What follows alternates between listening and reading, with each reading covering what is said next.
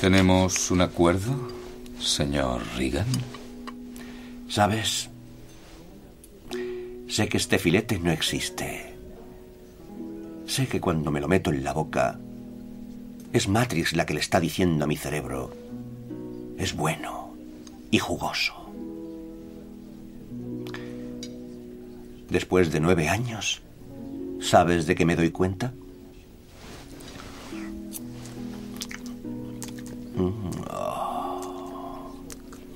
La ignorancia es la felicidad. Entonces tenemos un trato. No quiero acordarme de nada. De nada. ¿Entendido? Y quiero ser rico. No sé, alguien importante. Como un actor.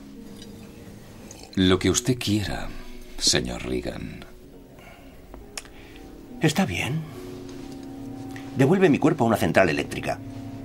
Reinsértame en Matrix y conseguiré lo que quieras. Los códigos de acceso al ordenador de Sion. No, te lo dije, yo no los conozco. Te entregaré al que los conoce. Morfeo.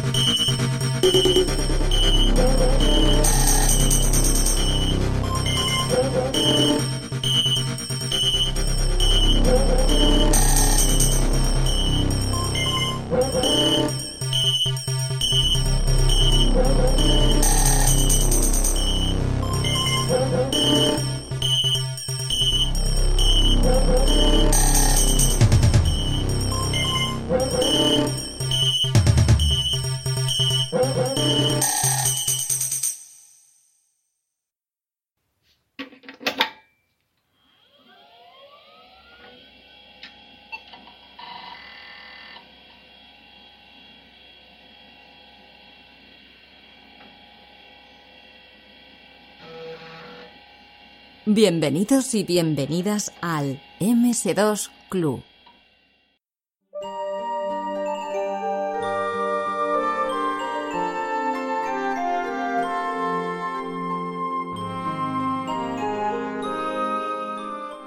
El 11 de febrero se celebra desde el año 2015 el Día Internacional de la Mujer y la Niña en la Ciencia. Nosotros vamos a llevárnoslo a nuestro terreno y hablaremos de las mujeres en el mundo de los videojuegos. Aunque las seis primeras programadoras de ENIAC fueron mujeres, Kai McNulty, Betty Jennings, Betty Snyder, Marlene Melsner, Fran Vilas y Ruth Lichternam no estaban para hacer juegos durante la Segunda Guerra Mundial, ni un poquito después, vamos, por motivos evidentes. Les faltaba hardware y les sobraban misiles. Un poco más adelante sí que podemos hablar de programadoras de videojuegos, por ejemplo Carol Shaw, programadora de Atari, donde creó 3D Tic-Tac-Toe, o Video Checkers o Super Breakout aunque más tarde eh, en Activision es la creadora de River Raid. Un ejemplo posterior también lo tenemos en Roberta Williams, que convenció a su marido Ken de que para lo que estaban hechos los ordenadores no era para trabajar, era para vivir aventuras a través de ellos, y forjó muchos de los primeros juegos de Sierra, y su saga más conocida, con permiso de Larry Laffer, claro, la saga de King Quest. Seguramente Roberta sea el ejemplo perfecto de diseñadora de videojuegos. Un poquito más cerca ya, en Francia, tenemos otro ejemplo de diseñadora de videojuegos en la figura de Muriel Tramis, creadora y co-creadora de juegos como Geisa, Fascination, Emmanuel o la saga Goblins. Y en nuestra tierra, por ejemplo, sin ir más lejos, tenemos a, gente como Tatiana Delgado, que la hemos entrevistado aquí en, este, en esta misma casa, en La Chus, o Almudena Soria, que trabaja en Naughty Dog y nos saca títulos espectaculares, pues como los últimos Last of Us, ¿no? El 1 y el 2. Y bueno, eh, voy a presentar a mi compañero eh, que está aquí esperando a ver que acabe de soltar esta chapa, Antonio Lozano. Hola Antonio, ¿qué tal? Hola Javi, ¿qué tal? No, eh, chapa no, te estaba escuchando con muchísima atención. Es más, me ha costado mucho trabajo decir que Roberta, o sea, cuando tú has dicho Roberta sea el ejemplo perfecto de diseñadora de videojuegos, yo iba a decir el ejemplo perfecto de mala diseñadora de videojuegos, pero no he querido decirlo, Javi, porque, porque soy buena persona y, no quiero empezar aquí criticando a una figura tan preeminente del mundo del videojuego como Roberta, a la que aquí queremos mucho, aunque no sea muy buena diseñadora de videojuegos. La queremos muchísimo y además, eh, por lo que sea, ella ha sacado bastantes más videojuegos que tú. Bueno, por supuesto, y que es mejor diseñadora de videojuegos que yo, por descontado. Bueno, simplemente queremos dar homenaje ¿no? a todas estas programadoras que desde el inicio de los tiempos, ya os digo, desde, desde el ENIAC, ¿no? están ahí dando el callo con la programación y aprovechando que es este día, el día de la mujer y la niña en la ciencia. ¿Estás escuchando esto a partir de marzo? Sí, se nos ha retrasado un poco la grabación y en esto Antonio sí que nos puede dar un poquito de pistas de por qué, ¿no? pues sí, la verdad es que sí. La culpa es mía, Javi, está bien, baja por mí hoy, ¿eh? De verdad, ya me, has puesto que no, puedo opinar sobre los juegos de Roberta. Eh, me estás echando la culpa del retraso de, de, de este MS2 Club. Efectivamente, me ha dado por dedicarme a la albañilería creo que lo hemos comentado alguna que otra vez, en este mundo se puede ser eh, rico o se puede ser habilidoso. Yo rico no soy, así que no me queda más remedio que, aprender a, cambiar una bañera por una ducha y en eso estoy en fin. Eh, mira, para, decirte algo positivo, estoy seguro de que tú colocas mejor las duchas y sacas mejor las bañeras que Roberta Williams. Por descontado. Y si me pusiera a desarrollar un juego, seguro que hacía algunos puzzles un poquito más lógicos que los que diseñara nuestra queridísima, por otra parte, Roberta. Por cierto, Javi, eh, tenemos que hacer un poquito de metapodcasting, como siempre. Eh, hay, un, hay un momento de tu introducción que no he podido escuchar. ¿Has hecho ya la cuña del 2600, 2600 mm, cápsulas, de, eh, eh, precisamente dedicado a programadoras de Atari? Pues no, la verdad es que, que no. Adelante. Pues no, no, no, ya está todo dicho. La gente sabrá que en el, en el feed de la Chus, la Chus presenta, aparte de otros muchísimos programas como este maravilloso MS2 Club, eh, se ha incorporado hace poquito 2.600 píldoras. Es un, un feed en el que, bueno, se va contando la, la historia de, la consola Atari, ¿no? Y de sus juegos y tal. Y hay un capítulo, no, te sé decir si hace uno o un par de ellos, en el que precisamente hablan de programadoras de Atari. O sea, me ha, parecido que viene perfectamente al hilo de lo que está diciendo. Es un programa cojonudo, lo tengo que decir porque, bueno, ni lo grabamos Javi ni yo. Así que la, la calidad está ahí. Lo estás diciendo desde la objetividad. Por supuesto. Muy bien. Pues bueno, oye, eh, además de, todo esto, del feed de la Chus, ¿no? Que, es maravilloso, quiero que estemos muy contentos porque tenemos dos nuevos comentarios en iTunes. No me jodas, pero ¿tenemos usuarios de iTunes que nos escuchen? O tenemos usuarios de iTunes que nos escuchan, o tenemos usuarios que pues se meten en el servicio de, podcast de iTunes y de alguna manera nos ponen ahí comentarios. Y la verdad es que muchísimas gracias tenemos a David Novella, que nos comenta lo siguiente. Bueno, nos deja sus cinco estrellas, muy importante, ¿no? Y luego nos comenta lo siguiente.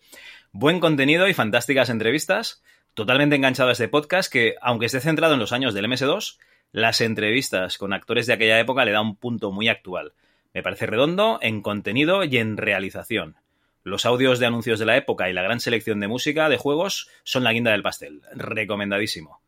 Un abrazo, David, desde aquí, ya te digo. Y a Dan Edel, a Edel, perdón, nos deja sus cinco estrellitas y nos dice la mejor forma de viajar al pasado si no tienes un DeLorean.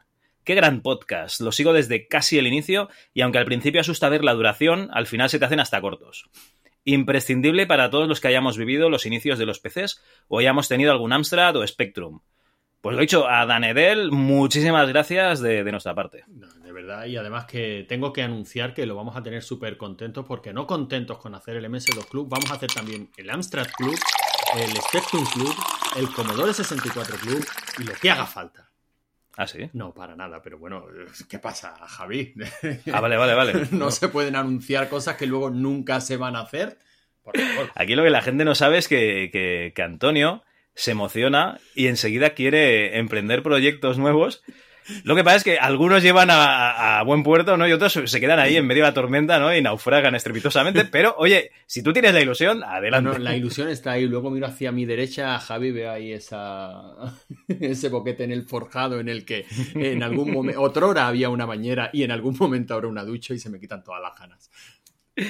Perfecto, pues nada, oye, eh, si en algún momento lo sacamos, no os preocupéis que ya lo diremos aquí. Bueno, vamos a dejar de soltar la chapa y vamos con el autoexec.bat de este mes.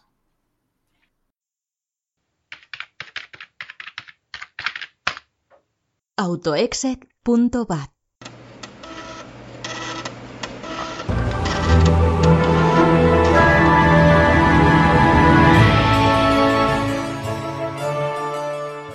En la sección de juegos tendremos un juego que normalmente seguramente ninguno de nosotros pensaría en traer a este programa, pero tenemos una entrevista muy interesante con Beatriz Rico que estuvo pues eh, en un programa que precisamente se basaba en este juego. Así que tendremos a Hugo y una entrevista con Beatriz Rico y están muy muy muy atentos a la entrevista con, con esta chica porque al final del programa os daremos eh, digamos instrucciones para poder participar en un sorteo de su último libro su último y primer libro, vamos, su ópera prima. En la siguiente sección, en Game Over, Antonio nos hablará del tema que escogisteis por Twitter, que es animación en MS2. Hablará de Autodesk Animator, alguna alternativa actual y las versiones de 3 de estudio que pasaron por la PC Manía. En publicidad, pues tendremos un pequeño corte distendido para no saturar vuestras neuronas con tanto MS2. Y por último, vuestros comentarios y audio comentarios. eh, me parece que es el la primera vez que tenemos audio comentario. No, la segunda, la segunda vez que tenemos audio comentario en readme.txt. Adelante, programa.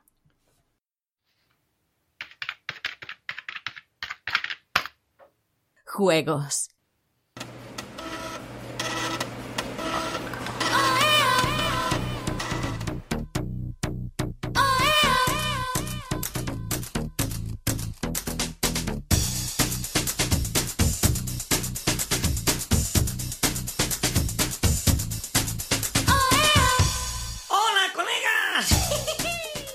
Bueno, Antonio, oye, eh, te lo dije un poco de cachondeo.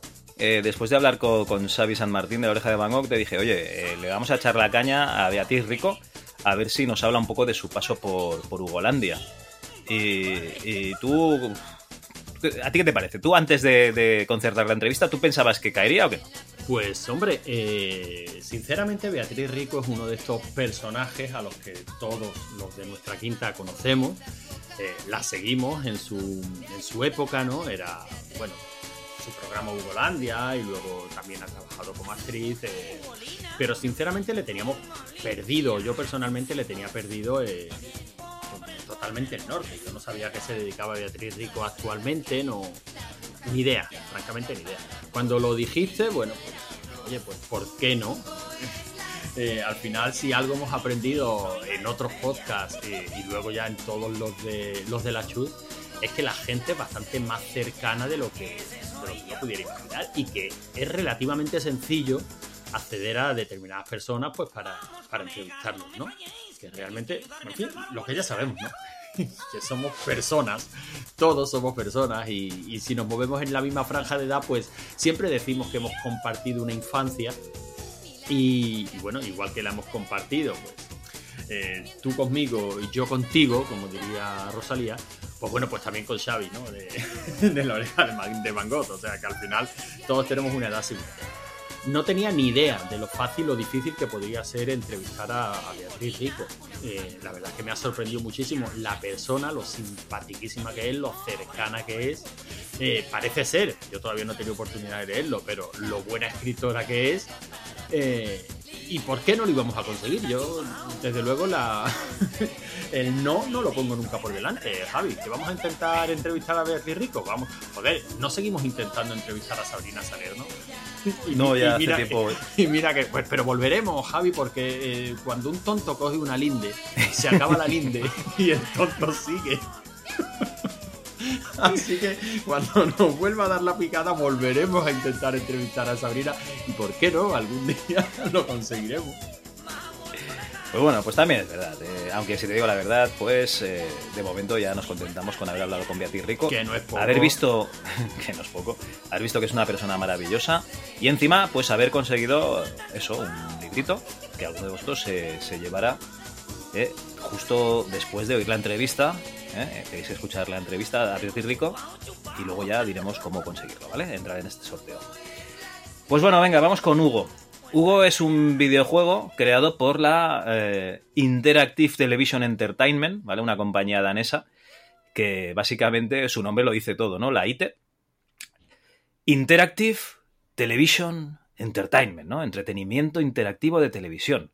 Vamos, lo que vendría a ser Bandersnatch, ¿no? Pero, pero muchos años atrás. Pero bien. Pero antes de... Hombre, tampoco te pases. que de bien poco, pero bueno. Pero antes del 90, ¿vale? Eh, esta compañía se fundó justo a, finales de los 80. Eh, el show de Hugo eh, allí en, su país se estrenó en el 90. Nosotros lo vimos un poquito más adelante. Y yo creo que, el primer recuerdo que tenemos de, Hugo es ver a este personajillo moviéndose por la pantalla. Eso todos los chavalines pues nos llama bastante la atención, la atención, ¿no? Una especie de dibujo animado. Pero lo más curioso es que tú lo podías dirigir. O sea, ya en el telecupón, con Carmen Sevilla y las ovejitas, pues eh, ya podías hacer una llamada telefónica y dirigir a este muñeco de forma interactiva, ¿no? Desde tu casa. Y si llegabas a buen puerto, te llevabas un premio que yo ni, recuerdo. Yo no sé tú si te acuerdas de, cómo iba esto. La verdad es que no. O sea, yo tengo en mi mente, pues bueno, ese mm, esas noches, ¿no? Allí sentados en familia, antes era bastante común sentarse en familia a ver lo que echaran por la tele, ¿no? Y el telecupón. Porque había una tele y no había, dos móviles, eh, cuatro teles, ¿no? Eh, y, el telecupón, pues era una de las cosas que, acostumbrábamos a ver, nosotros principalmente por el Hugo y siempre, pues comentando la, jugada, ¿no? ¿Cómo pueden ser tan torpes, ¿no? Qué mancos. Y a mí, a mí me hace una gracia cuando a fecha de hoy habla la gente del lag que puedan tener cosas como Stadia. Y digo, joder, lag era lo del Hugo. que si no recuerdo mal, eh, en esos tiempos todavía debiera, debiera haber de, o sea, todavía estábamos en la transición del teléfono de tonos al teléfono de pulsos. Sí, sí, estaban los teléfonos de ruleta típicos y luego estaba los, los forma aquellos, ¿no? Los, los primeros teléfonos que ponía Telefónica que eran con pulsaciones. Bueno, pero el forma ya era muy, muy, muy posterior, ¿eh? Estamos hablando. Yo es que sube, ¿cómo te lo diría? Eh, en mi casa no tuve teléfono hasta. ni me acuerdo. O sea, yo llamé a. Ahora les vendrá un flash a algunos de los oyentes, ¿eh? Yo llamé al programa este, al Game 40, ¿vale? Bajando desde mi casa hasta la tienda que tenían mis padres que estaba en, la planta baja de otro edificio, pues me, estaba escuchando Game 40, bajé a la calle, entré en la tienda, eh, llamé por teléfono, habían pasado 10 minutos desde que estaban preguntando no sé qué, y, pues eso, eh, interaccioné 10 minutos más tarde de lo que estaban eh, preguntando. ¿Por qué? porque antes teníamos poco dinero, mm, pocos recursos, etcétera.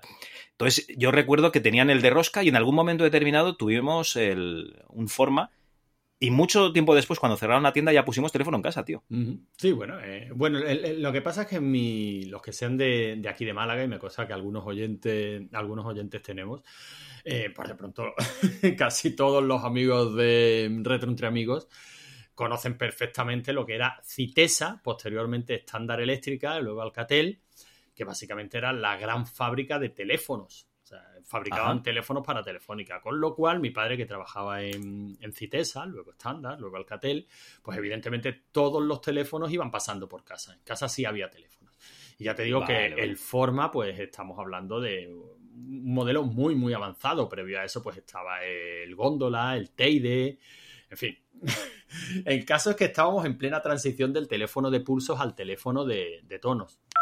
Y, y ya me lo decía mi padre, cuando veíamos ese juego, yo recuerdo sus explicaciones, ¿no? Y decía, bueno, es que el que esté jugando con un teléfono de tonos, todavía, pero el que esté jugando con un teléfono de pulsos, si tú tienes que darle, eh, pulsar el 6 para mover al puñetero muñeco a la derecha y le das al 6 a la rueda y empieza a cacallar, taca, taca, taca, taca, taca, taca, que luego se reciba ese, esa información en el, en el estudio desde donde se esté ejecutando el programa y tal, y aquello se mande la información a pantalla, digo, es que claro, es, Se ha matado el muñeco. o sea, es que cuando ahora hablamos de, joder, esto es injugable, tiene 30 segundos o 15, 20, no, perdón, 20 milisegundos de lag, y nosotros estábamos hablando de un lag que se podía contar perfectamente por segundos y no pocos.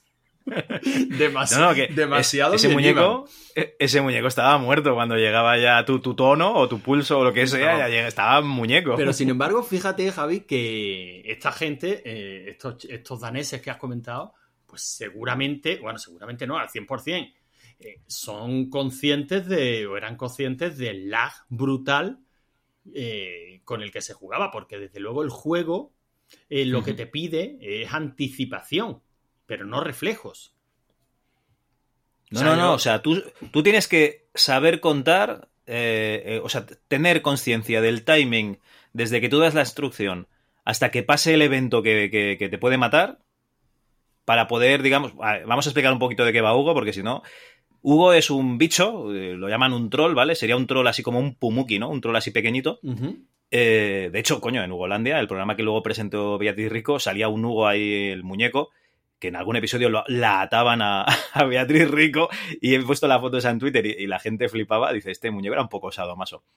Pues bueno, este muñeco, eh, digamos, tú lo diriges en diferentes fases. Algunas de ellas son de scroll lateral, otras son eh, de pilotaje de un avión. Entonces sería como una especie de, perspectiva en tercera persona y tú ves lo que te viene hacia adelante, etcétera.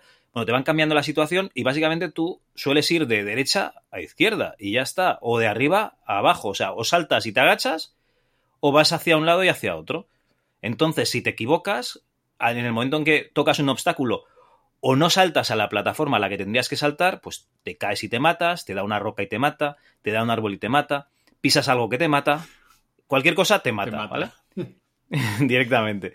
Entonces, claro, tú necesitas esa anticipación, ese timing para saber eh, exactamente desde que tú le das a la rueda del 6, taca, taca, taca, taca, taca, taca, hasta que llega la instrucción y Hugo se mueve a la derecha salvando su vida.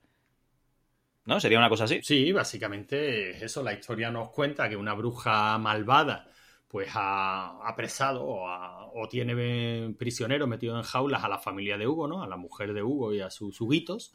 Y que, bueno, Hugo tiene que emprender su aventura para rescatarla, ¿no? Creo que eran cuatro fases. Recuerdo la del, la del bosque, la de la vagoneta, la del avión. Y, y debe haber alguna más por ahí que se me, se me La escapa. de la montaña, aquella que tenías que Es- saltar plataformas exacto, la- fuera y la dentro de la montaña, que iban cayendo como rocas, ¿no era? Es que la de la montaña hace mucho que no la, que no la juego. Y digo bien, hace mucho que no la juego porque mm, eh, Hugo es uno de estos juegos que Dios sabrá por qué. eh, Nacho, el de la Bob, esa colección de videojuegos que hemos mencionado tantas veces en, este, en esta casa, ya sea en el MS2 Club como en, como la Chus Presenta, eh, ha tenido a bien meter- meterlo en la colección de, de juegos de MS2. Hombre, yo creo que lo ha hecho por popularidad. O sea, un, De- juego- un desde- videojuego que desde se jugaba luego por la tele. No. No lo ha hecho por calidad. eso está claro. El caso es que, bueno, ahí en esa colección pues hay un buen puñado de juegos de MS2 y al estilo de, de la voz, pues ya mapeados, ¿no? Para poder jugar con el pad directamente, aunque el juego originalmente se jugara con teclado y ratón. El caso es que el, el otro día, pues probando la última, la última versión de la Bob, estaba el Hugo por allí, digo, leches el Hugo. Ya habíamos entrevistado a, Beatriz y digo, "Guau, pues vamos a echar una partidilla. Chico, a mi, a mi niña le encanta. En serio, pero le gusta. Le gusta, le gusta. ¿Pero qué le gusta la voz de Bueno, Pepe Carabias? principalmente, o- claro, le llama la atención pues la voz de Pepe Carabias haciendo pues la, la has cagado, colega, y, y las frasecitas típicas de, de Hugo, ¿no? Pero hay que reconocer que el personaje pues eh, eh, está muy bien diseñado, es simpático, eh, gráficamente el juego está muy bien. Eh, claro, ahora mismo lo vemos en, los monitores actuales y se ve feote, pero eso en un CRT, en una tele de tubos, se veía estupendamente. Eran enteramente dibujos animados. Y aunque las fases son muy, muy sencillotas, porque realmente es que no hay nada más, o sea, tienes la del avión y tienes que mover tu avión a izquierda y derecha, eh, básicamente tienes un esquema muy similar al de las handhelds. Tienes cuatro posiciones básicas y tú te desplazas de una, de una a otra, ¿no?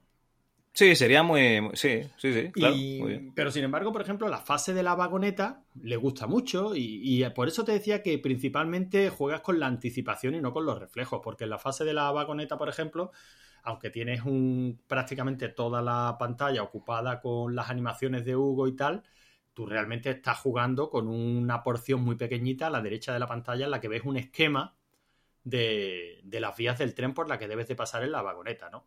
Y con eso es con lo que tú juegas. Y, y desde un buen rato antes ya sabes si tienes que desplazar tu vagoneta hacia la derecha o hacia la izquierda, ¿no? Al avión le pasa algo similar. La del bosque quizás sea la más difícil o la que la que nos recuerda más a un videojuego clásico, ¿no? Porque ya tienes Bueno, sería un plataforma, sí. eh, sí, ya tienes que- que agacharte para evitar lo- los árboles, tienes que saltar algunos obstáculos, pero en fin, eh, realmente son fases muy sencillotas, muy de niño, muy pensadas. No es justo eh, calificar Hugo o valorarlo como un videojuego, como tal, porque, no está, porque está pensado para algo muy concreto, está pensado para jugar por teléfono eh, y contra una televisión con un lag que puede rondar fácilmente los 3, 4, 5 segundos desde que tú mandas la orden hasta que ves el resultado en pantalla, ¿no? Así es como está pensado este juego. Y así pues tiene todo el sentido del mundo. Aunque luego se distribuyó incluso para, para PC y tal, ¿no? Creo recordar que salió una versión Buah. en CD y tal. Hay muchísimos juegos de Hugo. O sea, si te pones en Movie Games a mirar eh, juegos de, de esta compañía, de la IT, eh, hay juegos desde el 95 hasta el 2006. Y además de, de MS2, al menos aquí registrados hay tres versiones de Hugo, una del 95, una del 96 y una del 97, que bueno, a ver, que programar este juego básicamente es eh, cambiar los gráficos del escenario porque el muñeco ya lo tienes. O sea, en, en- en general no es, no- ¿cómo te lo diría? No hay que demandarse mucho los sesos, ¿no? Básicamente hay que pintar los escenarios y pensar en las fases. Pero bueno, oye, que ahí están los, los tres juegos. Mm, Yo, si te digo la verdad, me ha costado, como no tengo la WOP instalada en el ordenador este retro que, uso, me ha costado buscar una versión que me funcionase y al final he encontrado en, un foro que no recuerdo cuál es. No sé si es la mazmorra Abandon si es eh, Abandon Socios, eh, no sé exactamente cuál era, una versión que era la de la tele con la voz de Pepe Carabias, y, pero exactamente igual, ¿eh? Eh, y, la verdad es que se juega bastante bien. Si me acuerdo pondré, el link luego. Sí, ese debe ser el que está incluido en la, en la voz en la voz seguramente, porque ya digo, con la, con la voz de Pepe Carabias lo hemos estado jugando nosotros, es lo que más gracia le hace a la niña, ¿no? La- la- las muertes de Hugo, porque es que está muy simpático, o sea, artísticamente está muy, muy bien construido, ¿no? Ese Hugo que sale volando, ese Hugo que lo aplastan, ese Hugo que lo queman, ese Hugo Ese Hugo que muere de muchas que maneras. muere de muchas y variadas maneras. Y la verdad es que, bueno, ya digo que entendiéndolo en su contexto, hay que tener en cuenta, Javi, que cualquier cosa que pareciera una imagen generada por ordenador en esos años en la tele, a nosotros pues nos volaba la cabeza y nos volvía locos. Y, y no, y no teníamos mucho más. O sea, teníamos el Hugo y teníamos eso de, del rescate del talismán, en el que se veían unos fondos generados también por ordenador y, y poquito más. No, no, no Sí, sí. acostumbrábamos a ver nada que pareciera un videojuego en televisión. No, hombre, además eso de que tú, eh, yo qué sé, del año 95 te pones a pensar, eh, yo internet, sí, ¿vale? Oía rumores y tal, pero aquí en España ni, ni estaba ni se le esperaba, ¿vale? Entonces, eh, poder dirigir un muñeco eh, por teléfono desde tu casa, ahí a la central donde estuviese, en Madrid o donde sea, y verlo por la tele cómo se movía, para mí eso era magia, tío. Sí, sí, sí que lo era. Pues bueno, antes de meternos con la, con la presentación, de la, bueno, con la entrevista directamente, antes de meternos con la entrevista, tenemos aquí un pequeño audio de, de un chaval, un jovencito Eric Magneto, un chaval que, rondará casi de tu edad, si no más, Antonio, pero que eh, participó en el, telecupón. En el, en el, primer, antes de que fuese Ugolandia, ¿no? En esos primeros eh, Hugos de Telecupón, tuvo, tuvo su participación. A ver qué nos cuenta.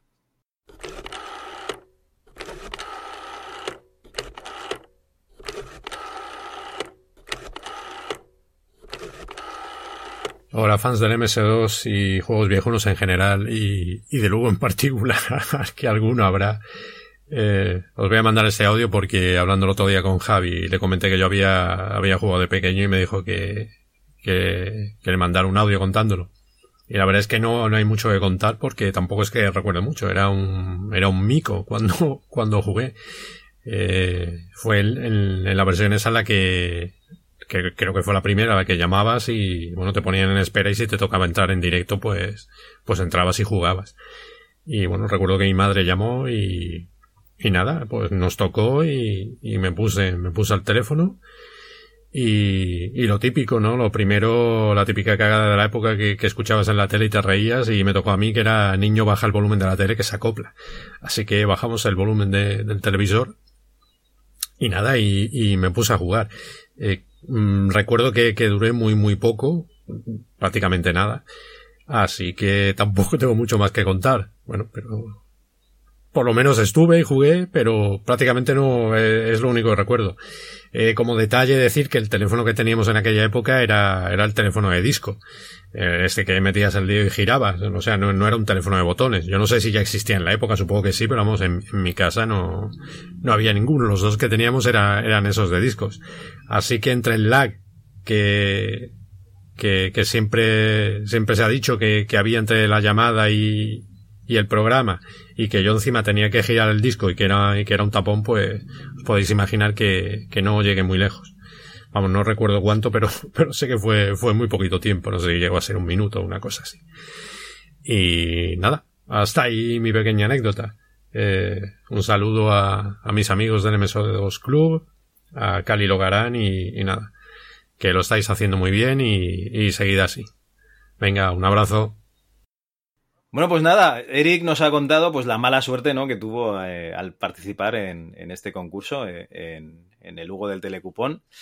Eh, Antonio, yo nunca llamé, ¿tú llamaste? No, no, nunca. Vale, vale. Y tú sabes que luego en Hugolandia ya la cosa se iba de otra manera, ¿no? O sea, no era que tú llamabas y podías conseguir un, un premio, sino que realmente era el programa el que se desplazaba hacia unos institutos, hacia dos institutos rivales, y entonces, eh, desde esos institutos eh, jugaban los chavales a ver quién sacaba más puntos para conseguir material informático para, para su colegio. Eh, tampoco fueron a mi colegio, eh, también te lo digo. Mi no. colegio tampoco llamo. ni al mío, ni al mío. Al tuyo tampoco, ¿no? Bueno, pero sí que tenemos el audio de, de Gabriel, eh, de Guardián Misterioso, de la mazmorra Abandon, que él estuvo, o sea, no fue de los que participó en el, en el, concurso, pero sí que su colegio estuvo implicado y estuvo él también implicado, pues un poquito en la, en la organización, que básicamente era pues hacer unas pancartitas, ¿no? Para que saliese en la tele. Venga, adelante, Gabriel.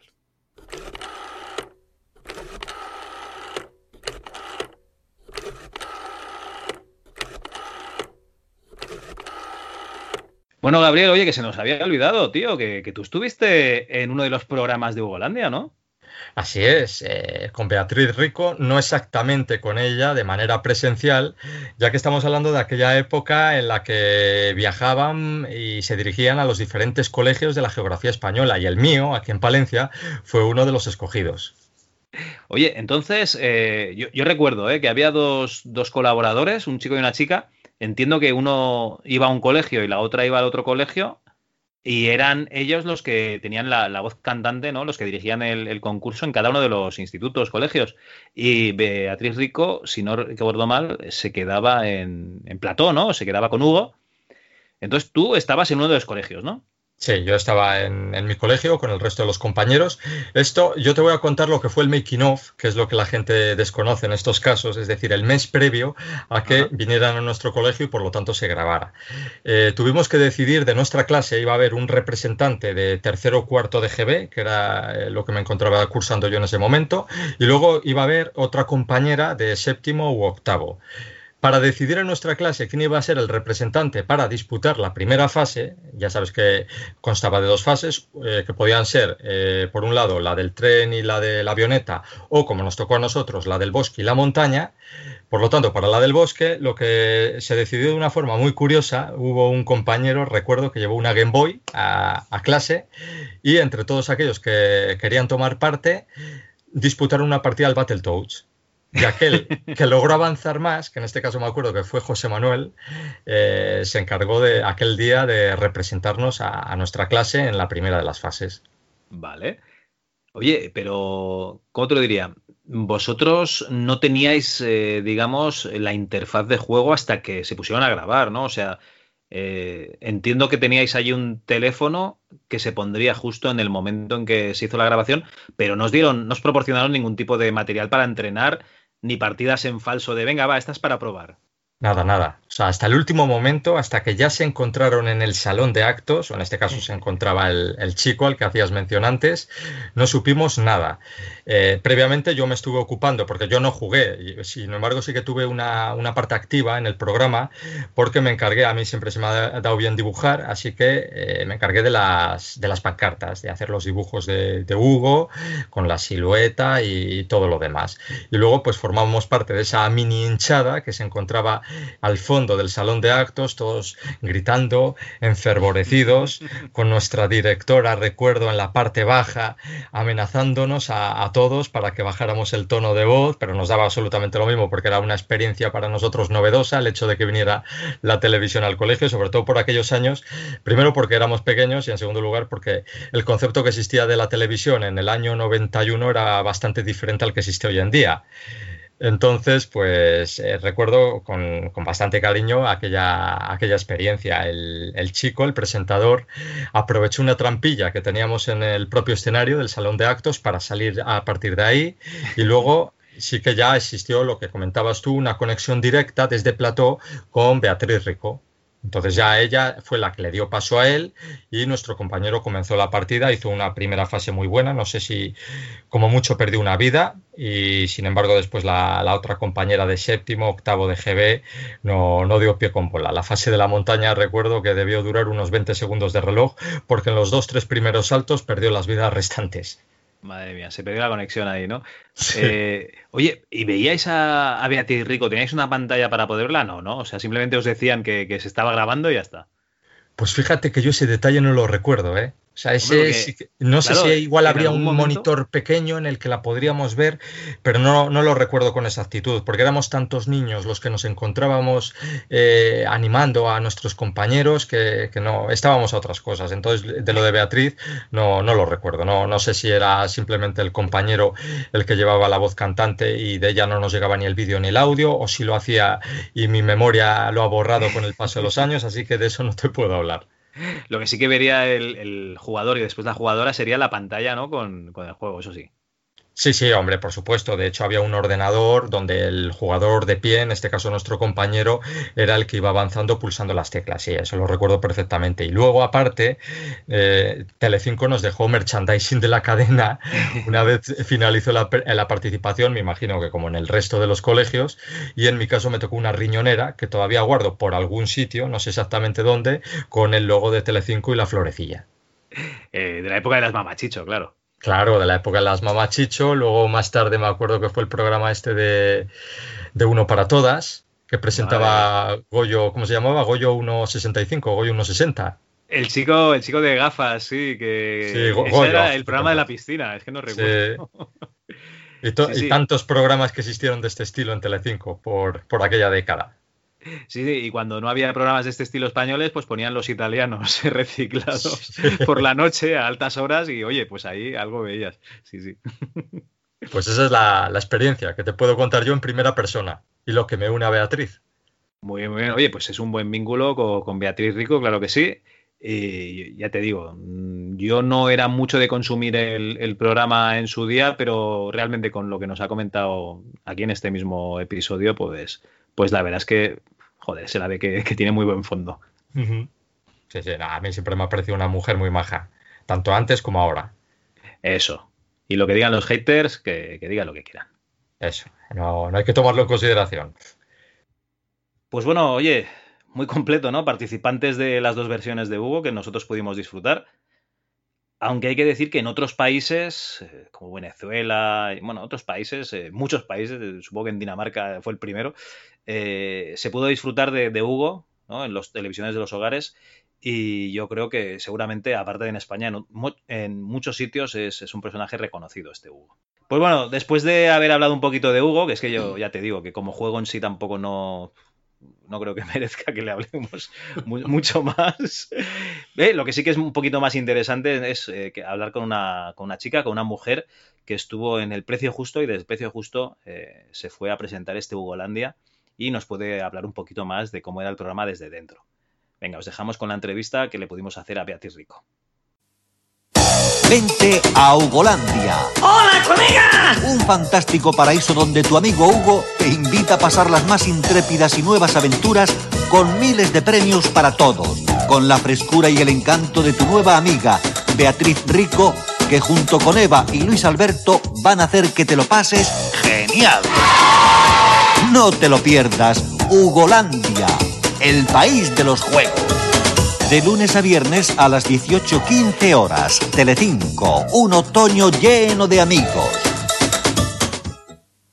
Pues bienvenidos y bienvenidas a un nuevo podcast del MS2 Club. Y he de confesar que pensaba que cuando Xavi San Martín de la Oreja de Bangkok mm, pasó por aquí, iba a ser la persona en la que menos íbamos a pensar a la hora de hablar del sistema operativo de Microsoft. Pero cuando nos contó sus, sus inicios componiendo con el ordenador, todo cobró sentido.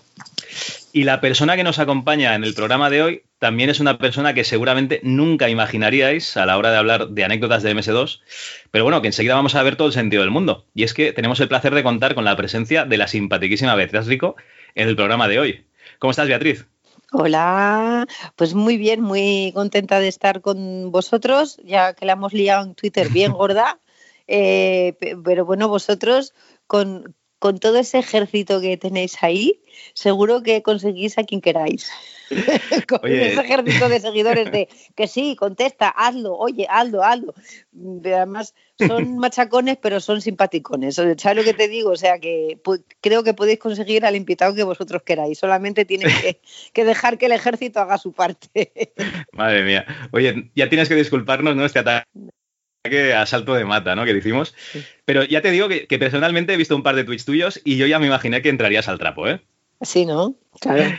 Sí, claro, pero sí, pero sí, yo soy muy fácil para entrar al trapo.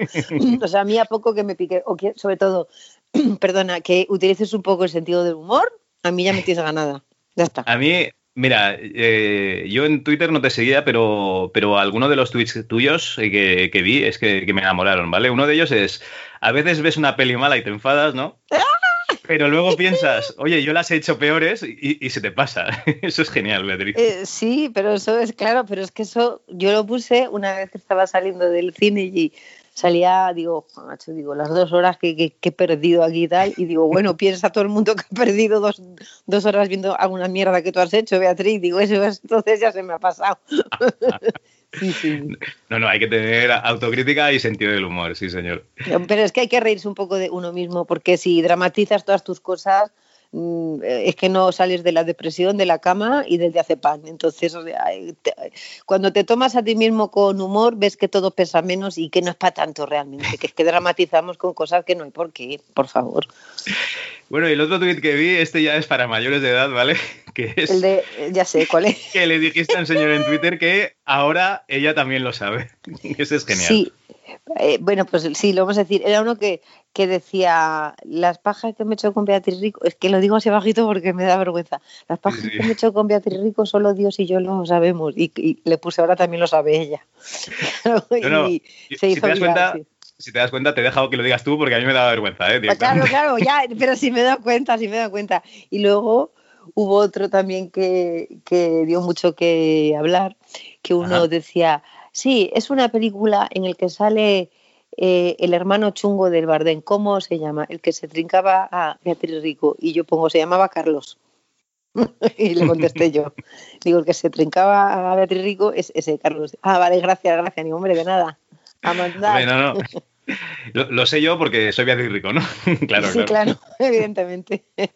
Madre mía. Sí, bueno, es que la gente, eh, cuando hablamos de gente conocida, de celebrities que todo el mundo conoce, entonces a lo mejor dices, bueno, pues voy a hablar de ella porque nunca lo va a saber, pero tú no, tú, estás ahí en las redes es que estamos ahí todos, o sea, y pues eh, sobre todo cuando te han hecho alguna entrevista y estás pendiente de que tiene que salir y tal, eh, yo que me enfado bastante cuando hacen el típico titular cebo clickbait, pues estoy un poco pendiente. Entonces, las veces que ha coincidido que he puesto mi nombre, porque digo, está a punto de salir la entrevista del Vanitas o del Confidencial o de donde sea, y es lógico, o sea, ayer también le pasó a Mónica Carrillo, puso su nombre y se encontró con una cosa y la contestó.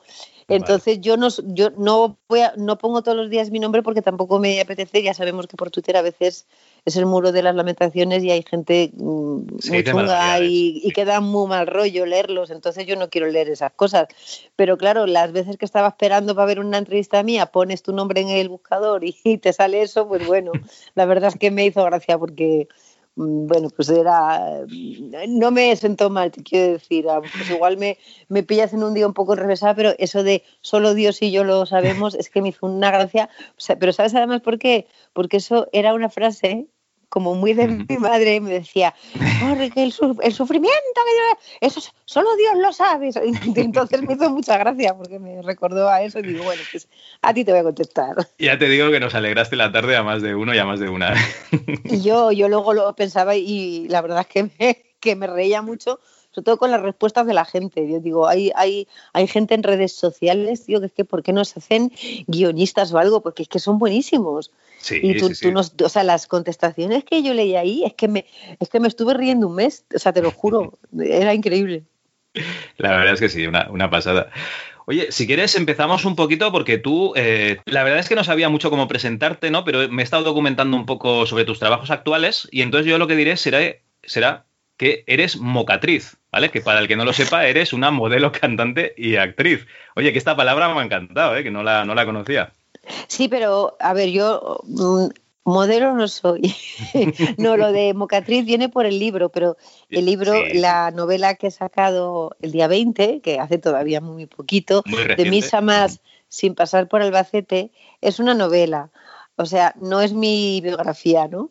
Y lo de mocatriz Em, eh, es, que es que para eso hay que leer el libro, ¿vale? Porque eso es una Miss que ya quiere hacer muchas cosas, quiere, tiene sueños y tiene, quiere hacer cosas muy importantes, pero con el hándicap de que es Miss España, le dicen, chica, tú conténtate con ser mocatriz, ¿qué es eso? Modelo, cantante, actriz y también para las islas, de, para la, eh, supervivientes y Isla de las Tentaciones y todo, o sea, chica un poco para todo, ¿no? Y es un poco, pues, qué pena, porque esta chica puede hacer más cosas, quiere, yo qué sé, quiere ser actriz, quiere más cosas que no te puedo contar porque, y como es Miss España, pues o fue Miss España y es guapa y tal, pues un poco ese mito de las que son guapas y han sido Miss España, pues que tienen una vida laboral muy corta y sirven para ir a supervivientes o al gran hermano y, y es muy, muy cruel. Entonces un poco va por ese lado, pero lo de mocatriz es una palabra que ha llegado mucho a la gente. Y tengo, tengo que decir que no es mía, de verdad. Ojalá ah, fuera mía. Me la dijo mi amiga Isabel, que es mi entrenadora en el gimnasio. Yo le estaba comentando el, libro, dice, vamos, o sea, que estás escribiendo un libro sobre una mocatriz. Digo, ¿qué es eso? Dice, pues hija, pues modelo, cantante y actriz. Digo, por favor, déjame que lo ponga. Dice, es tuyo. Y ahí se Muy bueno, ¿no? Y que le des el, mérito a, tu compañera, a tu entrenadora. Sí, sí, eh, eso es de Isabel, sí. Igualmente, bueno, modelo no, ¿vale? Porque no quisiste, pero cantante y actriz sí que has sido. Sí, sí, no, no, sí que soy, claro, bueno, cantante cuando nos deje el, el virus otra vez, porque fíjate, llevábamos más de 400 conciertos, con versiones de rock, que para mí es un gran privilegio con Rick and Roll poder hacer esas versiones que nos han marcado a todos. Y bueno, pues igual que con el teatro, mm, no hay brotes en los teatros, o sea, la gente está con su mascarilla, no interactúan entre ellos, están mirando al frente y muy bien, eh, aunque ahora estamos también un poco parados porque está la situación muy, muy... Muy delicada. Se nos ha ido de las manos, sí, pues con la música yo lo entiendo, pero vamos, desde que comenzó el confinamiento en marzo, madre mía, hace casi un año que no tocamos y es que, es que teníamos concierto prácticamente cada fin de...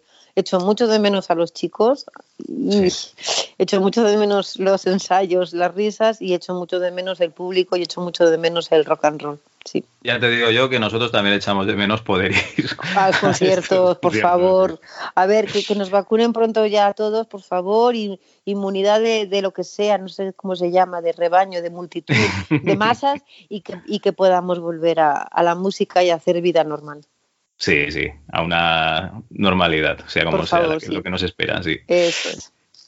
Bueno, eh, perdona por lo de mocatriz, ¿no? Pero es que realmente eh, Sí, es que yo lo soy también un poco, porque, hombre, yo en, en, principios sí que era modelo, pero era solamente modelo y yo quería hacer más cosas y ya luego dije, uh, ahora soy actriz, entonces ya dejarlo de modelo y si encima ya te dejan ser cantante, es decir, que el o sea, que la palabra en sí, pues poder ser modelo, cantante y actriz es buena. Lo que pasa es que en el libro a, a, la, a Rita, que es la protagonista, se lo dicen como un plan peyorativo, ¿no? Tú qué vas a aspirar a hacer cosas importantes. Tú confórmate con hacer un poco de todo y, si ya consigues ir a supervivientes, eso ya es lo más de lo más, ¿no? Que ella dice, pues no voy a supervivientes, no os voy a hacer spoiler. Tenéis que leer de misa más sin pasar por el bacete. Que aunque el libro sea muy rosita por fuera, no es de literatura femenina solo. Es un libro para gente cachonda en general que se quiera reír un poco de la vida. Pues sí, claro que sí. Oye, eh, empezaste por la puerta grande, pero por la puerta muy, muy grande, ¿no? Porque empiezas en prime time, con el precio justo, con ese a, jugar. A jugar de mi querido Joaquín Prat, sí.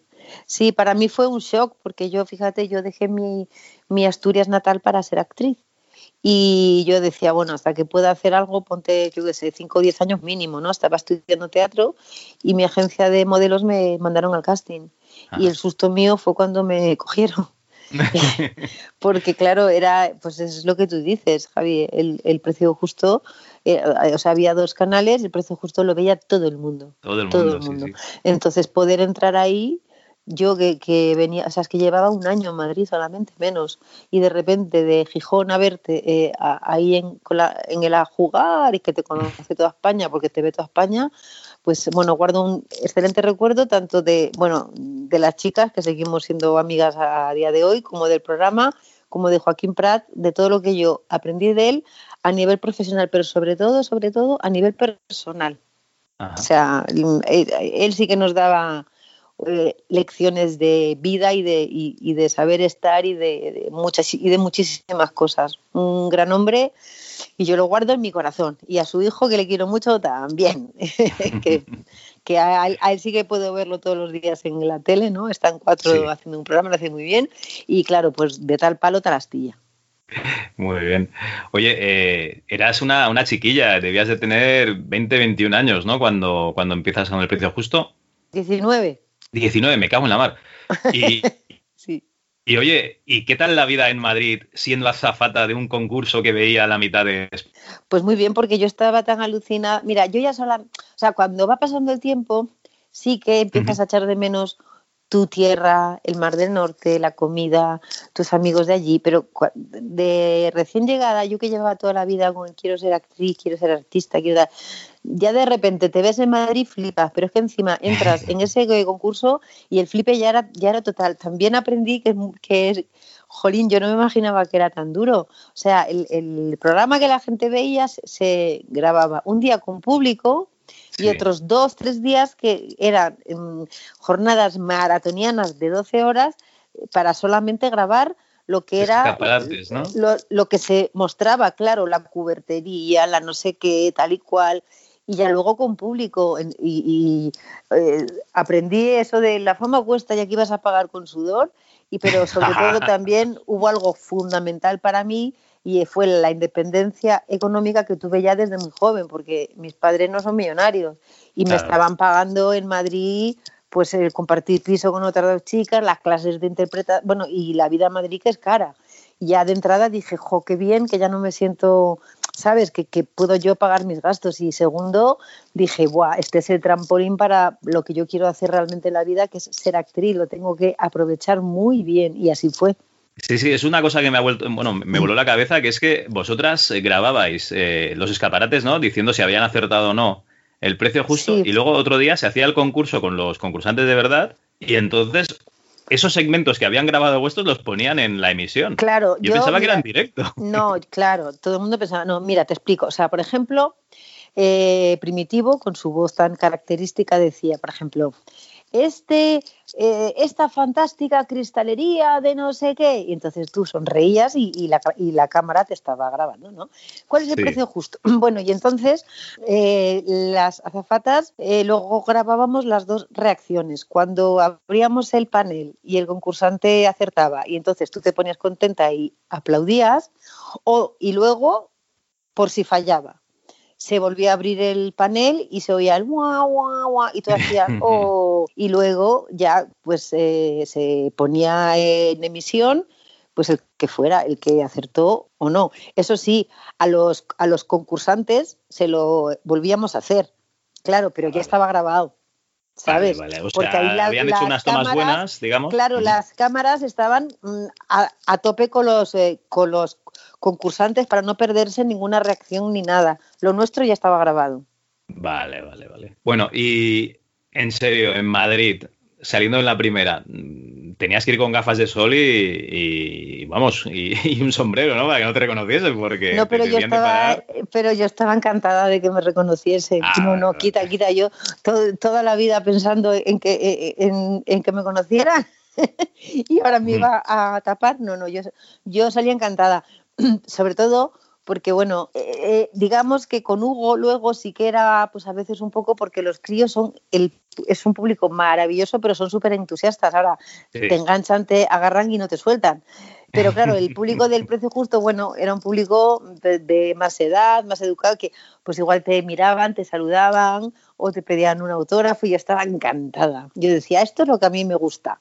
Ya luego con Golandia y los niños, eh, o sea, a veces sí que decía, bueno, pues voy a salir a comer tal, pero a, las 4 de la tarde que hay menos gente. Luego no, pues había días que digo, venga, todos a mí, que me lo paso bien, que me gusto. Pero es que los niños son un público. Uh, uh, uh. Vamos a las tres y media, que ya han entrado todos los niños al colegio y puedes pasear por la calle, ¿no? Claro, claro, porque es lo que te digo, son un público maravilloso, pero son súper entusiastas. Es que como no tienen filtros, entonces no se te cuelga, se te colgaba en el cuello y bueno, pues si tú tenías, estabas el día, pero como tuvieras un poco de prisa, ya tenías el día perdido, ¿sabes?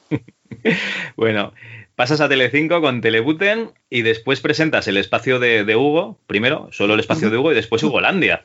Sí. Y aquí, esto es un concurso, esto es algo, vamos, sorprendente, ¿no? Porque tienes que dirigir un muñeco, ¿no? Que es el, el Hugo este, el cual se supone que tenía que rescatar a su familia de las garras de una malvada bruja y esto lo dirigían los concursantes o los niños después mediante los botones del teléfono.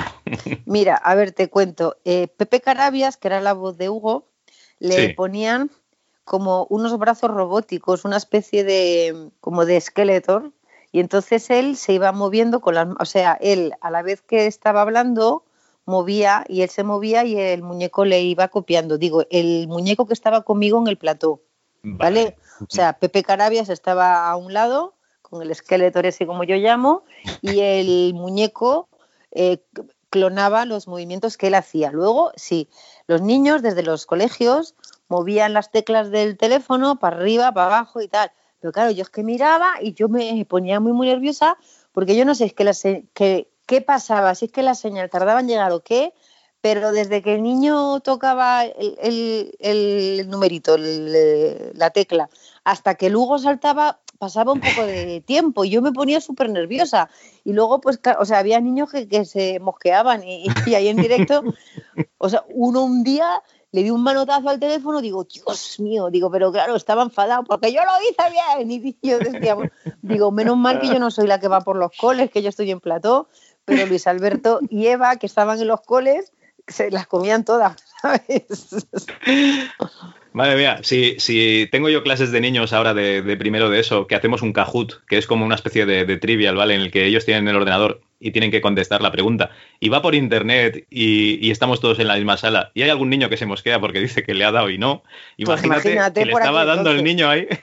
El botón, pero además como de Y yo pensaba así, porque le des más fuerte y te cargues el teléfono, no va a saltar, ¿sabes? Digo, no.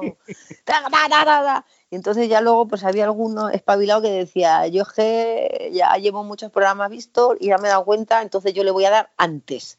Entonces luego le daban mucho antes y el muñeco saltaba antes de tiempo y luego se estampaba contra un árbol, en fin. Es que yo era una cosa, bueno, había que lidiar con ello con buen humor. Funcionaba regular, ¿no? Sí, regulinchi, regulinchi. Vale. En Ugolandia, además, había dos colegios que se enfrentaban por conseguir material informático para, su colegio. ¿Tú crees que estaban motivados los alumnos y las alumnas por el premio o era una obligación que dice, venga, va, que tenéis que pasar por esto? No, no, no. Ellos estaban motivados por poder jugar con Hugo. O sea, ah, Hugo mm, es que marcó a una generación y vosotros, los que nos estéis escuchando, lo sabéis. Entonces los niños es decir, tú no sabes la de cartas que nos llegaban pidiéndonos por favor que fuéramos a ese colegio. Yo pienso que el premio pasaba a un segundo plano. Los niños querían salir en la tele y sobre todo querían jugar con Hugo y sobre todo porque hay niños muy competitivos. Yo creo que la gran mayoría lo que querían era pues estar arriba de todo un ranking de, de puntos. El, que el premio ya no. Fíjate que yo es que ni, ni, recordaba el premio que dábamos, me lo, me lo acabas de recordar tú. Fíjate lo importante que era el premio que, que, que, que, ni recordaba porque realmente de lo que se hablaba era pues el colegio Virgen del Mar, sé que está en el puesto número 3, bien. Y los niños, sobre todo, pues bueno, pues poder jugar con Hugo. Ellos eh, querían al muñeco. a mí menos, pero el muñeco mucho.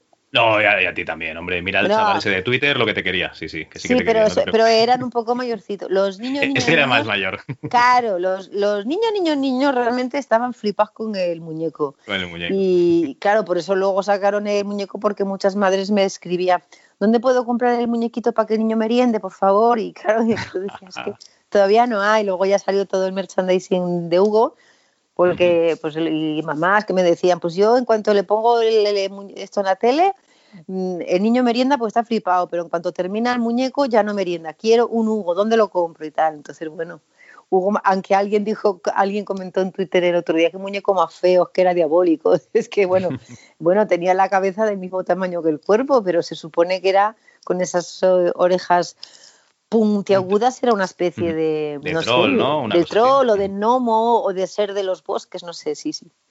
Bueno, a ver, que Pumuki era más feo y nadie se ha quejado, o sea que... Es verdad, pues tienes, tienes, toda la razón. Bueno, oye, eh, te iba a preguntar si tienes alguna anécdota de aquella época en Telecinco, ya nos has dicho alguna, pero mm, he intentado mirar algún programa y Telecinco ha arrasado YouTube, ¿eh? O, sea, se ha cargado todos los programas de, de Ugolandia, los ha deshecho, todos. No ha pues dejado nada. ¿Y por qué? Querrán que la gente lo vea en su página web, digo yo, pero yo qué sé, tampoco lo han ah, puesto ahí. Están en la página web, claro, claro, entonces tiene toda la lógica. Claro, ya, ya lo entiendo. pero no están. ¿No están tampoco en la página web? No, no. Pues claro, eh, claro, por eso cuando la gente me manda a lo mejor algo, siempre me mandan lo mismo, o la cabecera o no sé qué, claro. es lo único que han dejado. Claro, claro, claro. Y me, pasaron el otro día una... Claro, es que fíjate, era, un programa diario. O sea, me pasaron el otro día uno que yo aparecía eh, atada y amordazada porque Hugo me había atado y estaba con unas... Como decían, joven, con el muñeco, ¿no? Me tenía ahí con unas cuerdas en las manos, en los pies y amordazada y todo. Y yo Este muñeco un poco malo, ¿eh? Un poco a veces, a veces. Ya, yo con Pepe Carabia me lo pasaba muy bien. Nos reíamos mucho y, esa, esa, voz tan característica, ¿verdad? De Pepe Carabia, sabes que tú le escuchas y ahora es que es la voz de Hugo. Sí, sí, sí. Bueno, en algún momento dejas de hacer, ¿vale? Supongo que no te querías encasillar, ¿no? En, este claro, yo dejé el contrato, mira, yo mm, tenía contrato yo firmaba por años, ¿no? Firmé un año, vale. Y luego firmé el segundo año, pero no estaba segura. Y a los seis meses dije, lo tengo que dejar porque me estoy encasillando mucho. Yo, mm, es decir, estoy ganando dinero, soy súper famosa, cada día me llegan 50.000 cartas y tal. Digo, pero es que este no es mi objetivo, mi objetivo es ser actriz. Y todo eso estaba muy bien, pero podía ser que me impidiera dar el paso, porque ahora está todo más mezclado, tele, cine, tal música, pero antes si eras presentadora en Telecinco, que encima era un poco la época de la batalla de las estrellas, que, estabas en todos los lados, o sea, yo estaba en un programa y luego por la noche estaba con Jesús Vázquez haciendo el especial Sensación de Vivir, y el fin de semana con Telebuten, y luego la batalla de las estrellas, salías mucho y tal, y era la época esa de que como que la fama esa de las chicas sexys a Telecinco, entonces yo dije, es que no me van a o sea, no voy a poder dar el paso a, a, pisar un teatro o a hacer cine, ¿no? Entonces un día me levanté siguiendo mi palpito de piscis y dije, hasta aquí, mm, lo dejo. ¿Cómo vas a dejar eso? Estás loca, estás loca, estás loca. Yo dije, de verdad, lo tengo que dejar. Sea, cuando tienes un pálpito y una intuición tan fuerte, tienes que seguirlo. Y tuve suerte porque, eh, vamos, yo dije, yo lo dejo no para nada, sino para seguir estudiando arte dramático y centrarme en lo que quiero. Creo que la vida premia las, las decisiones valientes porque justo un mes después me llamó Antonio del Real para el casting con Gabino Diego de Los Hombres Siempre Mienten, me cogieron y cuando ya pasó todo y ya cogimos confianza, el director, al que nunca le había estado lo, suficientemente agradecida, me dijo, no sabes lo que me tuve que pelear por ti, Beatriz. Dice, porque todo el mundo me decía, esta no, que esta es la de Lugo, esta es la de la tele, esta no, esta es la de los ricos. Dice, pero es que el casting lo hizo muy bien. Dice, pero me tuve que pelear por el producto. Sí. Claro, hacías un papel que, era bastante picante, no, no sé, no pegabas, claro, claro. Bueno, y que sobre todo que si estabas en Telecinco de presentadora, se suponía que no tenías talento para... O sea, de ah. verdad, e, era una época en la que, pues bueno, pues para ser presentadora bien, pero era muy raro. Bueno, de hecho, yo recuerdo que... Mm, ¿Quiénes dieron el, el, paso? Creo recordar, pues bueno, Belén Rueda, Penélope Cruz pero eh, ahí todas mis compañeras, todas queríamos hacer algo más, todas, casi todas queríamos ser, ser actrices. Y yo pues tengo recuerdo, pues yo qué sé, de Irma Brunton y de tantas que, que no pudieron. Es decir, eso está muy bien para que te des un poco a conocer, pero eh, quiero decir en ese momento, eh, ahora por suerte ya te digo que está todo más mezclado y Sandra Barneda puede presentar La Isla de las Tentaciones y ser finalista del Premio Planeta y nadie se extraña. Pero antes no, antes si estabas en Telecinco eras chica Telecinco. ¿Qué pintabas tú subida en un escenario haciendo un Tennis Williams o, o, rodando de protagonista con Gabino Diego? Entonces, luego el director me dice, ¿no sabes cómo me tuve que pelear con, con los productores? ¿verdad? Porque decían la de Telecinco, ¿no? Pero bueno, al final se salió con la suya y eso sí que fue lo que me abrió la puerta para pues eh, poder ya dedicarme toda la vida a lo que es mi, eh, vocación, ¿no? Entonces, bueno, soy una privilegiada. Muy bien, ¿no? Es que además, durante tu trayectoria profesional has hecho televisión, teatro y cine. De hecho, en IMDB estás acreditada en 58 trabajos, ¿vale? Entre cortos y, películas de. Sí, puede ser, sí, sí. sí, sí, Bueno, eh, Beatriz, actualmente estás. No, yo pensaba que con un monólogo, pero no, con dos monólogos. No, no, no, no, no, no. Uno es un monólogo y ah, otro es una función. Perfecto, ¿ves? Ah. Mejor que lo digas tú entonces, porque lo sabes mejor que yo. sí, no, eh, es que Palabras Encadenadas de Jordi Galcerán es una función con mi compañero David Gutiérrez. Es un thriller psicológico muy duro, muy premiado en todo el mundo. Y aunque sea tan duro y yo aparezca ahí amordazada, pero esta vez en serio, con un psicópata encerrada en una jaula, eh, lo cierto es que David y yo nos lo pasamos muy bien haciendo esta función que, insisto, no es de risa, ¿eh? Esta no. Y lo que sí hay muchas risas es en mi monólogo, antes muerta que convicta. Con función, vamos, monólogo con el que llevo casi cuatro años de gira más una temporada en Madrid. Y bueno, con la banda pues está parada, como es lógico, desde hace casi un año que no podemos tocar. De hecho. Ah, bueno, bueno, la banda que es un grupo de. Rico and roll, que hacemos versiones, sí, pero es, que, o sea, igual que con el teatro sí se puede, porque no hay brotes en los teatros, la gente va con sus mascarillas, no interactúan entre ellos y con las medidas de seguridad y la distancia no hay. Es muy, muy seguro eh, tema conciertos de rock con gente junta cantando y saltando, pegando botes con una copa en la mano, pues entiendo que no se puede. Echo mucho de menos el rock, la distorsión de la guitarra y sobre todo a mis compañeros, a ver si podemos volver pronto. Que es que además el, grupo de covers, tú cantas, pero es que además interpretas a los cantantes de los grupos, porque tú te pones a hacer un cover de ACDC y vamos, porque eres Beatriz que si no yo me creo que estoy viendo ahí ACDC, ¿eh? Sí, y, o, hacemos el, el Knocking on Heaven's Door de, de Guns N' Roses y, yo soy Axel, yo me pongo el, la cinta hasta el ¿eh? pañuelo que... El, Axel de, de 91, no el Axel de 2021. es que ahora serían cuatro Beatrices, sí, sí, y los movimientos y todo. Bueno, pues ahí saco yo mi, mi vena de, de, actriz. Y luego también pues les imito a veces a Luz Casal y bueno, que son conciertos que hay rock pero que también hay muchas risas. Y lo echo mucho de menos. Ay. Oye, y la verdad es que este libro, de Misa más sin pasar por Albacete, he estado viendo que tiene muchísimas críticas y muy positivas. Por ejemplo, esta, ¿eh? ¿eh? Lo típico de Amazon de el libro llegó antes de lo esperado, bueno, vale. En cuanto tuve un rato me senté y empecé a leerlo, sin darme cuenta lo iba devorando, entre risas, reflexiones, alguna lágrima y cantando mentalmente. Y ya entenderéis por qué cuando lo compréis, porque os lo recomiendo al 100%. Es muy ágil, es muy ágil como estar hablando con tu mejor amiga. Esos ratos se pasan volando, de verdad, no os lo perdáis. Espero que sea el primero de muchos. Por cierto, no os saltéis el prólogo y van todos en la misma línea los comentarios.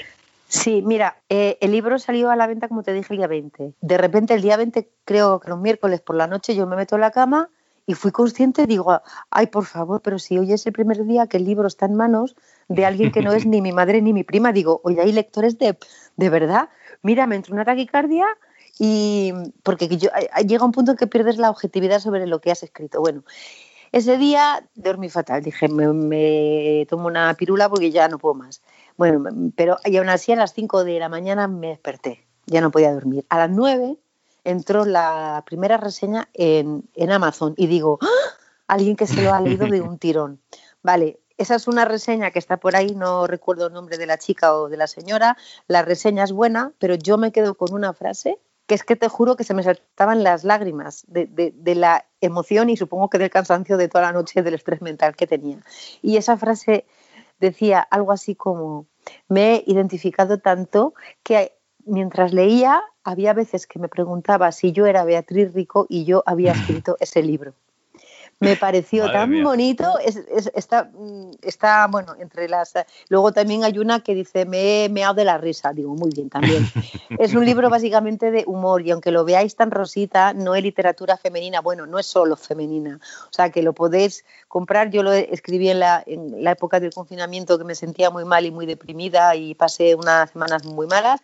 Y, y para mí fue la terapia porque en, el, en, en esta novela volqué todo todas las risas que yo podía y te juro que fue lo que me salvó yo creo de, una depresión, o sea, poder escribir, el obsesionarme con las tramas, con los personajes, con, y bueno, pues que me reí, pues que me reí mucho, o sea, escribiéndolo y por lo que veo la gente también. Yo lo que quiero es que la gente cuando lo lea se pegue tales carcajadas que los vecinos digan, eh, qué está pasando en esa casa, están locos, porque creo que es uno de los mayores privilegios. O sea, poder conseguir las risas de la gente y más en esta época tan chunga que estamos pasando es una maravilla. y con la novela parece que lo estoy consiguiendo, así que estoy muy feliz, objetivo cumplido.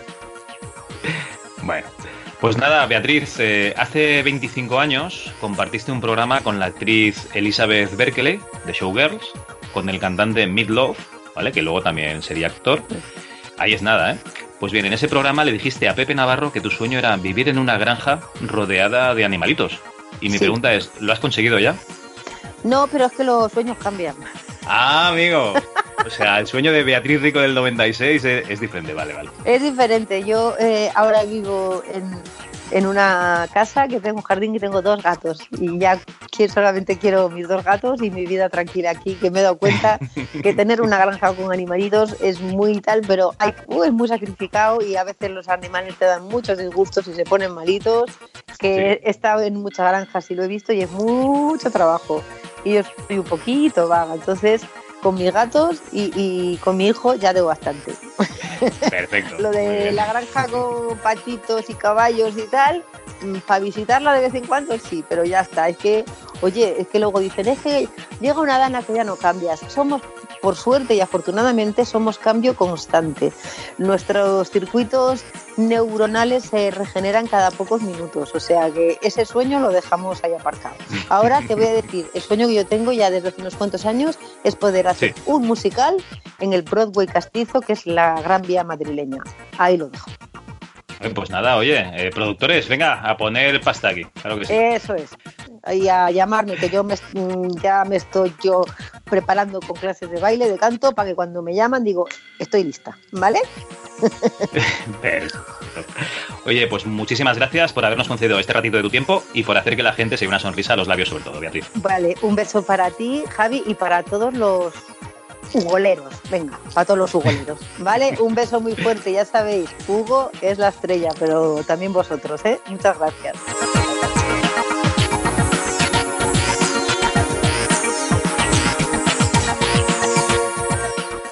Pues nada, Antonio, hemos sacado la entrevista de Beatriz Rico. Yo creo que aquí la mayoría de los oyentes ya dejarían de escuchar el programa. Dicen, hostia, otra vez estos dos plastas.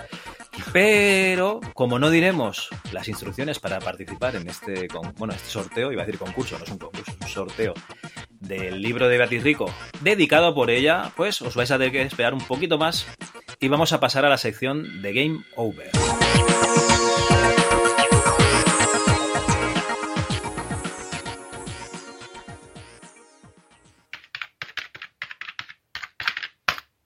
Game Over.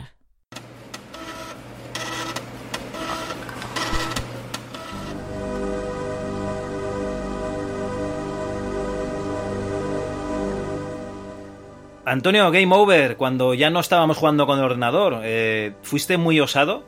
Preguntaste entre el público, ¿no? ¿Qué, opciones eh, querían ellos? O sea, tú no sabías exactamente qué saldría. A ver, tenías un 33% de probabilidades de que saliese el tema que tú, que tú creías, ¿no? Y salió animación en MS2. ¿Era este el tema que tú esperabas? Bueno, realmente me da igual, Javi. Tú sabes que para mí todo esto me sirve simplemente para tener excusa e investigar un poquito en, pues en temas que creo que tanto a ti como a mí no, nos gustan. Eh, animación en MS2, temazo apasionante.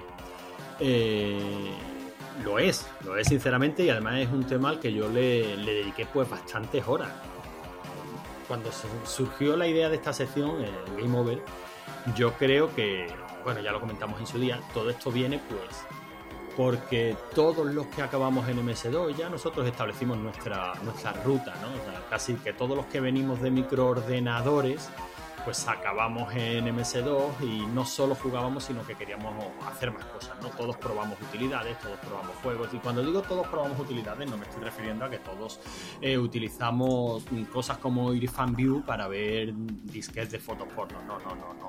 Me estoy refiriendo... Disquetes de fotos porno, muy interesante. Sí, sí, sí. Eh, explica, explica, explica, esto, ¿eh? No. ¿Disquetes? Sí, sí. ¿Cuántas fotos cabían en un disquete? Pues cabían bastante, teniendo en cuenta, daba para paja, Javi, si eso es lo que me estás preguntando. ¿Pero se veía algo o era como ver el Canal Plus así codificado un viernes para Se veía, hombre, se veía. Date cuenta ah, que si nos valía con el Cobra Misión, pues imagínate lo que podía haber en un disquete.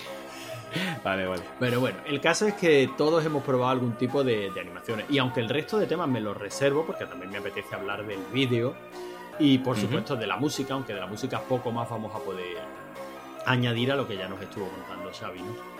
Pero, pero en animación, curiosamente, cuando lo primero que pensé, digo, bueno, pues me voy a hacer un, listado de programas de animación 2D para MS2. Eh, fíjate mi idea, ¿eh, Javi? Me voy a hacer un listado, luego yo ya desbrozo, quito los menos relevantes, me quedo con los tres o cuatro más importantes y veo a ver si qué se podía hacer con ellos y dónde se usaron y tal. la idea va bien, ¿no? Eh, bueno, pues es que el listado se me ha quedado en dos. ¿En dos listados o en dos programas? No, en dos programas. O sea, es ah, que eh, curiosísimo ver la poca relevancia o la poca mm, variedad de programas de animación en 2D o incluso en 3D para MS2.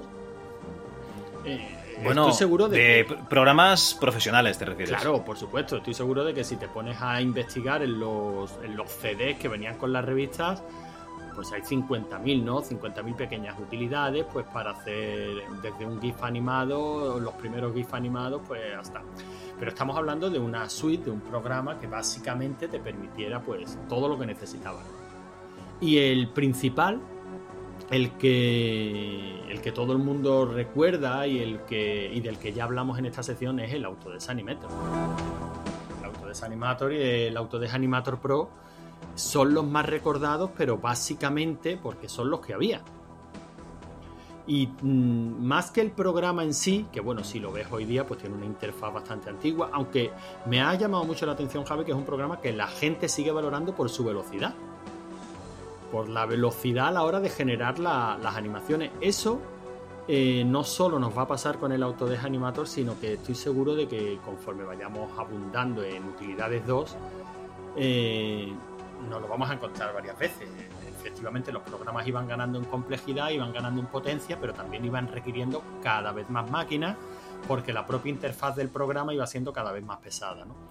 Esa, es así, ese, ese tipo de Sí, sí. ese planteamiento eh, te lo encuentras y todavía a fecha de hoy, eh, te estoy hablando 2021, todavía hay quien dice que prefiere para hacer determinados renders aplicaciones tipo pop eh, o Polyray, las que ya comentamos hace un par de programas, Sí. y que los prefieren por la velocidad porque ya tienen tan interiorizado pues el lenguaje de programación que utilizan estas aplicaciones pues para las instrucciones y renderizar una pequeña animación como para tener que arrancar la interfaz de hoy por hoy un 3D Studio Max por ejemplo. Eh, que ya de por sí nada más que para arrancar y mostrarte en pantalla la interfaz ya necesitas una máquina.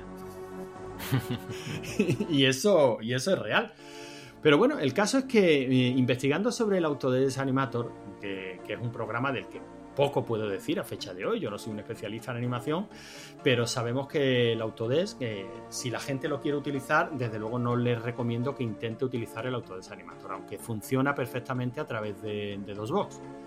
La, alternativa actual es un programa que se llama Moai, M-O-A-I. Si buscas en Google Moai, te va a salir en pues un pequeño. Las, las cabezas, Bueno, ¿no? te van a salir las, las cabezas de Pascua, por supuesto, que por cierto es el icono de este, de este programa. Pero Ajá. también te van a salir, te va a salir una pequeña suite que hay de para generación de juegos, un pequeño motor para de juegos para tipo pixel art, ¿no? Que está Sí. relacionado, pero no es a lo que nos referimos. Este Moai es de un, de un programador o de un grupo de programación, no lo sé, que se llama Code Tulhu. Pondremos el enlace si te parece. Es Code Tulhu como Tulu. como, la- Tulu, de la llamada de eh, Tulu. como la llamada de Tulu, pero sin la C. O sea, es como si escribiera Tulu y en medio le pusieras OD. Es C-O-D-E. Bueno, pero es que to- to- todo el mundo sabe que la C esa es, es- es sorda, entonces no hay problema. Pues en este caso a esa C sorda le han añadido detrás OD y han terminado de escribir Tulu. Vale, vale. Entonces C-O-D-E, T-H-U-L, H-U, abre paréntesis y cierra paréntesis. Si buscan por Code Tulu, les va a salir pues básicamente una versión actual. eh, varía un poquito la interfaz y tal, aunque respeta la forma de trabajar y de. y de. y las herramientas básicas que tenía este, este Autodesk. Estamos hablando de, de- para sistemas Windows, Para, siste- Mac, para- Linux. para sistema Windows, en principio para sistema, para sistema Windows. Vale, ¿vale? vale. Y es un, vamos, es un ejecutable, un Win32 muy pequeñito. Va por la versión 1.7 y la verdad que si hay alguien que le apetezca ver cómo se animaba con ese Autodesk Animator, pues lo mejor que puede hacer es descargarse este Moai. Yo, este Autodesk Animator, ya voy a meter mi, pequeña anécdota, lo, lo tuve, ¿vale? Me lo pasaron en disquetes y en alguna publicidad vi el precio de, de esta suite de Autodesk Animator y más adelante me pasó esto mismo con, con otros, con otras aplicaciones, pues como Photoshop, ¿no? O sea, eran aplicaciones que te llegaban ilegalmente, ¿no? Te llegaban copiadas y que tú las estabas utilizando para tus mierdas, o sea, nada profesional, ¿eh? O sea, las estabas utilizando pues para jugar un poco con ellas y tal, pero que yo cuando, cuando veía el precio, yo me sentía mal, digo, estoy utilizando un software, yo qué sé, de 300.000 pesetas, por decirte algo, ¿vale? Y, y digo, hostia, he estado dejando de pagar 300.000 pelas, que es mentira, ¿no? Porque nunca las hubiese pagado. Y al revés, o sea, si tú aprendes a utilizar estas herramientas, si llegases al mundo profesional, querrías utilizar esas herramientas y las pagarías. Pero claro, tío, yo es que me sentía un poco mal, ¿eh? Bueno, yo la verdad nunca tuve ese tipo de problemas morales. Resquemor. Se ve que. se, ve, se ve- se ve que mi. que mi nivel ético está bastante por debajo del tuyo. Pero yo sí me veía en la tesitura de instalar una suite de esta profesional. O sea, de, la misma manera que ahora no me siento mal en absoluto por tener instalado un Photoshop pirata para hacer un efecto de quitar ojos rojos, ¿no? no eh, o sea, sé, sé que nunca, bueno, a ver, a ver si me entiendes. Hoy día, eh, yo creo que eso la industria lo ha ido entendiendo y hoy día existen versiones de pago o sistemas de pago muy, muy, muy, muy asequibles. O sea, hoy día es absurdo si usas habitualmente un Photoshop, pues no pagarlo. Entiéndeme, eh, no tienes que comprarte la suite completa, tienes sistemas de suscripción y pagar por la suite de Adobe si te gusta el tema de la animación y tal, es lo mejor que, es lo mejor que puedes hacer hoy día. Porque la verdad, por una cuota mensual tienes una. O sea, un software profesional a todos los niveles brutal, ¿no? Y que, y que puedes usar. Y, si eres estudiante, más aún. O si tienes, claro, porque todo este tipo de, mm, de suscripciones para estudiantes, pues están realmente baratas, ¿no? Pero bueno, yo ya te digo, yo en la, en la, en la época no tenía ese tipo de, de, dilemas morales. A mí me llegó este auto de Animator, lo utilicé bastante. Este programa se hizo principalmente famoso, aunque tenía una paleta bastante limitada.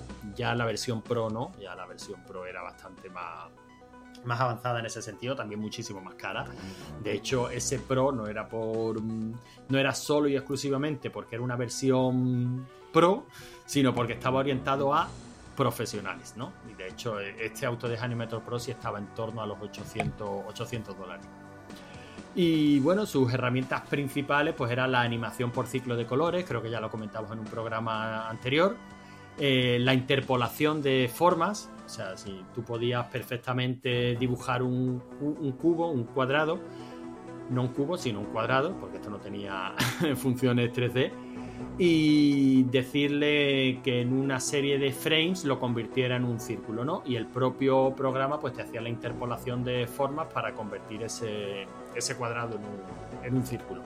Cosas que ahora nos parecen como muy tontorronas, pero en la época era bastante avanzado y ayudaba bastante en el tema de la animación. Hay que entender en cuenta... Por ejemplo, si tenías, eh, yo qué sé, dos sprites, ¿no? y, y, uno era de, de un señor eh, quieto y otro era de un señor levantando una pierna y hacías una interpolación, podías hacer que Autodesk Animator eh, animase ¿no? Eh, lo, lo, que faltaría entre esos dos sprites. No, no, no, no, no para nada. O sea, eh, estamos hablando, ¿No? ah, la interpolación era de formas, de tran, transformaciones de vale. formas. ¿Vale? Pero todo vale. eso combinado pues te, te, daba una serie de herramientas que evidentemente no te automatizaban. ¿Sabes cuál era el problema principal con todo este tipo de, de aplicaciones, Javi? La falta de información de manuales. No, la falta de talento.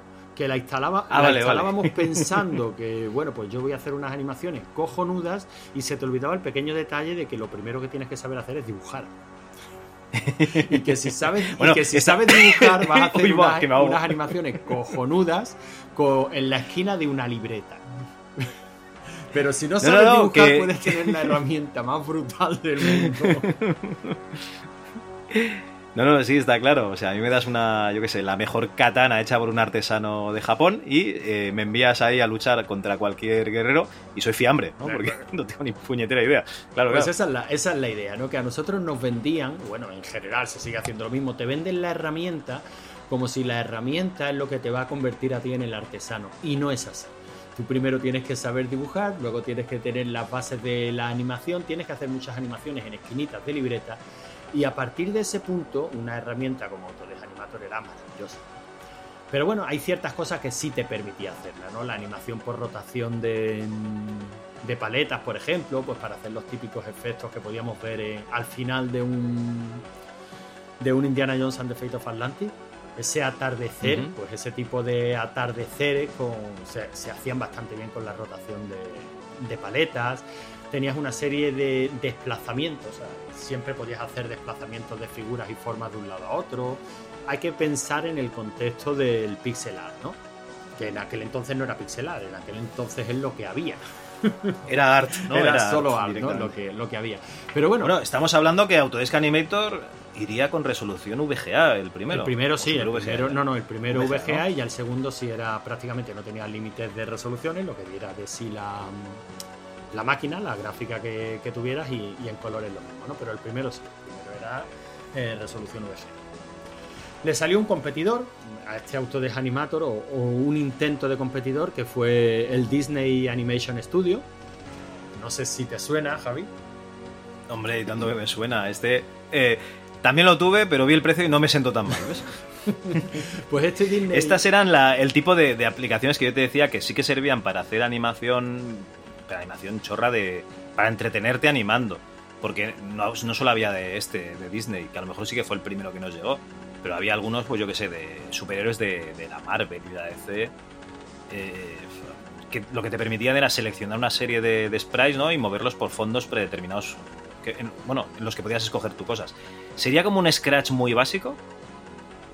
Muy muy básico. Sí, podría ser, eh, podría ser algo similar, pero básicamente eso eran colecciones de assets temáticos. Por ejemplo, el que estás comentando de Marvel, pues eso era, era básicamente eso, una serie de assets temáticos que tú tenías ahí para que pudieras eh, montar tu, pues, tus pequeñas animaciones y hacerte a la idea de que sabías animar. ¿no?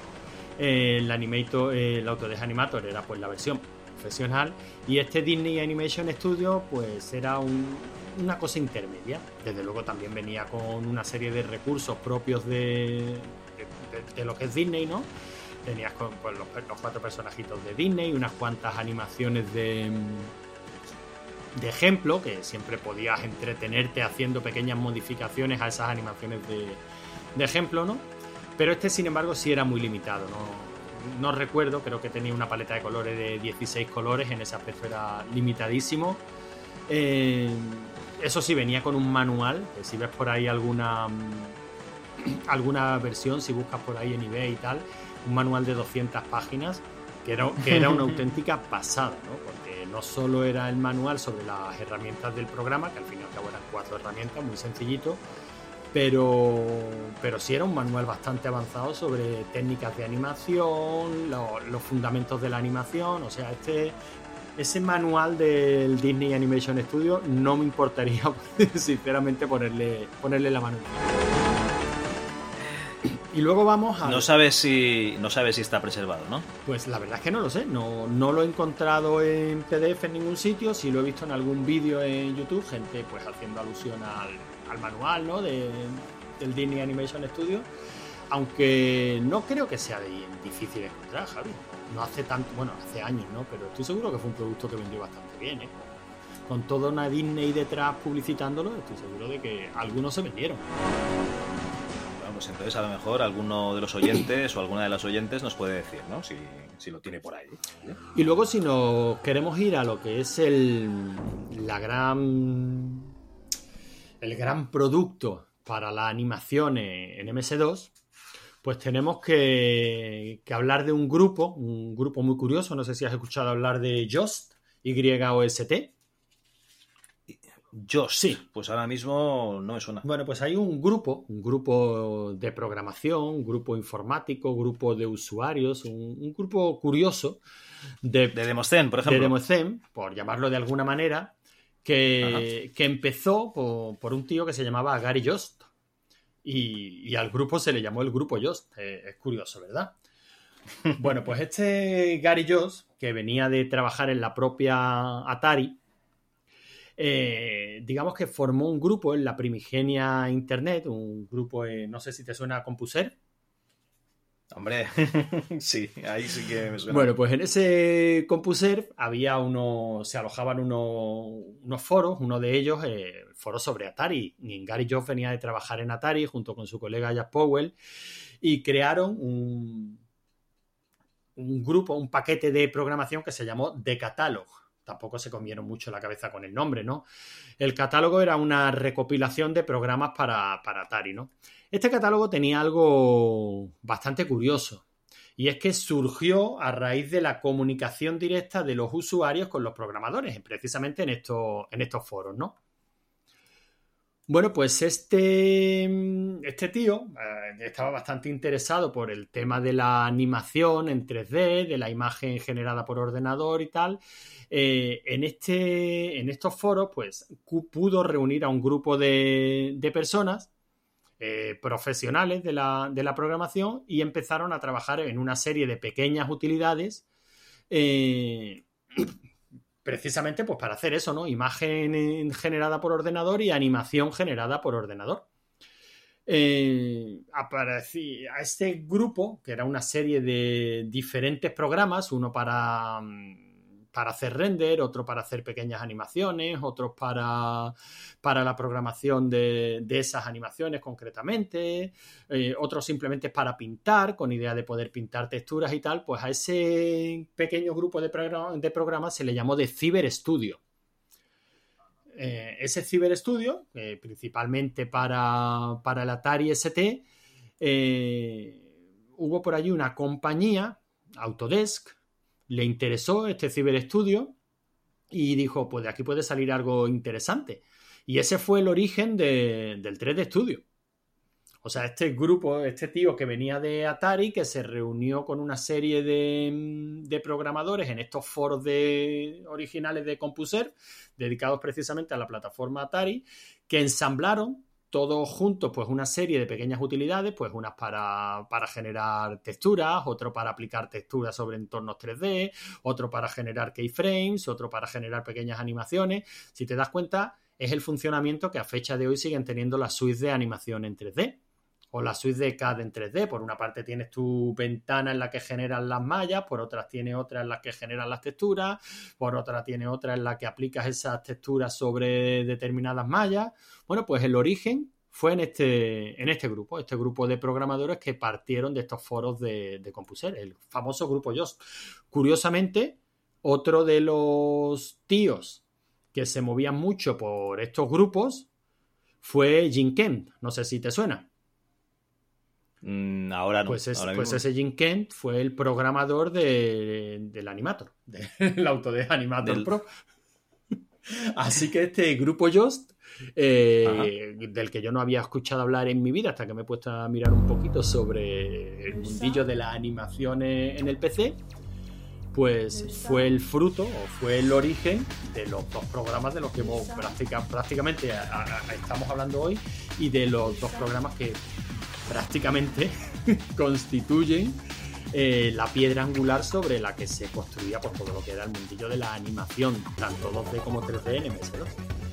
El Autodesk Animator Pro y el 3D Studio, que por cierto conoció cuatro versiones en MS2. Luego ya se nos escapa porque ya se convirtió en 3D Studio más cuando empezaron con sus versiones, primero de Windows NT y luego ya posteriormente de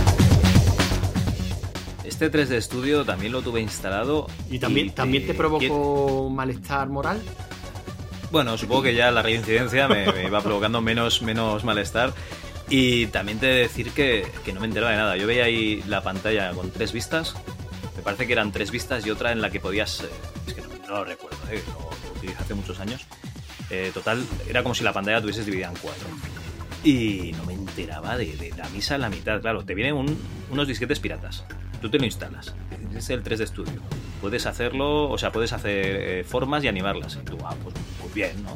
Claro, lo que veías en las revistas que se hacía. Pues yo voy a hacer lo mismo. Lo mismo que estos profesionales lo voy a hacer yo en mi casa. Y te ponías ahí sin instrucciones y nada, sin conocimientos de inglés apenas, no hice nada. Me parece que en una semana me lo desinstalé directamente. Sí, a mí me. esto ocupaba sitio, ¿eh? Ocupaba, era, era, grandote. A mí, me, a mí me pasó lo mismo y, la verdad es que son los típicos joder, que son programas profesionales, A esto, no te, a esto no te puedes enfrentar, no diré ya sin un manual, a esto no te puedes enfrentar sin un proceso de aprendizaje paulatino y, guiado para que poco a poco vayas sentando las bases y luego empezando a trabajar con ellas. Hombre,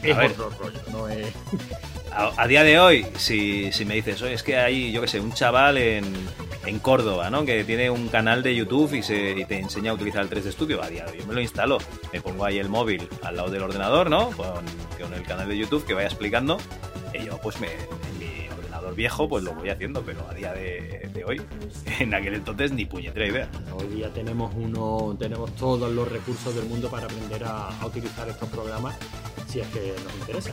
Ya para acabar, Javi, que si la gente no está, no le basta con este Moai que he recomendado como alternativa al Autodesk, el propio Autodesk, eh, o sea, el propio Animator y el Animator Pro su código se liberó hace ya una, serie de años, no sé si 10 o 12 años, y se lo pueden descargar de GitHub. O sea que no solo te lo puedes compilar y usar si es que te apetece, sino que incluso lo puedes modificar y, y mejorar. Oye, estoy seguro de que entre nuestros oyentes hay quien tiene nivel para eso. Hombre, segurísimo. Pues nada, oye, eh, animación en MS2, ¿esto va a continuar o, irás saltando a otro tema ya? Bueno, yo me gustaría primero mm, ver las alternativas en todo, tanto en animación como luego en vídeo. Me apetece mucho tocar el tema del vídeo. Y para el próximo programa, si te parece, Javi, mm, vamos a empezar con el vídeo, pero con un proceso que a mí me, trajo de cabeza en su día hasta que. y hoy me, me vuelvo loco viendo lo facilísimo que es, ¿no? es como convertir el vídeo analógico a digital para poder intentar hacer algo con él. Así que si te parece, el próximo día tocamos lo que es la digitalización de, de, de Perfecto. vídeo. Pues como si fuese tu sección. Perfecto. Muy bien.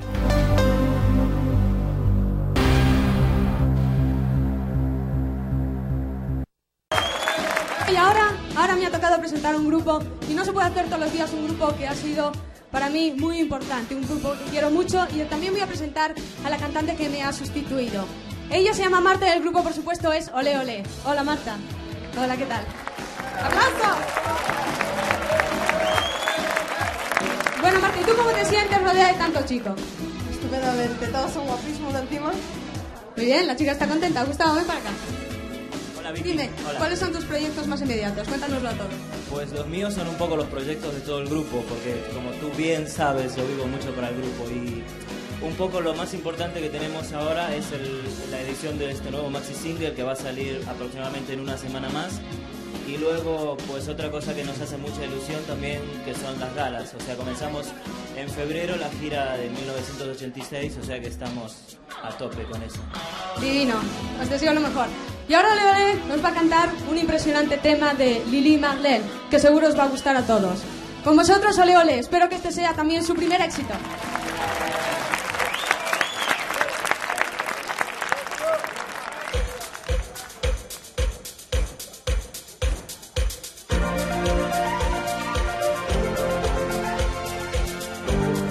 Antonio, eh, tenemos una pequeña pausa, ¿no? Después de, este, de estos contenidos tan densos, una pequeña pausa para publicidad. Y tú ya sabes cómo va esto. O sea, yo propongo un anuncio que te voy a dedicar a ti y tú me, me propones otro, ¿no? Y me lo dedicas a mí. Y yo te voy a poner este anuncio. Espera, voy a echarte una mano. Tú pasa el pronto, yo el paño.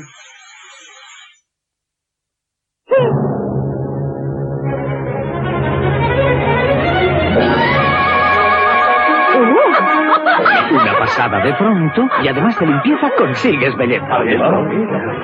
Señores, seriedad. A trabajar. Pronto de Johnson. Además de limpieza, belleza. Bueno, ¿qué te parece, Antonio? Pues no sé qué me quiere decir con esto, Javi. ¿Y yo tengo que pasar el pronto o el paño? Exactamente, ¿qué me toca a mí de todo esto? Bueno, eh, esto tiene dos, vamos a decir, acepciones, ¿no? O dos significados. El primero es, pues, lo fácil que tú te puedes peinar, ¿no? O sea, pasas el pronto del paño te- y, y enseguida, pues, ya tienes allí una calva reduciente. No la he visto venir. Esto por un lado, ¿eh? Vale, yo creo que te echas un poquito de colonia y luego te puedes pasar ahí eh, la manica, el paño y ya está. Perfecto. Peinado. y luego, por otro lado, en que eres una persona que te apuntas a, a todo, tío. O sea, mm, si nos apetece hacer un programa de, de lo que sea, ¿vale? Enseguida te, te apuntas. Es como pasar el pronto, ¿no? El pasar el pronto es. eh, vamos a hablar de, yo qué sé, de, de Pesadilla en Elm Street, y entonces tú pasas el paño y dices, sujétame el cubata y, hacemos el programa, claro que sí. Pues la verdad es que Javi, cuando uno está bien rodeado, apetece apuntarse a lo que, a lo que haga falta. Entonces, pues sí, en ese, en ese aspecto no, no te voy a decir que no. Lo que, que- lo que queráis grabar, yo siempre voy a estar disponible. Perfecto, pues oye, ¿has visto? ¿Le has entendido enseguida el anuncio? Sí, sí, sí, sí, sobre todo lo, de, lo del peine, me ha gustado lo del peine.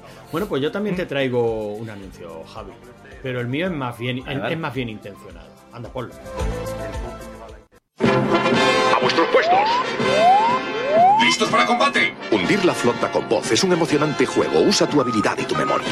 ¡Destructor tocado! Tres diferentes niveles de habilidad. Tu misión derrotar al computador o a tu adversario. ¡Oh, no! ¡Hundido! ¡Bien! Hundir la flota y hundir la flota por computador de MB, ahora con voz. Pues. eh, vale, oye, un juego magnífico. Yo, yo no lo tuve, eh, este, este juego. Eh, ¿qué, qué, qué quiere- qué significa? A ver, Pues mira, eh, aunque he estado mirando un montón de anuncios, ¿no, Javi? Tú sabes que yo esta sección me la tomo muy en serio. Y que, bueno, tengo una edad, pero tengo que seguir metiendo cosas importantes en mi cabeza.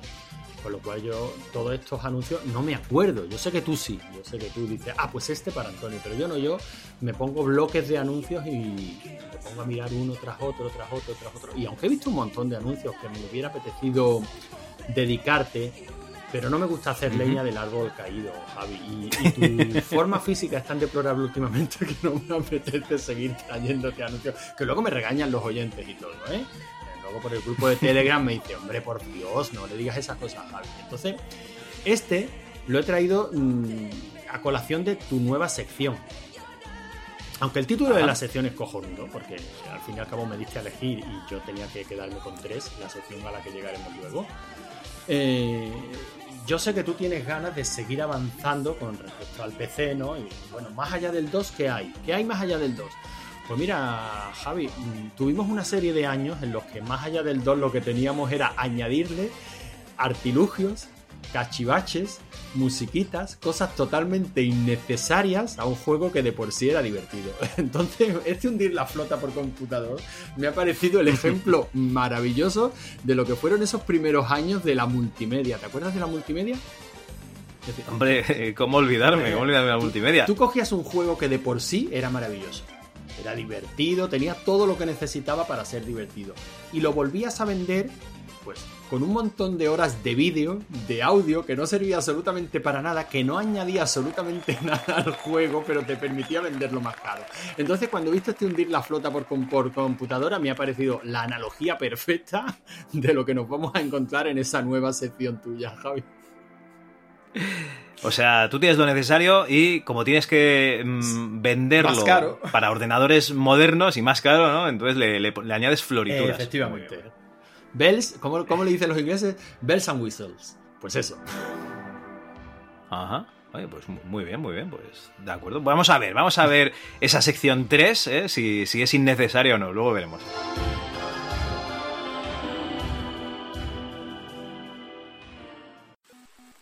Rigor y criterio, enmazmorrados, el rincón del developer, el MS2 Club. Madre mía. No me extraña que me llamen el inadaptado, el rarito, el friki, con todos los podcasts que me escucho de la chus. No sé si dejar este mundillo, ser un ciudadano ejemplar y... Espera, ¿qué es esto? 2600 píldoras. ¿El nuevo podcast de la chus? ¿Un podcast sobre la Atari 2600? Su historia, sus juegos más famosos, todas sus curiosidades. En capítulos cortitos de menos de 20 minutos y grabados por un tío mientras camina por la calle. Ay, me retracto, a la mierda. Ahora también me voy a escuchar el 2600 píldoras y voy a ser el rarito, pero con más razón. Cadena 40 presenta Ladies and gentlemen, the president. Well, ciudadanos del mundo, ha llegado el momento que todos esperábamos. Máquina Total 7.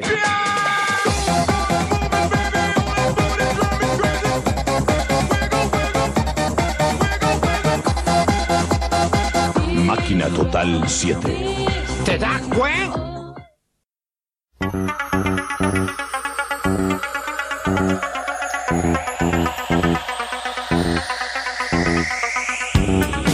Rigor y Criterio es un trepidante podcast hecho por unos frikis que no existen en un mundo lleno de peligros. Logarán y Cal, hombres de mediana edad, embarcados en una cruzada para salvar la causa de los incultos, los desinformados, los aburridos, dentro de un mundo de podcasters que operan al margen de la ley.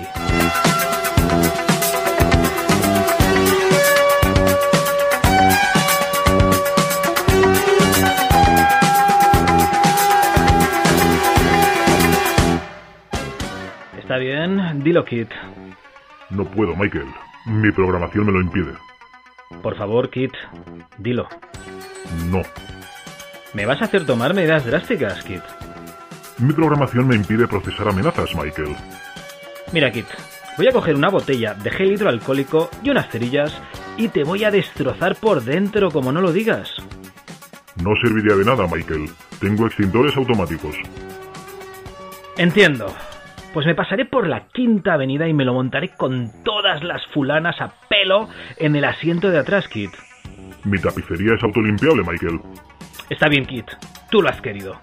Te pondré en bucle todos los programas de la Chus, incluido ese asqueroso de rigor y criterio. Está bien, Michael, lo diré. Dilo, vamos. Michael, eres el tío con mejor pelazo del lugar. Sí, oh yeah. Rigor y criterio. Porque no tenéis ni puta idea.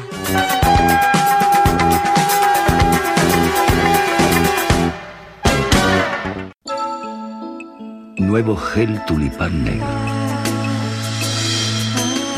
Extra perfumado. Con provitamina A. Siguiendo la línea de tu piel. Nuevo gel tulipán negro.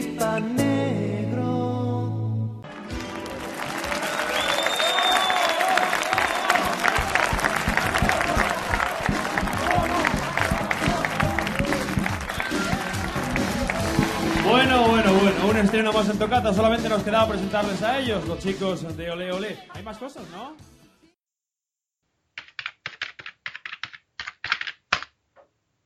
Música.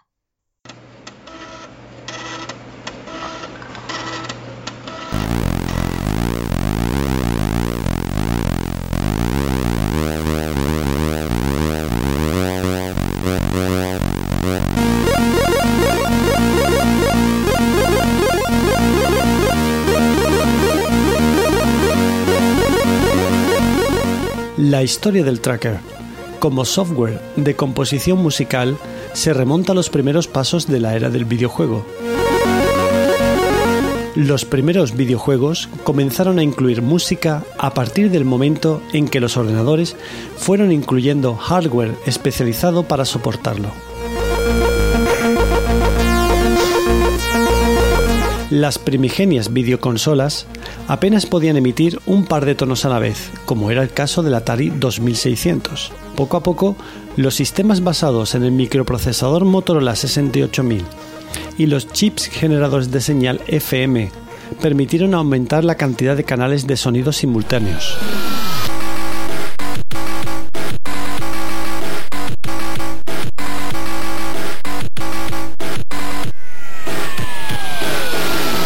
Al cabo de los años, se crearon herramientas para facilitar la creación e incorporación de la banda sonora en los videojuegos.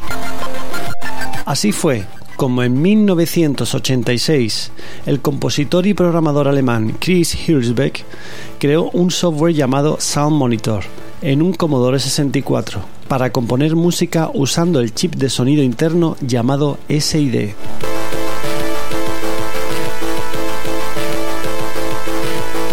A la vez, creó una rutina llamada Music Master que reproducía la música generada por el primigenio tracker.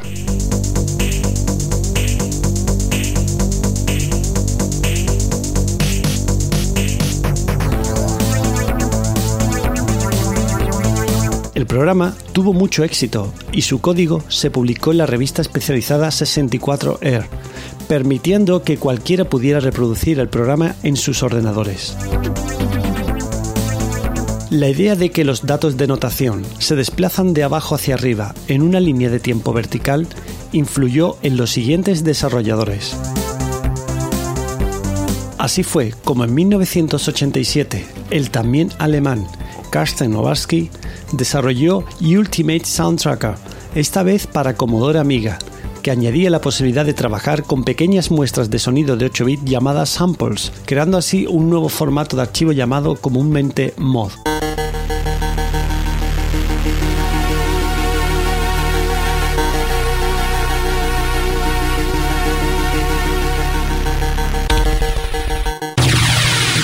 Durante esa época se crearon numerosas composiciones y bandas sonoras de videojuegos. Cabe destacar el trabajo de Chris Hirschberg, sí, el mismo creador del primigenio Tracker, y su música de The Great Gianna Sisters y la famosa saga Turrican.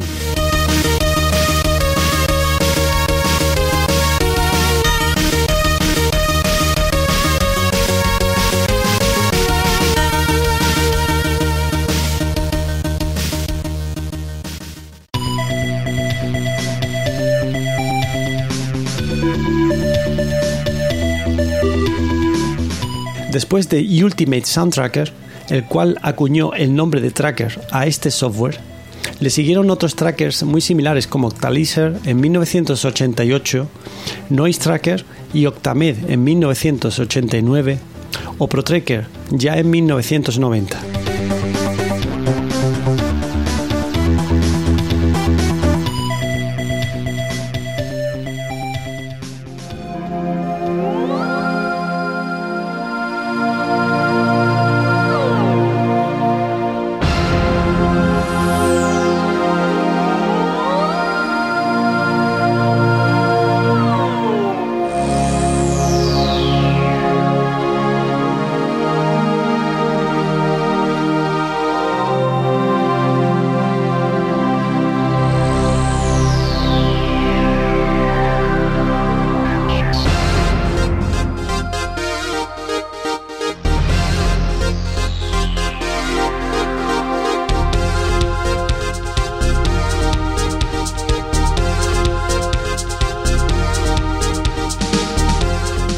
Estos programas permitían crear canciones llamadas módulos mediante una serie de partituras cronológicas llamadas patrones, donde el músico especificaba las notas del instrumento que seleccionaba. La ventana de edición de un tracker recuerda a los rollos de papel de un piano automático que se desplaza de abajo arriba. Como estándar, se usa el sistema de notación musical anglosajón, que reemplaza la notación latina que todos conocemos. Do, re, mi, fa, sol, la, si, por las letras C, D, E, F, G, A y B. A cada nota podemos definir con un número su octava y podemos aplicarle ciertas variaciones como volumen, tono y efectos. Además de esto, los trackers permitían trabajar con cuatro canales, es decir, podían reproducir hasta cuatro sonidos a la vez, una limitación que traía por defecto Paula, el chip de sonido del Commodore Amiga.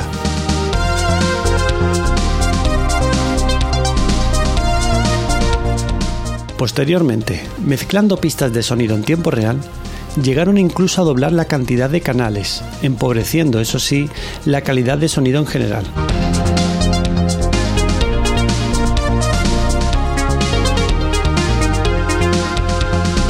Este tipo de software se convirtió en toda una revolución similar a la actual del software libre, puesto que cualquier persona podía crear o modificar canciones, reutilizar los instrumentos como las muestras de sonido o simplemente aprender de otros observando la construcción de cada canción.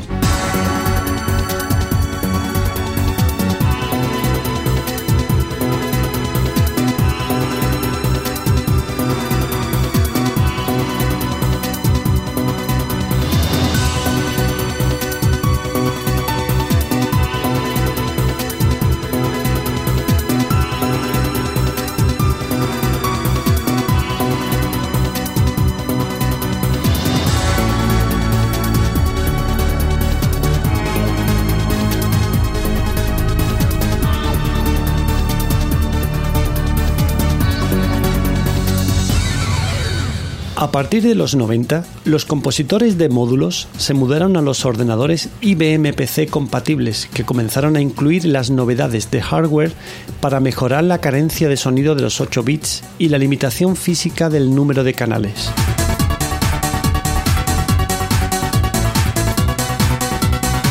Así fue como la tarjeta de sonido Sound Blaster de la empresa Credible Labs se convirtió en la opción más adecuada para los nuevos compositores trackers. Esta tarjeta podía trabajar con muestras de 16 bits y con calidad CD, además de aumentar las capacidades hardware de mezclado de sonido en tiempo real, lo cual ayudó a que los trackers aumentaran su número de canales y su calidad de sonido. Aparte, contenían chips sintetizadores de sonido que podían incluirse como instrumentos en las canciones. Fueron muy famosos el OPL2 y OPL3 de Yamaha que se usaban a menudo en videojuegos de la época.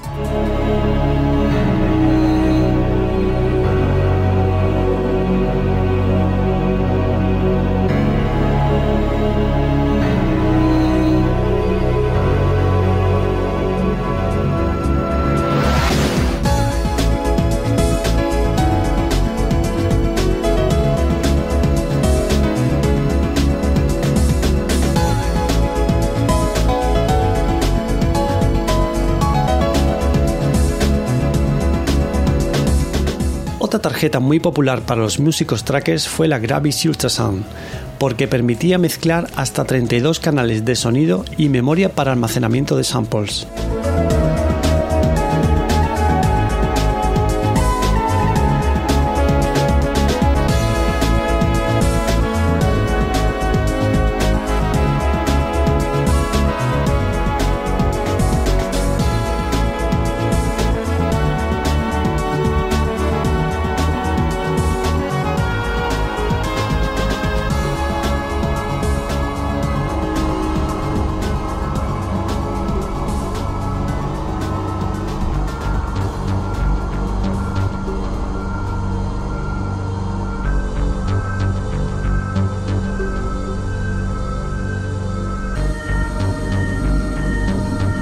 Las canciones de los trackers se compartían por todo tipo de medios, pero tuvo su gran auge cuando los piratas informáticos las incluyeron dentro de los cracks.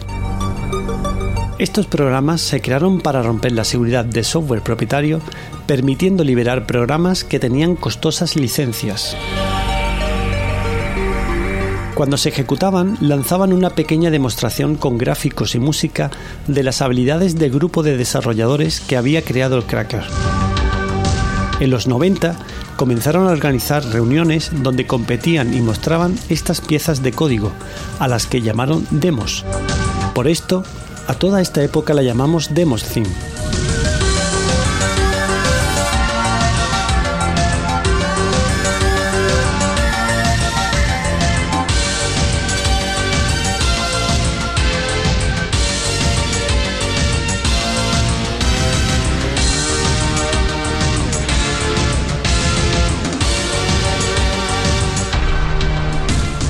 Las demos evolucionaron progresivamente hasta convertirse en pequeñas obras de arte. Llevaban la máquina al 100% de rendimiento mientras visualizaban gráficos y música en tiempo real.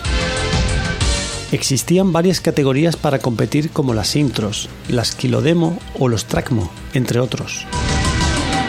Uno de los grupos de desarrolladores con más éxito fueron los finlandeses Future Crew, los cuales en la edición de Assembly de 1993 lanzaron su demo Second Reality, que está considerado como una de las demos de PC más influyentes que jamás se ha hecho.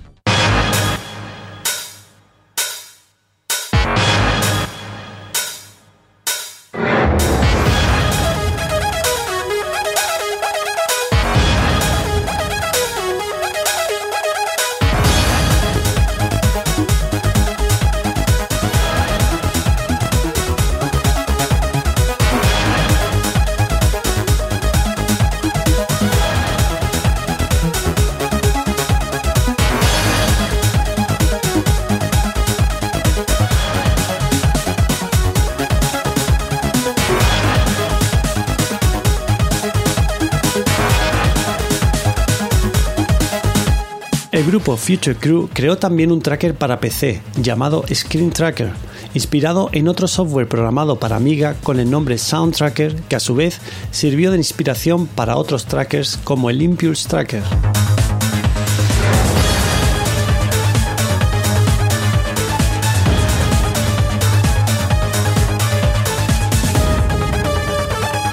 Uno de los componentes de este grupo era Johnny Balton, que se escondía bajo el seudónimo Purple Motion.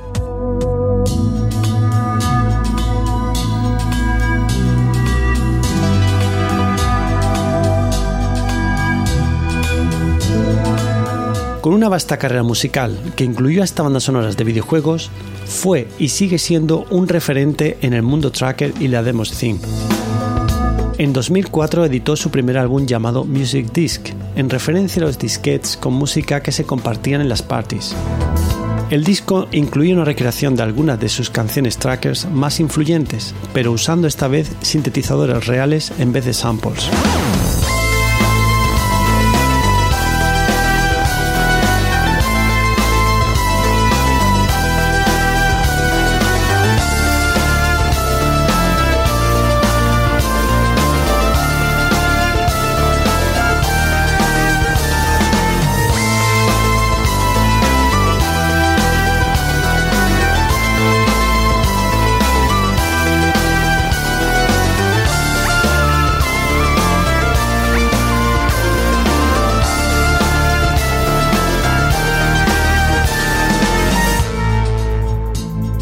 La Demos la evolución de las tarjetas de sonido y la disponibilidad económica de los PCs compatibles fomentó el uso de los trackers como instrumento para los músicos amateurs. Así fue como durante el inicio del segundo milenio aparecieron numerosos trackers que competían con los más novedosos secuenciadores de la época. Nombraremos algunos como ProTracker, Modplug y Milky Tracker, este último inspirado en el Fast Tracker 2 del grupo Triton, pero personalmente me gustaría destacar el software del desarrollador finés Oskari Tamelin llamado Jesco Bass.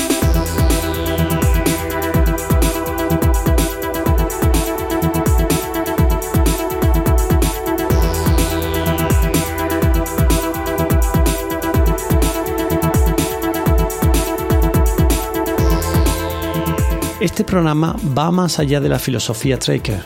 Aunque la edición de las canciones se basan en la típica de cualquier tracker, la capacidad instrumental y de efectos se amplía mediante una forma espacial de interconexionado de máquinas virtuales. Estas máquinas pueden ser desde samples, instrumentos MIDI, VST, sintetizadores virtuales, efectos DirectX, etc.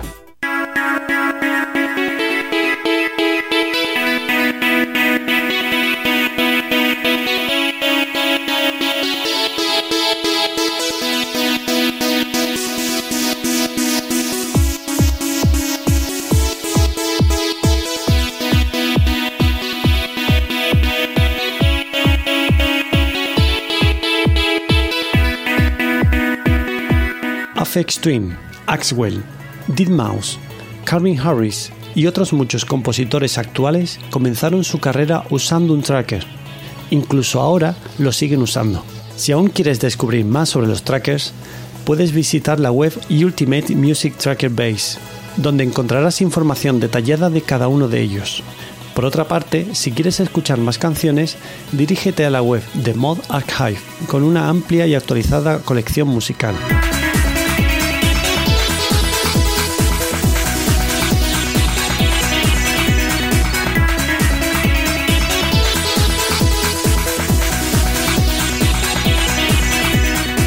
Usa un tracker, disfrútalo y comparte tus canciones.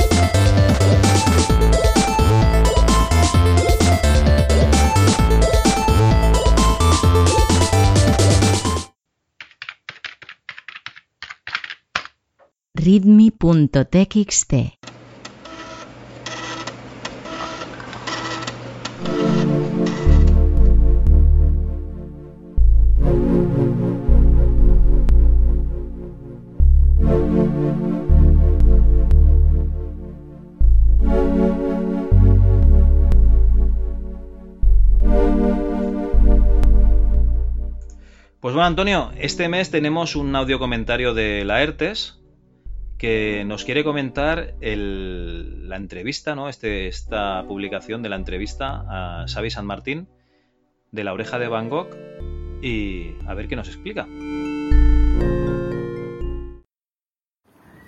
Hola, soy la Ertes y nada, aquí aprovechando que estoy dando un paseito, pues grabo un comentario sobre la entrevista a Xavi San Martín, que la verdad es que estuvo muy bien, muy, todo muy interesante todo lo que contó.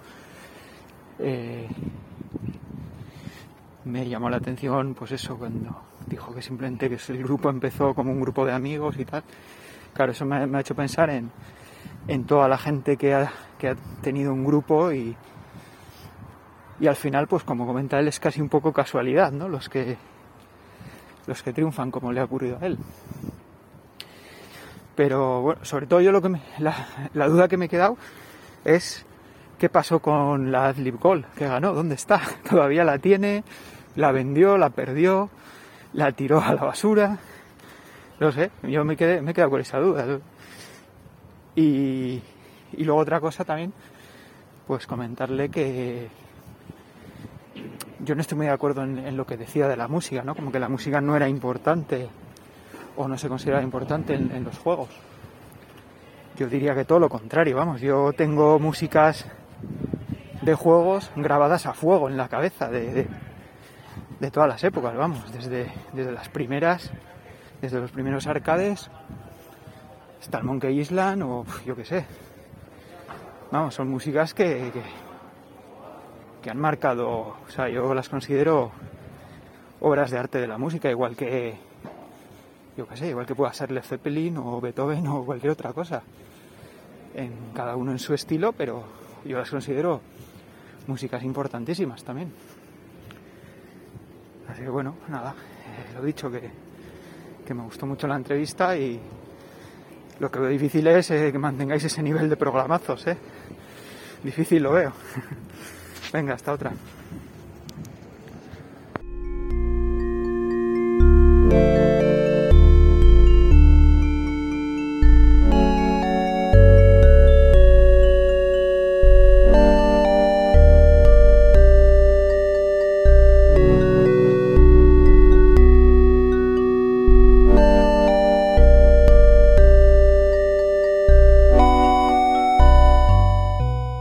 Antonio, eh, la ERTES ha dejado su, opinión. Yo creo que le gustó la entrevista bastante. Aunque está claro, ¿no? Que, que, le parece que la música de los videojuegos, pues es una cosa muy, muy a tener en cuenta. Y eso que es la persona que siempre nos encarga. Eh, bueno, es el responsable, ¿no? Del salón arcade de, del grupo de Telegram.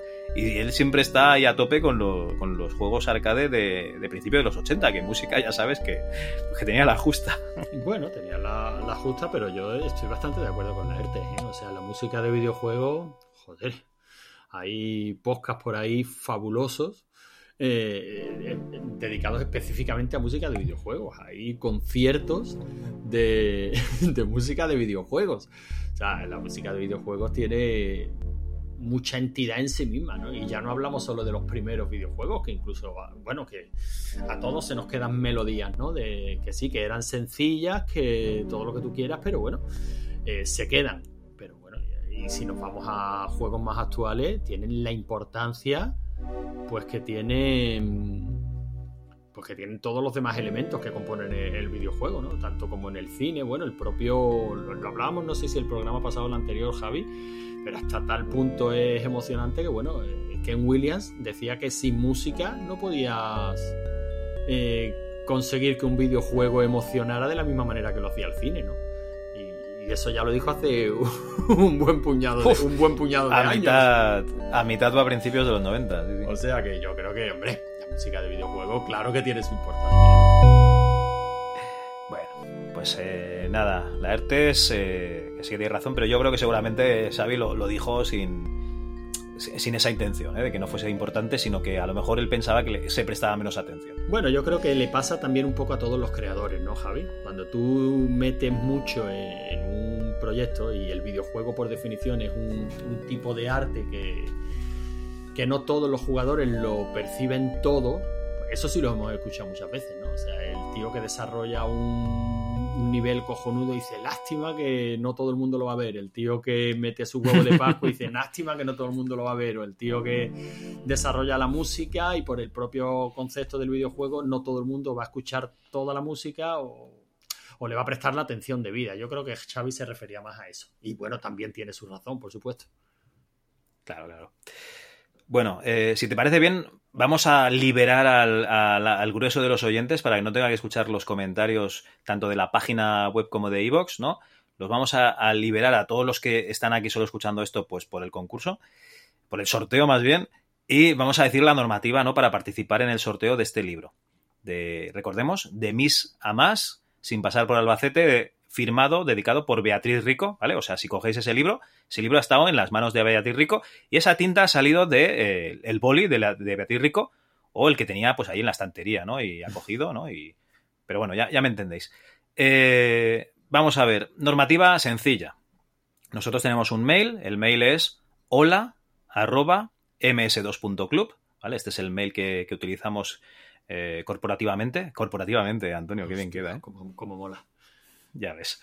Bueno, pues tenéis que enviar un mail a este ms2.club indicando dos cosas. Cosa número uno. ¿Cuál es el sueño actual de Beatriz Rico? ¿Vale? Escucháis la entrevista y contestáis. Cosa número dos. ¿Cuáles son vuestros tres juegos favoritos de MS2? Si eres un oyente o una oyente que no ha jugado a muchos juegos de MS2 y pones un juego de Windows eh, por equivocación, por error o aposta, no hay ningún problema, ¿vale? O sea, no vamos a ser tan tiquismiquis. O sea, pones tus tres juegos favoritos de ordenador y ya está. Y me he dejado la cosa número tres. Eh, ponos un nombre, ¿no? Para que podamos contactarte. Y ya si nos pones el teléfono para poder contactarte y enviarte el libro y que tú lo recibas en tu casa, ya espectacular, ¿vale? Entonces, eh, básicamente eso. ¿Cuál es el sueño de Beatriz Rico a día de hoy? Tus tres juegos favoritos de, de MS2, datos de contacto a hola arroba ms2.club. Lo he explicado sencillo, ¿no, Antonio? Yo creo que diáfano. Vale, perfecto. Pues bueno, ahora sí, os liberamos, ¿no? Porque vamos con la sección de los comentarios. Eh, el último programa que, que tuvimos fue el volumen 11, que hablábamos de aventuras conversacionales. Después tuvimos eh, un extra floppy, ¿no? Haciendo aventuras conversacionales con Ricardo Odón. ¿Vale? Eh, os invitamos a que lo escuchéis si os gusta el tema. Después, en la página web hemos tenido algunos artículos como La breve historia de los trackers, ¿no? Que nos ha hecho un resumen guancho, auditivo. Vampirro nos ha regalado también con su Jack Attack, que es un artículo en el que habla de Jack Tramiel, ya sabéis, el fundador de, de Commodore y que tuvo mala suerte con, con, los negocios hasta que pues, acabó en Atari. Y por último, eh, hemos tenido algunos eh, podcasts que hemos publicado en versión floppy también, la entrevista de, de Xavi San Martín, simuladores de vuelo de Micropros con la ERTES, y luego dos eh, podcasts que se llaman Más allá del 2, que es Jorge Rosado, que nos vino a hablar aquí de, de sus juegos de Roll Crusaders cuando estaba en, en Noria Works. Eh, luego también os hablo de Hammer Technology, recordad que está aquella empresa que, sacó el Deep, Deep, Games Studio o algo así era, eh, la, digamos esa suite de desarrollo de videojuegos para MS2. Y pues bueno, nos explica un poquito también su paso por multimedia, Dynamic Multimedia, perdón, y Pyro Studios y por Freedom Factory. Y aún nos queda un episodio final que es eh, lo que está haciendo a día de hoy Jorge Rosado. Y es que eh, tenemos otro podcast hermano eh, que se llama El Rincón del Developer, donde pues hablamos con desarrolladores. Y en este caso, Jorge Rosado, pues no entraba en MS2, pero sí que entraba en, en ese podcast. Y ahora sí, sin más, eh, vamos a leer los comentarios que tenéis a bien dejarnos en iVoox y después los de la página web.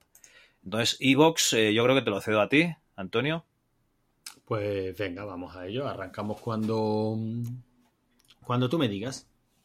Pues ya mismo. Pues venga, empezamos con Allen Reyes, que en el MS2 Club, volumen 6, nos dice: He empezado hace un par de semanas a escuchar vuestro podcast y me gusta mucho, pero al escuchar este me ha llegado al alma el guantazo gratuito al buenazo de Ron Gilbert.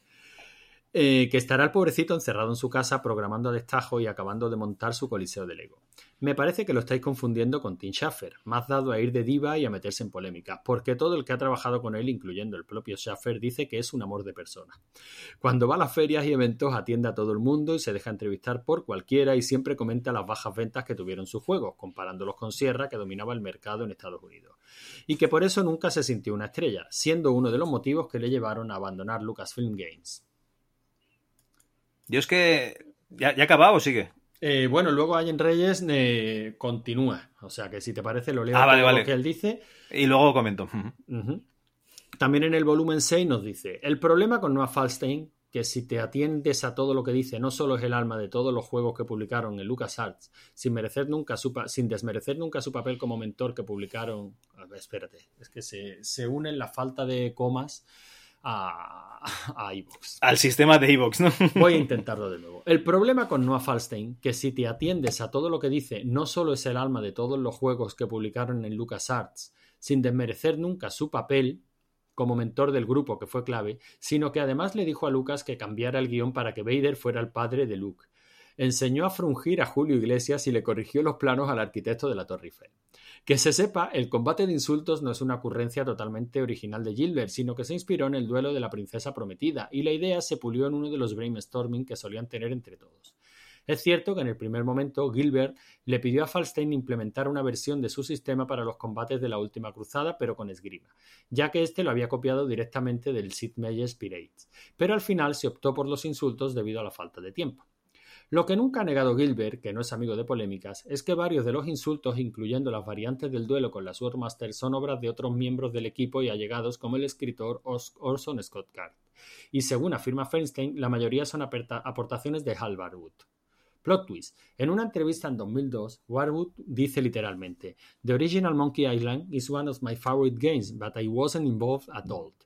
También explicó que aunque aparece como Special Guest Film Director, eso se debe a que había trabajado como guionista en Hollywood, Loca Evasión, El Dragón del Lago de Fuego y Señal de Alarma, que también dirigió.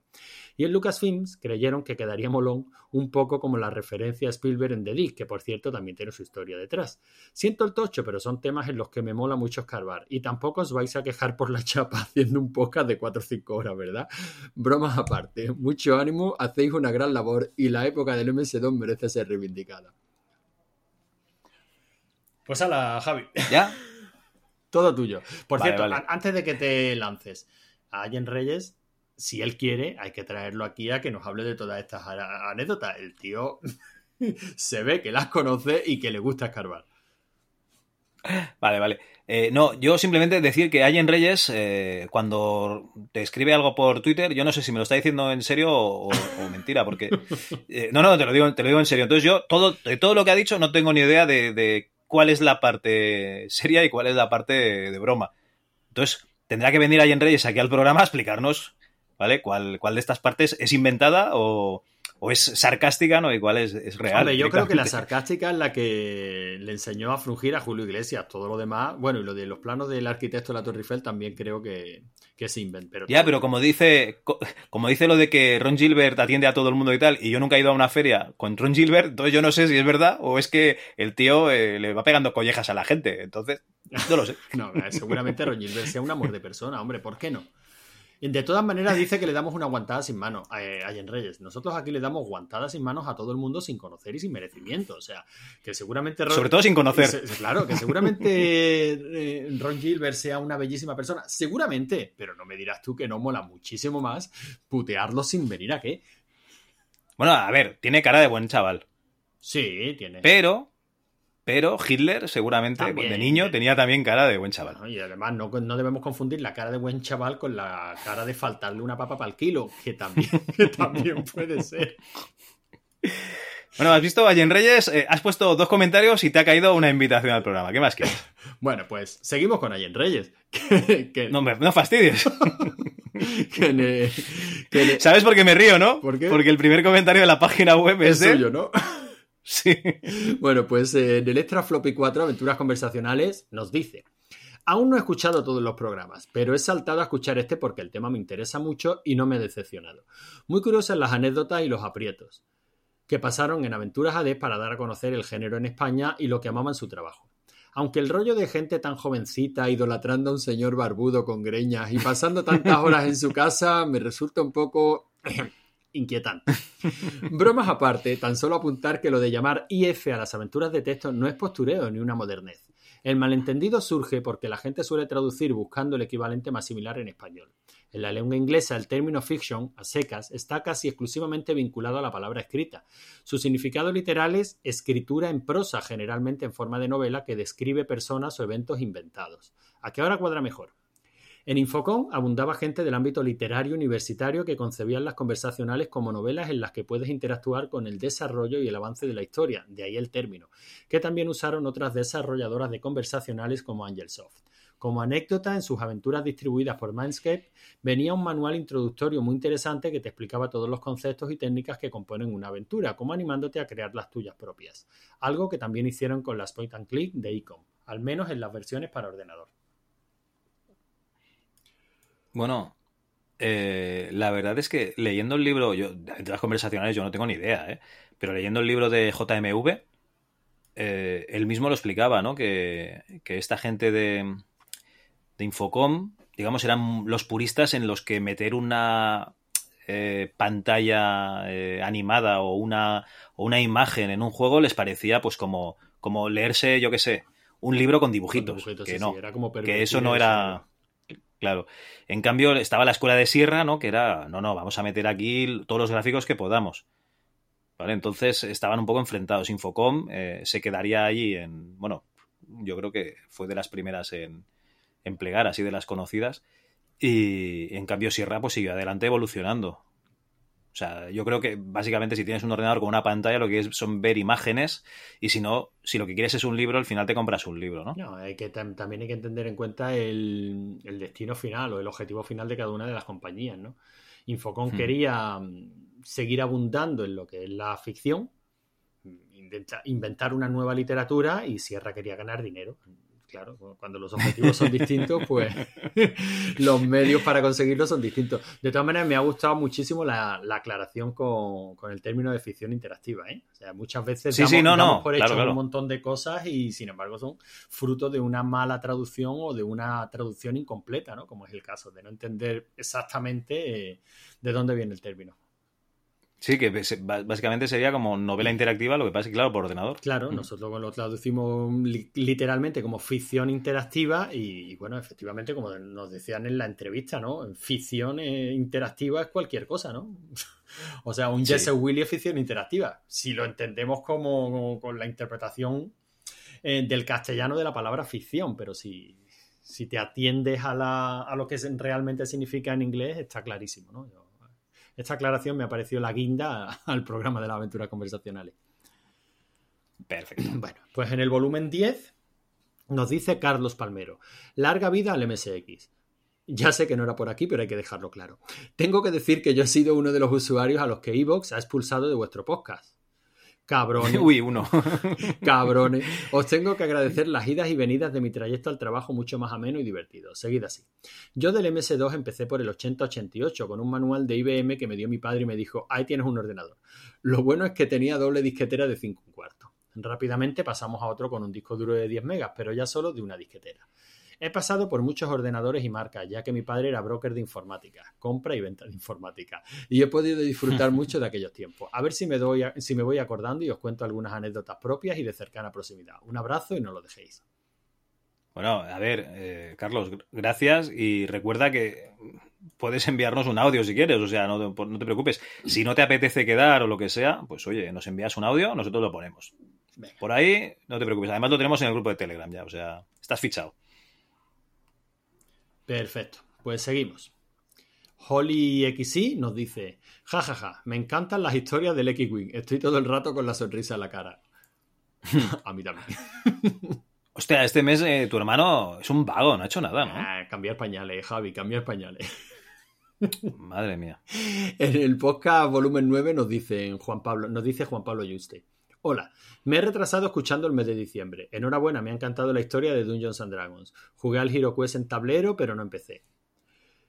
Si tengo muchos libros de. Sí, tengo muchos libros de Elige tu propia aventura y algunos de lucha ficción. Estos de lucha ficción los recuerdo como muy difíciles. No solo tenías que elegir bien, sino que tenías que tener suerte con los dados. Lo dicho, genial y un abrazo. Pues mu- muchas gracias. La verdad es que los libros de lucha ficción, para mí, de mis favoritos. Y los de Lobo Solitario Bueno, y Cachorro no, ¿eh? Lobo Solitario, fantásticos. Bueno, mis favoritos siempre han sido los de. ¿Cómo era esto? De Pip, ¿cómo se llamaba? Eh, Arturo, era. Sí, sí, Pip se llamaba el protagonista y era La búsqueda del Grial, creo que se llamaba. Son Ostras, cojonudos, ya, este- te, ya te pasaré fotos. Vale, vale. Eh, y Juan Pablo Yuste nos dice: Hola, soy el anónimo anterior. Soy Juan Paz, saludos. el, caso es que no veo la- el caso es que no veo el anónimo anterior. O sea, creo que él creía que había publicado como anónimo, pero realmente había publicado con, con su nombre. Ah, vale, vale. Venga. Eh, en el volumen 7 nos dice Allen Reyes. Hombre, Allen Reyes, bebo agua. Ah, no, este es corto. Gran programa. Interesantísima y muy divertida la, histo- la historia de Alcachofa vista desde dentro. Eso sí, me ha sorprendido que les dijeran en su día que no podían hacer un juego de Super López porque Jan era muy puntilloso con lo que se hacía con sus creaciones. Claro, y la peli de Super López que, a ver si nos escucharon bien y lo que le dijeron fue que era muy puntilloso, si no había un cheque bien hermoso que echarse a la cara. bueno, pues de Jan podemos decir de primera mano que puntilloso con sus creaciones lo más mínimo. ¿eh? O sea, a Jan si se le pagaba decía, bueno, mi trabajo es mi cómic. Tú tienes, ahí tienes tus derechos y haz lo que te dé la gana. De hecho, no quería saber nada de la película de, de Super López ni cómo acabar aquello y le importaba una mierda que acabara bien o acabara mal. Sí, pero luego no decía nada. No es como, bueno, no decía nada por razones evidentes, porque no podía, ¿no? Pero no es como Ibáñez, ¿no? Que siempre el- su último trabajo es lo mejor que, que se ha hecho Bueno, con es su otra obra. manera de estar a, de remar a favor del producto, ¿no? Yo- me parece lógico. Stephen King mismo hace lo mismo. Todo, todo lo que él graba es, o sea, todo lo que se hace basado en sus novelas es maravilloso. Pero bueno, es normal, ya que, ya que venden los derechos, Claro que sí, echas un empujoncito. Claro que sí, hay que, hay que, siempre hay que remar a favor del proyecto. Bueno, en el Extra Floppy, volumen 3, nos dice Utuher. No, Games Workshop con Utuher, exactamente. Nos dice Pixel Van Gogh. Qué bien esta casulita, la tenía pendiente, qué ganas. Ese manual, Cal, el W40K Ross Trader, publicado por Alfil, estaba en mi misma calle, salió en español. Sí, yo, a ver. Sí, yo tengo el mío a buen recaudo y te hice un WeTransfer del escaneado hace un tiempo, Cal. El juego efectivamente es un wargame, pero requería un máster y las batallas eran altamente argumentales, no meramente competitivas. Los scouts que tanto gustan ya han sido resucitados en la franquicia Necromunda, así que no tardarán en llegar al W40K nuevo. Y en fin, que deseaba yo escuchar este plus, mucho, mucho. Y creo que tengo que rebobinar en vuestros episodios porque con el cambio de feed juraría que me he perdido cosas desde diciembre. Sí, seguro que te has perdido cosas porque os hemos echado a todos. Eh, ostras, eh, Pixel Van Gogh, seguro que me hiciste el WeTransfer, seguro que me descargué el juego, seguro que no me acuerdo de nada. Lo siento, tengo la cabeza muy, muy mal, muy mal. La tengo muy, muy, muy desorganizada últimamente. Las edades. Entonces, las edades, sí, sí. Entonces, eh, le echaré un vistazo al, al manual. Ya te digo que yo se lo, lo vi, eh, porque me lo dejó un chaval, un compañero, Carlos, que de hecho lo tuvimos en la, en la entrevista a Ricard Ibáñez, que hacemos en Rigor y Criterio. Y, me, me gustaba mucho las ilustraciones. Luego ya de jugar no jugamos nunca ninguna partida, también te digo, ¿eh? Bueno, pues nos sigue diciendo Pixel Van Gogh, el actual Kill Team, modelo W40K de escaramuzas y pequeñas batallitas con pocas quecas, ha resucitado efectivamente al Ross Trader y a otros roles muy cookies. Yo leo estos mensajes, Javi, y te creerás que es como si estuviera leyendo en otro idioma, ¿no? Eh, bueno, a ver, chicos, eh, tampoco ha dicho nada, raro. O sea, son escaramuzas de muñequitos. Vale, continuamos. Y nos dice, el de Games Workshop te debió confundir conmigo y la pandilla, jajaja. Atendría un retrato robot nuestro desde Madrid. Eh, lo dice porque en, en esa cápsula cuento que, que, me dijeron que dejase de robar muñequitos en la, en la tienda y otro día se disculparon diciendo que hoy lo siento mucho, tal y cual, porque, a ver, me parece que, salvo que no me acuerde, yo no, no robé nunca en una tienda de Games Workshop. salvo, que salvo que recuerden, ¿no? Sal salvo que recuerde mal y oh. han pasado los 30 años de rigor, ¿no? Para que no. O sea, para o que haya pasado. Que alguien digamos, pueda, pueda demostrar lo contrario. Claro, esto ha, pros, ha, proscrito y yo creo que no, no, no robé nada. Creo. En el volumen 11 nos decía Aías Borrego. Habláis de un tal J. Gonza, pero no encuentro nada en YouTube. Si me pudierais decir cómo se llama su canal, un saludo. Pues creo que nosotros no hemos mencionado a J. Gonza. Ya se lo decíamos, ¿no? Que seguramente se refería a los compañeros de RM30. Yo creo que sí, que el, el chico pues, ha puesto comentario en todos los foros retro en todos los audios de, de, de retro de, de España, Gonza, ¿no? ¿no? Buscando a J. Gonza. J. Gonza, eh, si escuchas esto, te están buscando. Raúl Def nos dice en el volumen 11, con la incertidumbre total de que se borre este comentario porque llegue la purga del borrado, me la juego y os escribo. Interesantísimo el programa.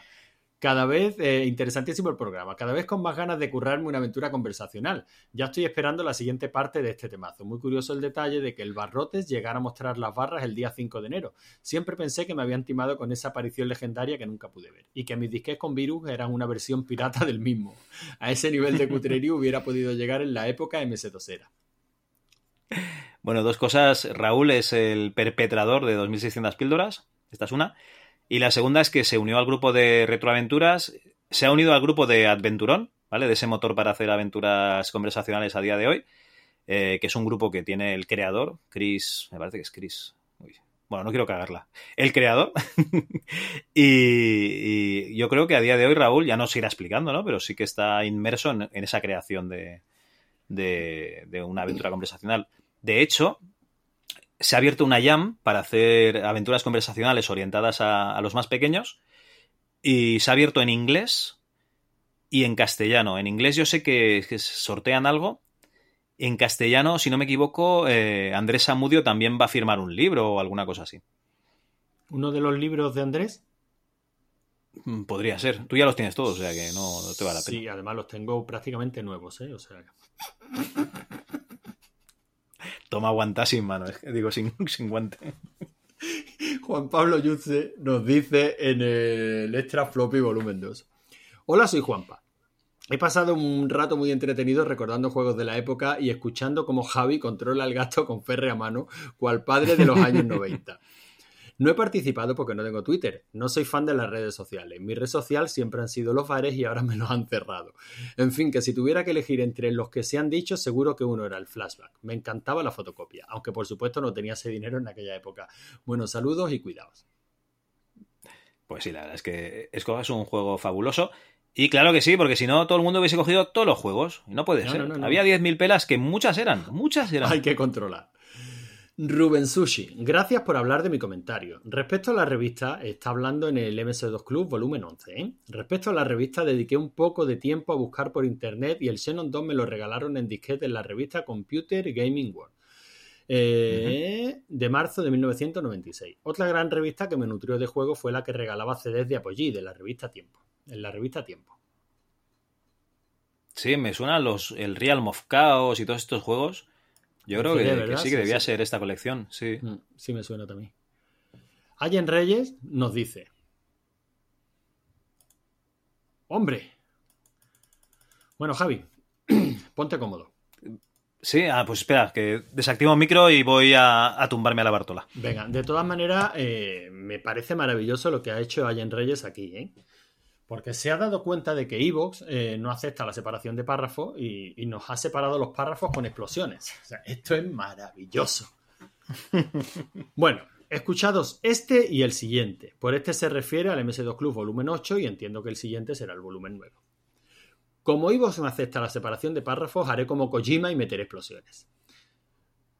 Buenísimos el Veil of Darkness y el I Have No Mouth. Los Extática fueron dos caramelitos de su época con una ambientación lúgubre muy lograda. Inolvidables las apariciones del licántropo, cuando te capturaban los duendes, la iglesia profanada, la armadura de placas, el manual tipo póster o los graficazos super VGA. Y el mapa del segundo. Comparativamente tienen mejor control que el Alone in the Dark, especialmente el segundo con su combinación de esquivas y estocadas. Comparativamente, eh, Allen Reyes, cualquier cosa tiene mejor control que el Alone in the Dark. Ya estamos aquí, eh, o sea, criticando productos adelantados a su época. ¿Por qué? No, no, no, no, no. Estamos hablando exclusivamente del control. Seguimos con, con el comentario.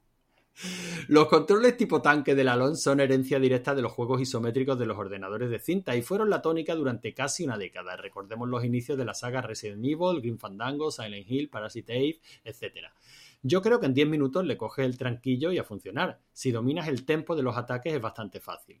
Lo de apuntar tampoco creo que sea problemático porque el 90% de las veces disparas a bocajarro. Lo peor, con diferencia, es tratar de esquivar los obstáculos mientras corres y cambia el ángulo fijo de la cámara y las limitaciones del inventario. ¿De qué me suena eso? Pues... no sé. Yo tampoco. ¿Qué nos dices?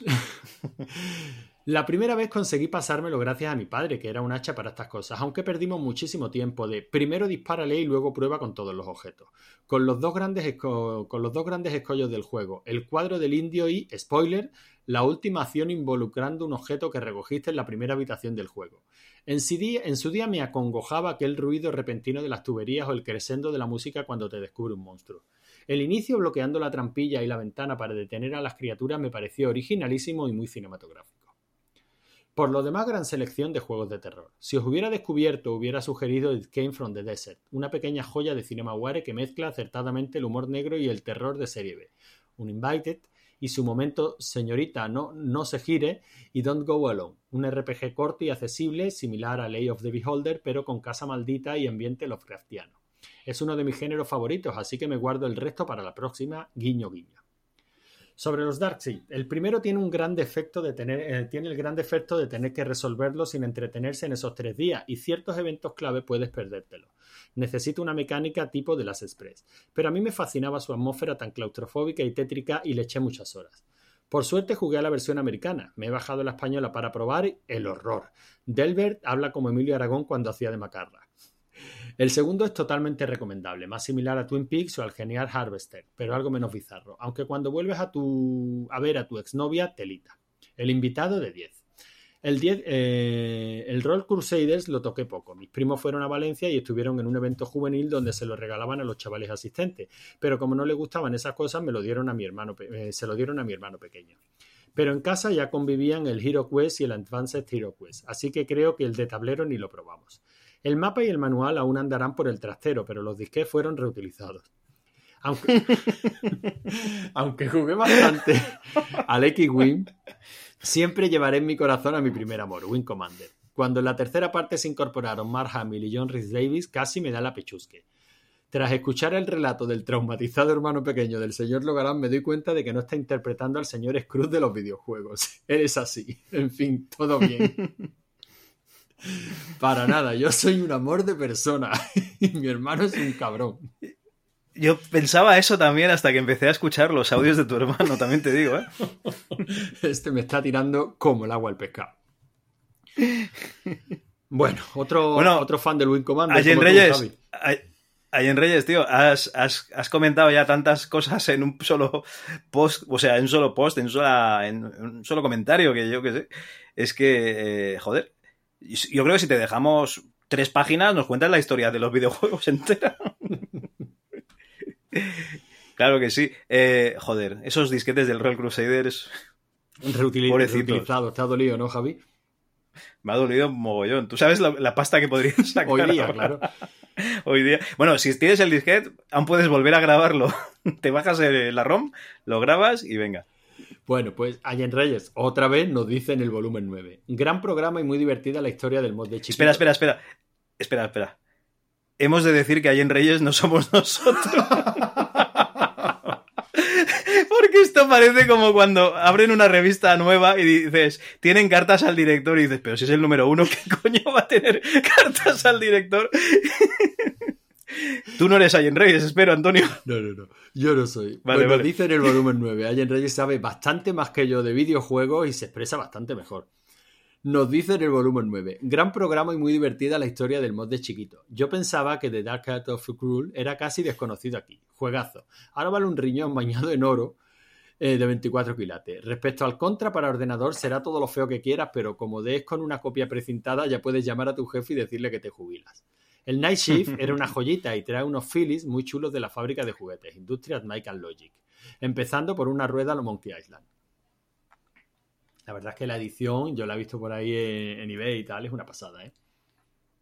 Sí, no, a ver, eh, bueno, como todas las una maravilla. Sí.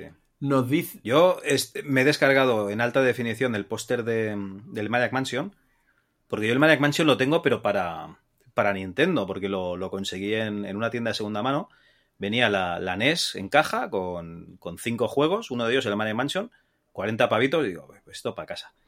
Y la pena es que en esa edición no viene el póster, entonces el póster eh, que te daba muchas pistas sobre el juego, me lo voy a imprimir y me lo pondré por aquí por, el Zulo.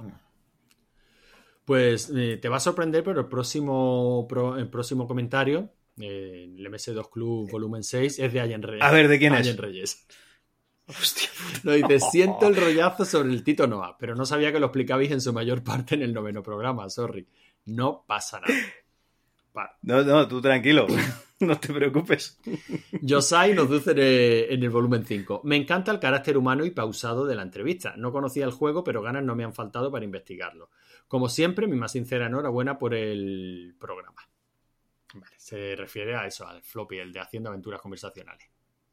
Ah, muy bien. Narcy THX nos dice en el volumen 11. Muy buenas. Otro genial programa y gracias al cual he descubierto que existen las aventuras conversacionales. Así que voy a buscar tiempo y me pondré a trastear con ellas. La nueva duración y esquema del programa me parece acertada. Si a vosotros viene mejor, pues a mí también. Os comento que soy un becario de Evox y estoy de tapado por aquí, y hasta que no terminéis siendo original, no os dejaré de dar el coñazo con las bondades de esta super hiper fantástica aplicación. Gran trabajo hasta el mes que viene. Eh, no, yo cada vez que abro Evox, eh, que suele ser para leer comentarios, mm, encuentro que hay más podcasts que son originals. Eh, entonces entiendo que llegará un momento en que todos los podcasts serán originals. Entonces, nosotros seremos los que tenemos auténtico valor, los que no Claro, somos que no originals. somos originals. Así debe ser. Daniel Neumann nos dice en el volumen 11. Hostias, macho, mil perdones porque escuché el programa anterior pasando el puto coronavirus y os fallé. No puse comentario.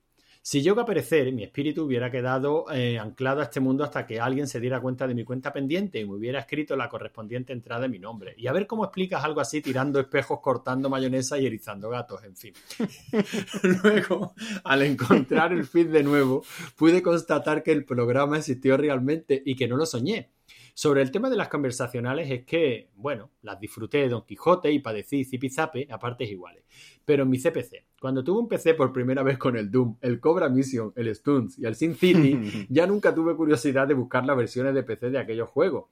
Digamos que formaban parte de un pasado que preferí dejar atrás. Una maleta que guardar en el desván no fuera que al abrirla una rata saltara y me mordiera. ¡Estás muerto! En fin, un gran programa como siempre.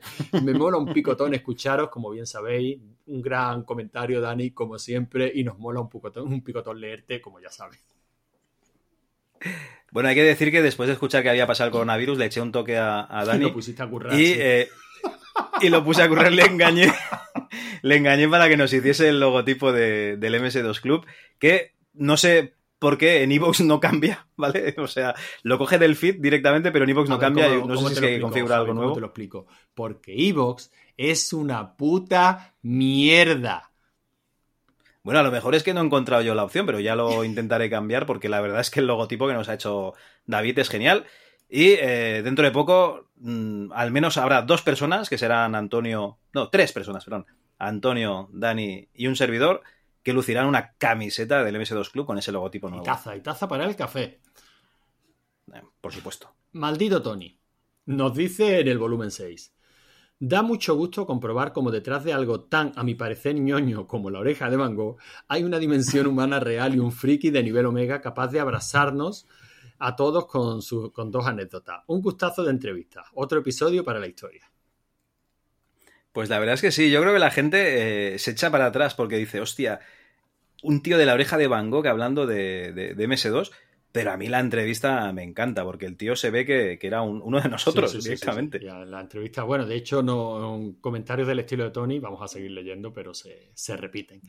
Carlos Palmero nos dice, increíble entrevista, muy amena. Contar con el hacha de Xavi será un placer para volver a oíros. Será un placer volver Ah, a pues oíros. sí. Pues sí, de hecho se, se Sí, sí. ofreció, vamos, para lo que quisiéramos, un crack. No, no, y para lo que quiera él. Eh, Xavi, si escuchas esto y tienes algún tema, tú ya sabes que esta es tu casa. Anónimo nos dice en el volumen 6, increíble entrevista, leí el título rápido y pensaba que no me iba a interesar mucho. La música no me llama mucho la atención en los juegos, pero empecé a escuchar y al ver que era el Xavi de la oreja de Van Gogh me fue interesando algo más. Me gusta mucho el grupo. Y al ir avanzando y ver que este tío era uno de nosotros y lo amena que era la charla, ha entrado en mi top de programas del MS2 Club. Enhorabuena, Cal, por la entrevista. Pues nada, enhorabuena a, a Xavi directamente. Moisés Pomares nos dice en el volumen 1. He empezado a oírlo hace poco y están geniales. ¿Qué recuerdo de mi IBM 8086 sin disco duro y con el MS2V306? Si la memoria no me falla. Que aún conservo el disquete de 5 un, cuarto. Original. Y esos pedazos de juegos que sufríamos con las protecciones. Esos Monkey, esos Larry, esos Indiana y un larguísimo etcétera. Sin lugar a dudas me he hecho fan vuestro y me escucharé todos vuestros podcasts MS2. Pues muchísimas gracias y bienvenido, Moisés. Lo mismo digo. Bienvenido, gracias. En el volumen 11 nos dice, aquí ya no aparece ni siquiera un nombre. O sea, no ya es que ponga anónimo, es que ni siquiera un nombre. Es que esta gente no hace nada bien. La verdad es que... La verdad es que iba a comentar por la web, pero por fastidiar lo voy a hacer por aquí. Jejeje. Yo sí le tenía bastante miedo a los virus en su tiempo, sobre todo con los nombres que le ponía, con los nombres que les ponían algunos, el Barrotes, el Viernes 13. En su día yo sí le di aventuras conversacionales, venía de un Spectrum y las que cogía las jugué bastante. Pero un día que fui a casa de mi primo que tenía un 8086 y tenía por casualidad puesto el Monkey Island, se me cambió el chip. Me di cuenta de que no había comparación y ya no hubo vuelta atrás. No paré hasta que conseguí mi primer PC. PC, seguí así, chavales. Pues una anécdota con virus uno de los pocos virus que conseguí yo guardar en un disquete, lo que pasa es que en alguna mudanza desapareció, fue el virus, el virus Natas. Que yo siempre decía, el virus Natas, digo, qué nombre más tontorrón, ¿no? Nata, Natas, tal. Pero claro, es que es Satán al revés. pues mira, ese no lo hemos traído todavía, ¿no? No, no, además, eh, eh, es que es curioso. Cuando empezamos a hacer, eh, durante el primer confinamiento, el, el chungo, recordar, ¿no? Los veteranos de, del 2020, ¿no? De la guerra, ¿no? De este confinamiento. Eh, me puse a investigar sobre el virus Natas, eh, pero perdí el link donde explicaban algunas cosas muy interesantes que nunca volví a encontrar. Y, ya pasé directamente a, pues, a otros como el Barrotes y tal. O el virus Murcia, ¿no? Que siempre viste, virus Murcia. dices, joder, vaya nombre para un virus. Eh, entonces, mm, ahí se quedó en el limbo, pero sí, algún día, a ver si encuentro esa página web, porque explicaban cosas súper chungas. Antoñito, Antoñico la mierda en Tom nos dice en el volumen 11, programito, programazo as usual. La aventura original fue el primer juego al que jugué en un PC compatible. Aún recuerdo el consejo de mi tío. Toma esta libreta cuadriculada y hazte un mapa que te va a hacer falta. Por cierto, cabronazo, menos mal que estoy en el feed de la Chus, si no anda que me voy a enterar de los nuevos programas. Un saludo, máquinas virtuales. Sí, a ver, tenía que haber avisado en el programa 11, dejar que la gente lo escuchase y al mes siguiente cargármelo pero ¿sabéis lo que pasa? Que es que este mes eh, no hemos sacado un podcast, hemos sacado cinco, ¿no? Creo, Antonio, del MS2. Muchos, demasiados, demasiados. Y cada vez que, porque me, tengo que hacer una aplicación para que automáticamente eh, actualice el feed, pero como no tengo tiempo, porque estoy grabando podcast, no, no, he podido hacer la aplicación. Y entonces lo que, lo que hago es que modifico el feed a mano. Y para mí es un coñazo. Entonces, como para mí es un coñazo modificar el feed a mano, eh, lo que hice fue cargarme el feed de Evox, que lo tenía que volver a hacer a mano también, y dejar solo un feed unificado. Y pasó eso, ¿no? Que la única manera de, digamos, de enlazar los dos feeds en uno en Evox fue, fue cargarme todos los audios, enlazar el feed nuevo y se perdieron. Ese, el otro feed se perdió en el limbo. De hecho, me parece que está ahí, hay gente que está en ese feed. De hecho, hay casi 500 personas que están en ese feed, pero que no se actualiza, ¿vale? En cualquier caso, bueno, yo voy a dar el consejo. Siempre tenéis el feed de la Chus Presenta. Ahí va todo. Y si utilizáis programas eh, para oír podcast como Podcast Addicts o cualquier programa profesional y no la ponzoña infecta de Evox, pues en, en cualquier feed podéis filtrar. O sea, en Podcast Addicts, si solo os interesa el MS2 Club, podéis poner filtrame este feed con la palabra MS2 Club y solo van a salir los capítulos del MS2 Club. A mí me ha quedado una duda, Antonio. ¿Qué opinas de Evox? bueno, pues de pronto te voy a decir lo que opina Molly78 del volumen 11. Ah, que nos dice, enhorabuena una vez más por otro programa cojonudo de la Achus. Grande el maese con sus lozanadas, que por cierto se echa mucho de menos. Muy divertida la sección de anuncios con las pullas, jejeje. Y todo el especial de aventuras conversacionales al que le habéis dedicado el grueso del programa. Ha sido de 10. Me habéis dejado el gusanillo de probar alguna. ¿Me podríais recomendar alguna facilona para romper manos? Gracias y hasta la próxima. Pues Antonio, yo no tengo ni idea. Vas a tener que ser tú. Vale, pues eh, lo que pasa es que me gustaría recomendarle alguna de, de las actuales, Javi, porque sé positivamente que lo va a tener bastante más, bastante más fácil. Estuve echándole un vistazo al último fanzine de la CAT y precisamente ahí recomendaban una, pero ahora mismo no me acuerdo del, no me acuerdo del título. Es algo de Alejandría, tal, que dicen que es una aventura muy, muy, muy sencillita para jugar de, de estas que comentamos que no se centra tanto en el puzzle, ¿no? O sea, que tú dices mm, usar el, el objeto que sea y no tienes que adivinar el verbo correcto para hacer lo que quieres hacer con ese objeto, ¿no? Y creo que era el no sé qué de Alejandría. Lo buscaré y, y como ya hace bastante que escribí el artículo de para, la, para el MS2 Club, Javi, si te parece voy a hacer un top 5, ¿vale? De aventuras Vale, facilitas perfecto. y lo publicamos en el MS2 Club. Bueno, a falta de ese artículo, pues eh, recordad que tenéis Rescate 2019 de Ricardo Ollón, que, joder, tiene muy buena pinta. Además es un remake de su aventura hecha en la época. O sea, tienes las dos cosas. Tienes la parte de, de la vieja y la, parte de la nueva. Efectivamente. Bueno. Hernán78 nos dice, qué mítico. Me quedo de esos con el F-15. Estamos hablando del floppy de simuladores de vuelo de Microsoft, el Extra Floppy volumen 7. Dani en Neumann nos dice en el volumen 5, muy interesante el invitado. Se nota que es un hombre que se viste por los pies. Creo que echaré un ojo a esa aventura suya. La entrevista ha sido muy interesante, eh, aunque me hubiera gustado saber un poco de cómo funciona Adventuron. ¿Qué conocimientos previos necesita el usuario o cuál es a grosso modo el funcionamiento de este? Parece algo con lo que cualquiera puede darle vida a esa historia loca que te ronda por la cabeza. Pues la verdad es que tiene ejemplos eh, la página de Aventurón de código. Y yo creo que es bastante fácil, y más para ti, Dani, porque tú eres un tío que siempre has, has hecho, pues, te gusta dibujar, y has hecho gráficos para pues 1985 alternativo, o para Kaleido, ¿no? Que hiciste los, el, el Vikir y tal. Y luego ahora te has dedicado a, programar en Godot, ¿no? Has aprendido a programar tú solo, pues a base de mucho curro. Yo creo que el Adventurón para ti va a ser coser y cantar. Yo la verdad es que le está echando un vistacillo por encima y no parece especialmente complicado, aunque eso sí, es código, o sea, es programar. No es algo como Scratch, que puedes... Que, que- que No son bloques de código. código, sino que es programación pura y dura. Pero bueno, también parece una herramienta muy chula, ¿no? Si, si alguien quiere ir aprendiendo. Y sobre todo que lo tienes para todas las plataformas actuales. Mm, O sea, que no, no estás programando para un sistema, sino que como tiene salida HTML5, lo puedes meter en, en un móvil, en una tablet, donde te dé la gana. Antoñico nos dice sobre el Extra Floppy Volumen 4, Aventuras Conversacionales.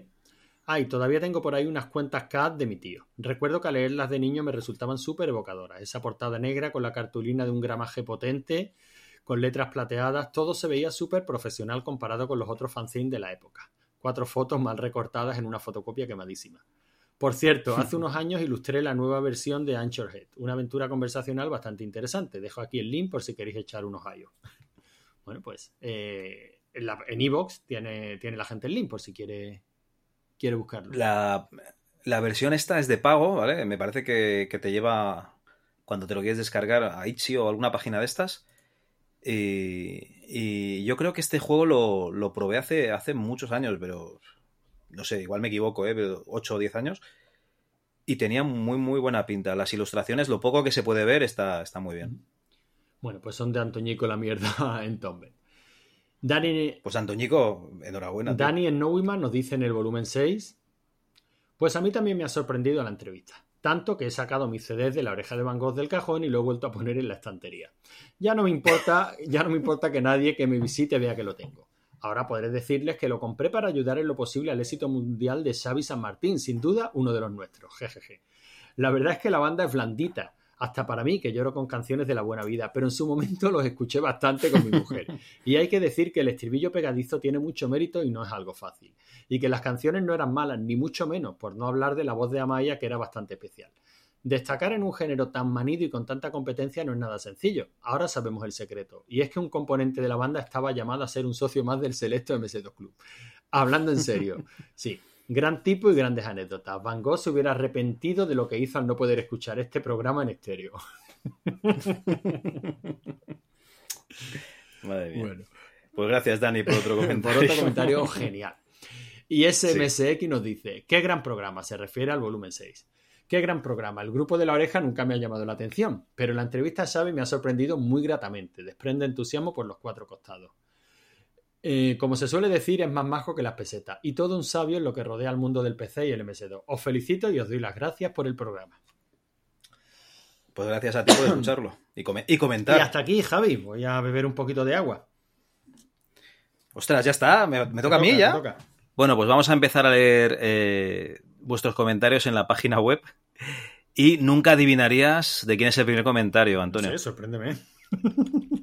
Pues mira, Allen Reyes, en Anécdotas de oyentes con aventuras conversacionales, en esta entrada nos dice: Me he dado cuenta de que solté un tocho infumable de los míos, pero no aludí a los recuerdos y anécdotas de las aventuras gráficas. Bueno, gráficas me imagino que conversacionales. Os dejo unas cuantas por si os apetece usar alguna de ellas. Advierto que en mi caso, las buenas siempre recuperan con, ¿eh? superan con creces a las malas. Ya, ya sé que está de moda ir de el Risto Mejide de los juegos retro, burlándose de su tosquedad, comparando mecánicas de juegos separados por décadas, o sin valorar lo que innovaron o lo que intentaron innovar, pero no es mi estilo. Y aquí viene un tocho de uf, dimensiones épicas. ¿Vale? Pues venga, duro ahí. Qué cabrón. Tocho, totalmente opcional, se llama esta primera anécdota. Para ponerlos en contexto, yo me considero una persona que ha tenido muchísima suerte y la excepción que confirma la regla del usuario medio español porque tuve acceso a muchos juegos extranjeros y en buena parte originales, así como a varios sistemas. PCs de todos los colores y sabores, Amstrad, Atari ST, como 64, pero nunca una amiga. Ese llegó muchos años después. Si bien la mayoría pasaron en préstamo antes de ser entregados a amigos o clientes de mi tío. Mi padre y su hermano eran unos enfermitos de todo lo tecnológico y de los videojuegos. Principalmente aventuras, estrategia y los primeros CRPGs, ¿vale? O sea, los juegos de rol para ordenador. Con lo que tenía un aliado en casa que además le gustaba cacharrear y compartir su afición conmigo. La familia de mi abuelo emigró desde Irlanda, así que aprendí a chapurrear inglés bastante pronto. Mi tío, al que llamábamos cariñosamente el forrao, viajaba tres o cuatro veces al año a Estados Unidos y también a Inglaterra por trabajo. Con aquellos viajes llegaron muchos juegos de Yanquilandia que salían de la enorme maleta de piel, seguramente humana, de mi tío, que para mis tiernos ojos de chiquillo era tan insondable y estaba tan llena de magia como el equipaje de Mundo Disco. Juegos que yo heredé con los años, eh, por derecho divino de conquista y saqueo de trastero familiar, y que me han llevado a ir juntando una modesta colección. Recuerdo con muchísima nostalgia las noches de verano de chavalín compartiendo el apartamento de la playa de mi tío, a un soltero, sentado con ellos a altas horas de la noche mientras se devanaban los sesos con algún juego en el estudio, más bien un taller de mi tío, donde siempre habían dos o tres modelos de ordenador conectados, para sana envidia de mi padre. A veces cosas raras inglesas con nombres molones como Dragón, que es un nombre de ordenador como Dios manda y no como el Spectrum que suena a medicina para tirar los mocos. Más razón que un. Aquí ya cuento cosas. Habían unos juegos en los que el ordenador te respondía a lo que escribías, pero sin dibujos. Los dos tenían la santa paciencia de explicarme lo que pasaba. Me enseñaban nuevas palabras en inglés, me dejaban teclear un ratito y me pedían consejo cuando se quedaban atascados, aunque pocas veces fui de ayuda, dadas las limitadas, limitadas posibilidades de los juegos de la época frente a mi imaginación desbocada de flipaillo. Me encantaban los que mi hermano pequeño recuerda vagamente como los de las cosas para disfrazarse de las cajas grises que tenían una revista pegada. Uh -huh. Mi tío me dejaba juguetear con los filis, y me los pedía cuando tenía que consultar algo como si yo fuese el prota. De los juegos en sí recuerdo poco, me gustaban las historias de miedo y los del espacio, pero tengo dos memorias muy vívidas. Ponerme de morros porque no me dejaron inflar un globo, el del Ballyhoo, que ha sobrevivido aunque chuchurrío, entiendo que es un juego que llevaba un fili que era un globo, y el sustaco que me dio cuando me dijo, con más, malvada, con más maldad que un vecino y sabiendo que odio los bichos, que sacase las cosas del Larkin Horror, y me encontré una escalopendra enorme, color chocolate, que parecía enganchada a una especie de lámina transparente. Desde aquí veo la caja, me devuelve la vida con el enorme ojo de la portada, como, como retándome. Aún tiene el bollo donde se golpeó cuando la tiré al suelo. Sí, la verdad es que venía con un, con un bicho de estos. ¿Tú te acuerdas de Indiana Jones eh, 2, sí. no? Cuando pasan por allí una escalopenda de esas enormes. Yo de vez en cuando me encuentro alguna por el garaje, porque me entran por aquí al bien en el campo. Sí, sí. Creo recordar vagamente a mi padre jugando al Hobbit que, pese a los cabreos que pillaba el autor de mis días, fue tremendamente innovador en su momento en su concepción de mundo abierto con sus personajes móviles, pero con muchos bugs y problemas de diseño, con cosas como acabar en la celda de Thranduil y que el guardia hubiese arrestado también al Balrog, o que Gandalf y Aragorn pasaran de ti. Sí, eso, eso pasaba. ¿Y, y quién es el otro? ¿Y, y Gimli? No, Gimli no. Eh, ¿Thorin, era? Thorin. Thorin pasaba de ti también, le pedías el mapa y pasaba de ti. Y puede que jugaran algunas de las de CRL y Level 9 en el Commodore 64. Más a las de humor que a las de terror, que para mí son mucho mejores. Porque aparecieron algunas cajas pequeñas con las cintas durante el saqueo del trastero de mis abuelos, pero no me sonaban de nada en ese momento. La época de los picores. Mi siguiente contacto, ya por mi cuenta y riesgo, fue con los juegos de aventuras AD y Dynamic para el Amstrad, cuya vida fue alargada mucho más allá de lo razonable. Las disfruté un montón, quizás porque siempre las jugaba con un par de amigos. El tridente Catacroker. Y tres cabezas piensan más que una. Uno tecleaba con dos dedos, otro hacía los mapas y tomaba notas, y todos gritábamos sugerencias absurdas y nos partíamos la caja. Aunque las durillas se nos atragantaron como a todo el mundo. Segundas cargas nunca fueron buenas. Como curiosidad, los únicos juegos que tocó mi padre en el Amstrad fueron Los pájaros de Van Gogh y el de Great Escape, porque prefería el Commodore. Videoclubs, Wallmans y chaquetas vaqueras. Años más tarde, y a través de un estudiante de intercambio, descubrí Legend Entertainment con Eric Dunready. Y me volvió a picar el bicho. Sus juegos eran perfectos para retomar la afición o para iniciarse. Por un lado, daban facilidades con tablas mostrando los verbos y los objetos disponibles. Y por otro, la calidad de las ilustraciones, muchas veces animadas, y de la narrativa las lleva a otro nivel. Eric me recordó muchísimo a los librojuegos de la búsqueda del grial. Anda, mira, Antonio. Si es que son de los mejores, Javi. Sería interesante que las mencionarais en el programa porque muestran una evolución realmente curiosa de sus conversacionales, incorporando paulatinamente elementos de las aventuras gráficas o incluso de los RPG, hasta dejar de serlo y volverse aventuras más convencionales, pero manteniendo una gran carga narrativa tanto que varias de ellas vienen, con un libro adentro. Nota aparte también poseen dos de los mejores juegos que he jugado, como son el Callahan's Cross Time Saloon y Super Hero League of Hoboken, así como adaptaciones muy interesantes de novelas de fantasía, algunas de las que distribuyó en su día Timun Mas y que inundaban el corte inglés, como Deathgate, El ciclo de la puerta de la muerte, Shannara o Companions of Shanth, con esta primera y tramposa elección, y algunas joyitas para los amantes de la ciencia ficción, ¿Cómo olvidar el hechizo para agrandar los pechos del Spellcasting 101? ¿Quién puede resistirse a las andanzas de una liga de superhéroes en un futuro post-apocalíptico lleno de mutaciones absurdas, con poderes tan útiles como poder ver a través del cartón de las cajas de pizza?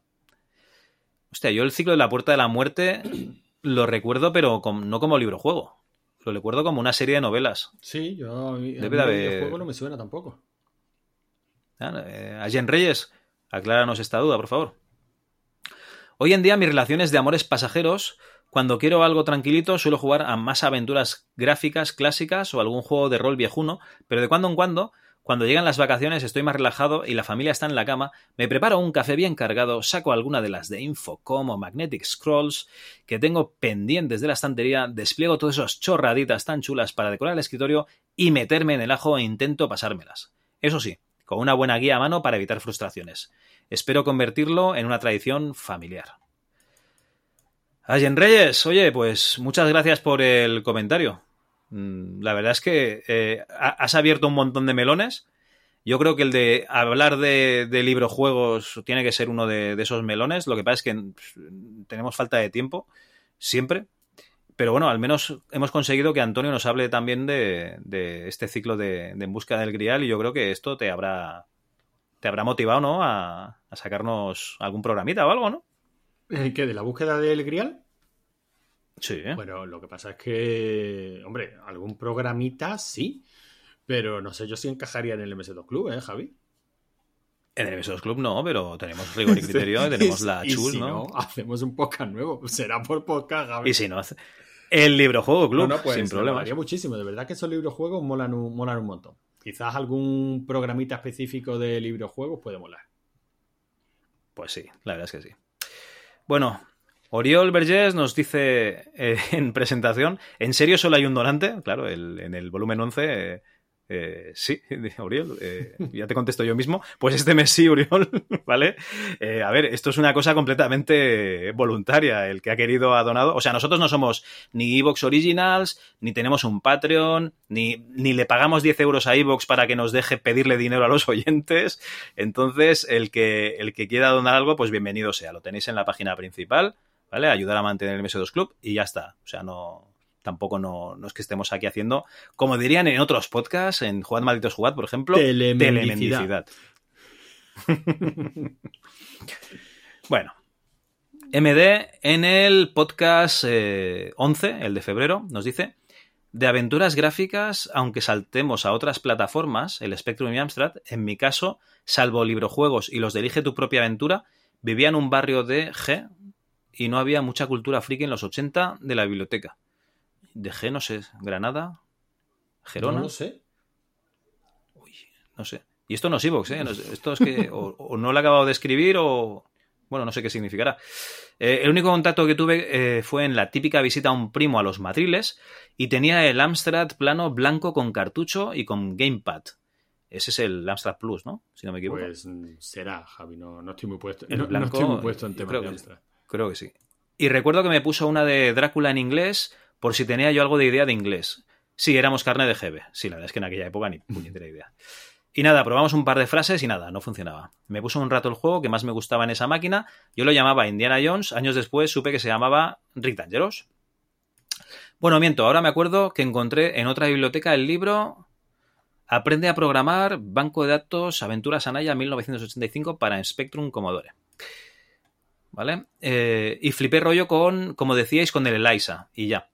Mi teoría que suma las vuestras es que la España de aquella época era bastante pobre y poco friki. Y tener un ordenador en aquella época, la gente que eh, en aquella época la gente quería duros a cuatro pesetas y buscaba juegos que fueran lo más parecido a la máquina recreativa para ahorrarse esos cinco duros. Sí, bueno, y que la dirección era más directa, ¿no? También. ¿La cual dice Javi? Eh, jugar eh, una aventura conversacional o jugar un plataformas o, o una videoaventura típica de la época, pues que la diversión era más, más rápida, más directa, ¿no? Que Ah, bueno, con no, un plataformas ya lo- o con una conversión, ya- vamos. Ya lo comentamos en el, en el programa. O sea, sí, y además hicimos la analogía. Que hay más gente que ve peli o más gente que lee. Tal cual. Bueno, Cristian, el compañero vikingo, nos comenta en el volumen 11, el de febrero, pero qué buen programa. Están todos buenos, pero este ha tocado varios nervios interiores. Virus de MS2 tuve muchos, siempre me los agarraba copiando cosas con mis amigos. el que más recuerdo es el Stonet, mucho antes de que supiera lo que eso significaba. Tuve varios meses, claro, te debía quedar pillado todo. Tuve varios meses sin saber que era un virus. Cada vez que prendía la computadora aparecía un cartel que decía Your PC is stoned. No hacía nada, eh, perdón, no hacía mucho más que eso y claro, infectaba cada disquete que insertaba. Hoy en día el que está stone siempre soy yo, no mi PC, jaja. Luego seguí viendo muchos virus distintos, ya que ya cuando comencé a trabajar en una tienda de computadoras. De ser posible, quiero que me recomienden una aventura conversacional para jugar por primera vez sin gráficos. Tengo miedo de no encontrar los verbos para las acciones por las pequeñas diferencias entre el español de España y el español de Argentina. Gracias por mencionar el comercial de Renault Clio. Fui muy fan de la marca. Llegué a tener un Clio MTV, luego un Clio Williams, un Renault 19 Coupé 16S y mi último Renault fue un Megan. Bueno, pues por partes. El Virus Stone no me, no me suena de, de la época. Y una aventura conversacional sin gráficos en español, yo creo que no, no debe haber, ¿no? Sí, hombre, seguro que las hay. De todas maneras, el hecho de mm, prácticamente cualquier aventura actual para los motores actuales te permiten desactivar los gráficos. O sea, eso no es. Hombre, No- me, refería, me refería a las clásicas. No, no, claro, las modernas modernas te seguro. van a permitir eliminar eh, españolas que no tuvieran gráficos. Pues yo te diría que no, ¿eh? Porque aquí se hizo mucho hincapié en que todo tuviera gráficos, claro. Si no se asumía que eso era invendible en España para el público español. Sí, sí. Pues. No sé, no, sé. A mí no, me, Eh, no se me ocurre ninguna de, la- de las clásicas. Pues los oyentes que, que- que, oye, que recomienden alguna aventura conversacional sin gráficos. Desde luego, si es en inglés, eh, lo que te decía aquí el compañero Jen Reyes, las de Infocom. Este Larkin Horror yo lo tengo pendiente porque a mí eh, ver que es... Bueno, de hecho hablé en el horror cósmico de, de este juego sin haberlo jugado y es un videojuego basado un poquito en, en la mitología mm, eh, Lovecraftiana. Entonces, esto siempre me atrae. Yo, si lo vas a jugar tú solo sin niños, pues oye, échale un ojo. Por cierto, yo también tuve un Clio. Lo que pasa es que me salí de la carretera y, y sin esto total. Entonces, eh, Javi 1, Clio 0. ¿vale? me, me salvó la vida, hizo su, su servicio Y y, hasta ahí, ¿no? y- y- y hasta ahí, sí. En fin. Bueno, Camomaro en presentación, tenemos una, un, un post que es el de presentación en la página web y, y se puede comentar ahí también. Nos dice, hola señores, llegué a vuestro podcast por la entrevista a Emilio de Paz, pero al final poco a poco me he chupado todos los programas, jejeje. Súper interesante la entrevista a The Digital Antiquarian, me leí su artículo de 640K Barrier y por fin me cuadraron muchas cosas. Muy recomendable para cualquiera que viviera aquellos tiempos. Sí, la verdad es que está meridianamente explicado por qué el sistema operativo MS2 tenía esa barrera de los 640K. Que, vamos, que fue un error de diseño espectacular. Pero que bueno, que en el 81 nadie pensaba que, que esto iba a escalar tanto. Uno de los entrevistados comentó el Battle Chess y me recordó lo divertidas que eran las muertes, típico gore de aquellos tiempos. Mi favorita cuando el rey mata a la reina, un humor negro impensable a día de hoy. Y nos pone ahí el, el vídeo con el minuto. Y decir que el Extática a mí me gustó, era entretenido y ver cosas como la escena de la iglesia no era habitual. Hablando sobre aventuras de texto, o como las quieran llamar, el invitado comentó que los, unos hermanos americanos habían hecho una no hacía mucho, me recordó a esta que había en un artículo. Nos pone un artículo de Aventura y que habla de la aventura Cypher, una aventura conversacional cyberpunk. ¿Vale? Y nos pone también la página web, supongo que es de los autores, que es loscabrerabrothers.com. ¿Vale? Perdón, cabrerabrothers.com. Bueno, solo para que no penséis que eh, predicáis en el desierto, o mejor dicho, que vuestras palabras se pierden en el ciberespacio. Saludos. Pues, eh, Camamaro, muchísimas gracias por el comentario. Sí, la verdad es que siempre lo decimos, ¿no? Que el feedback en, en, un podcast es lo que nos da la vida. Lo, lo, es todo, si no es eso, la sensación de predicar en el desierto y aguantas así, pues poco tiempo, la verdad.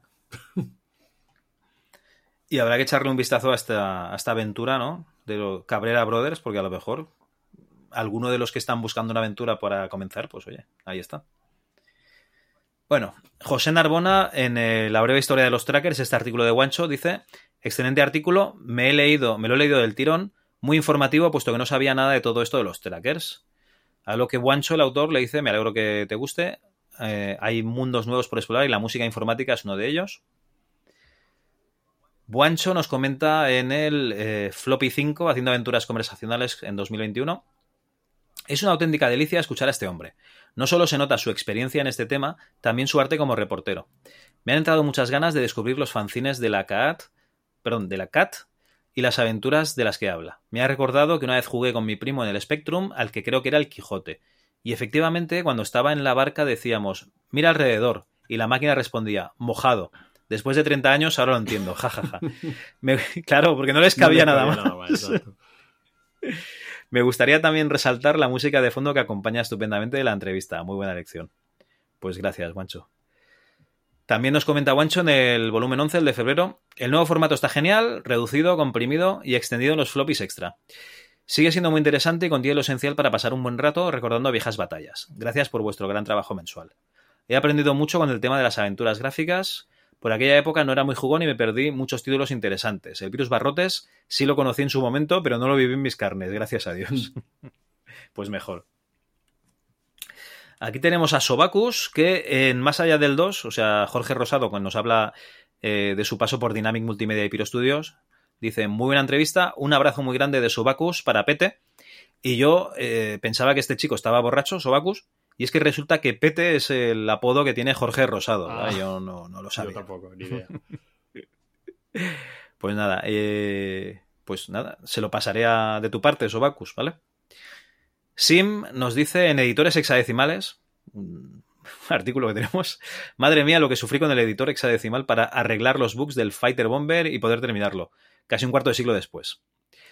Orbe en presentación nos dice, bueno, perdón, Oriol nos dice en presentación, siguiendo el consejo de Ricardo sobre los creadores de contenido, os digo que felicidades con la web y el podcast y seguid así por los tiempos de los tiempos. Pues lo dicho, Oriol, muchísimas gracias. Eh, ya sabes por qué, ¿no? Por echarnos una mano con el server, pero también muchísimas gracias por, por comentar, porque realmente si tú hicieses un programa y nadie te comentase, pues te sentirías vacío, hueco, muerto por dentro, ¿no? Qué depresión me acaba de dar, Javi. Pero sí, sí, sí, sí. Lo has explicado muy bien. Venga, que ya queda poco. Moisés Pomares nos dice en el volumen 7, el de octubre, solo un comentario rápido, en Alicante mi padre en el año 92, si la memoria no me falla, le compró a mi hermana mayor un 286 con monitor CGA, un mega de memoria extendida soldada a la placa y un pedazo de disco duro Seagate de 100 megas. Ahora mi reloj tiene más almacenamiento, memoria y resolución que este PC. Y aún conservo el 8086 de IBM con 640K de RAM sin disco duro y los discos originales de MS2 3. lo que sea, ¿vale? Impresora matricial de IBM PS1 de 24 agujas incluidas. Pues Moisés, eh, sí, la putada es que le comprasen el 286 con monitor CGA, ¿no? Pero, pero sí, sí, era algo, algo típico en, en la época. Hostia, un 286 con un CGA, qué triste. Bueno, lo que había, ¿no? Yo qué sé. No sé, no, no, no lo veo tan Bueno, triste. Peor, peor- peor una Hércules. Claro, o sea, peor no- una Hércules, no lo sí, veo sí. tan triste, ¿no? Bueno, Josecho nos dice en el volumen 11, el de febrero. Buenas, quería contaros mi anécdota con el Barrotes y mis inicios en el mundo de MS2 que ponen en contexto la anécdota. Decir que es una historia random de una persona random, a mí me hace ilusión contarla, espero que no resulte un tostón, jeje. Bueno, random entendemos que es tuya, o sea que adelante. Bien, todo empieza un mes de diciembre del 95. Por fin conseguí que mis padres me compraran un ordenador y fuimos a la ya extinta Jump de la calle Albacete de Valencia. Ni que decir tiene que no teníamos ninguna idea de informática. Cuando llegó nuestro turno, una amable señorita nos comentó que lo ideal era hacer el ordenador por piezas, a nuestro gusto. El comentario de mi padre fue algo así como queremos una cosa bien, pero sin irnos mucho de precio. Lo que nos presupuestaron fue un 486 de X4 a 100, 8 megas de RAM, un disco duro de 850 megas, un lector de CD 4x y una Super VGA Trident de 1 mega, una flamante Sound Blaster 16 y el recién salido Windows 95, del cual todavía conservo el CD original. El precio del ordenador con una pantalla de 14 pulgadas y su correspondiente teclado y ratón ascendía casi a las 200.000 pesetas. Recuerdo esto como si fuera ayer. Pues sí, ¿no? Al final es lo que solían valer los ordenadores en aquella época, entre ciento y pico y 200.000 Bueno, pelas. como todo, digamos, la media, ¿no? Yo creo que sí. Bueno, es que de hecho siempre más o menos vale todo lo mismo, Sí, por ¿no? eso Porque- digo, porque hoy día ahí te vas a comprar un PC estándar y te puede costar pues en torno a los 600 palos. Entonces, estamos hablando prácticamente de lo mismo, Javi. Ahora que en la época te podías comprar un PC de medio kilo y hoy te puedes comprar uno de 3.000 euros, pues también. sí, no, no, también, También, eso es o sea, verdad. pero sí, que sí. sí, que el que al que podíamos aspirar, pues sí, en torno a las 100.000 pelas, 100, 150. Pues sí, ¿no? Tenemos anécdotas parecidas a la hora de Mm. comprar, sí, sí. Nos dieron un plazo de unas dos semanas para ir a por el ordenador. Hostia, esto a mí no ha pasado nunca. Yo me llevaba el ordenador o no me iba, o sea, no lo compraba. No, te ibas a otro sitio donde sí te lo pudieras llevar, ¿no? Claro, claro. Y cuando venció el plazo fuimos a por él, pero nos dijeron que tenían mucho lío para Navidades y no estaba listo. Que nos esperásemos otra semana y así en sucesivas ocasiones hasta que a mi padre se le hincharon las narices, casi nochevieja, y les dijo que o estaba el ordenador para el fin de semana o se lo podían quedar. Yo al escuchar semejante ultimátum se me cayó alma a los pies. Pero por suerte llegó el día y el ordenador estaba allí esperándome. Lo llevamos a casa, seguimos las instrucciones de montaje, lo encendimos y alucinamos con tanta letra, tanto número, tanto dato en inglés en letras blancas sobre fondo negro. La expectativa era máxima, pero no vimos nada más allá de un guion parpadeante durante minutos. Algo no funcionaba. La solución fue llamar al hijo de una amiga de mi madre que sabía de ordenadores. Cuando vino a casa y examinó al paciente, nos dejó claro que el problema era que estaba el disco duro vacío. Estos desgraciados de Jam no nos insertaron, no nos instalaron el sistema operativo. El tratamiento que aplicó el doctor informático fue instalar el MS2. Él no sabía nada de Windows 95 y optó por ir a lo seguro. Ahí empezó todo, gracias al maravilloso técnico de la tienda. Si no hubiera sido por él, mi andadura informática hubiera comenzado con bonitas ventanitas y multitarea. Bueno, multitarea falsa, ya lo sabes, ¿eh? Todo esto, aparte de que me hace ilusión contarlo, tiene su importancia para la anécdota del barrotes, que es a lo que venía. A ver. Con el tiempo y la ayuda del hijo de la amiga de mi madre, fui aprendiendo y llegué a darme cuenta, gracias al antivirus Artemis, que el disquete original, original, ¿eh? con el driver del CD-ROM estaba infectado con el barrotes. Estoy seguro que fue el cabroncete del técnico el que lo infectó a modo de venganza a las amenazas de mi padre. También averigüé que el virus se activaba el 5 de enero y todo decidido sabiendo que estaba infectado, encendí el ordenador el día 5 para probar y aparecieron los famosos barrotes en pantalla. Joder, tío, si ya lo sabía. Pero había que probar, ¿no? Sí, sí. Pensé, vaya, pues no es mentira esto del virus. Sí, es verdad, mira, mola. Reinicié el ordenador con ánimo de reinstalar MS2 y no pude hacerlo. Otra cosa que aprendí, amigo mediante, es que el barrotes también borraba la configuración del disco duro en la BIOS, lo de los cilindros, sectores, etc. Una vez más, mi amigo solucionó el problema abriendo la tapa del ordenador, apuntando estos datos y poniéndolos a mano en la BIOS. En aquella época todo parecía brujería. Y hasta aquí mi larga anécdota. Espero que os haya resultado eh, recordado aventurías similares y os haya sacado la sonrisa que a mí me sale cuando escucho el podcast y recuerdo cosas de aquella época. Pues sí, hombre, Sí, sí. siempre- siempre Gracias por el programa. gracias por el programa y gracias al técnico de Jam por hacerme conocer un sistema que no hubiera conocido de otra manera. Y, y, hostia, es verdad, tío. eh, yo recuerdo en el 286 y no sé si en el 486 también, que cuando instalabas un, un disco duro nuevo, había BIOS que no tenían esto de autodetectar disco duro, que le tenías que poner la información del disco para que él supiese la, la cantidad de memoria que tenía. A mí eso solo me suena, fíjate, Javi, con algunas de las primeras instalaciones de, de Linux que hice. Ahí sí, ahí Coño, sí. pero ¿qué- qué sistema Linux? No te, no te sé decir, Javi, es que no me acuerdo. Es que no me acuerdo, o sea, no me acuerdo para nada.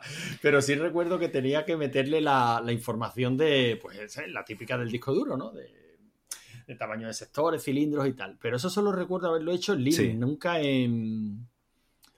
Nunca ni en Windows, ni bueno, por supuesto en MS2, ni nada, nada, nada. Ah, pues yo en MS2, no, ni en MS2, en la BIOS lo tenías que poner, porque, a ver, lo típico, metes un disco, no te lo detecta, dices, joder, ya me he equivocado y le he puesto mal el jumper. No, luego ves que el jumper está bien y es que le tenías que poner a mano la, la información de- del disco. Sí, sí.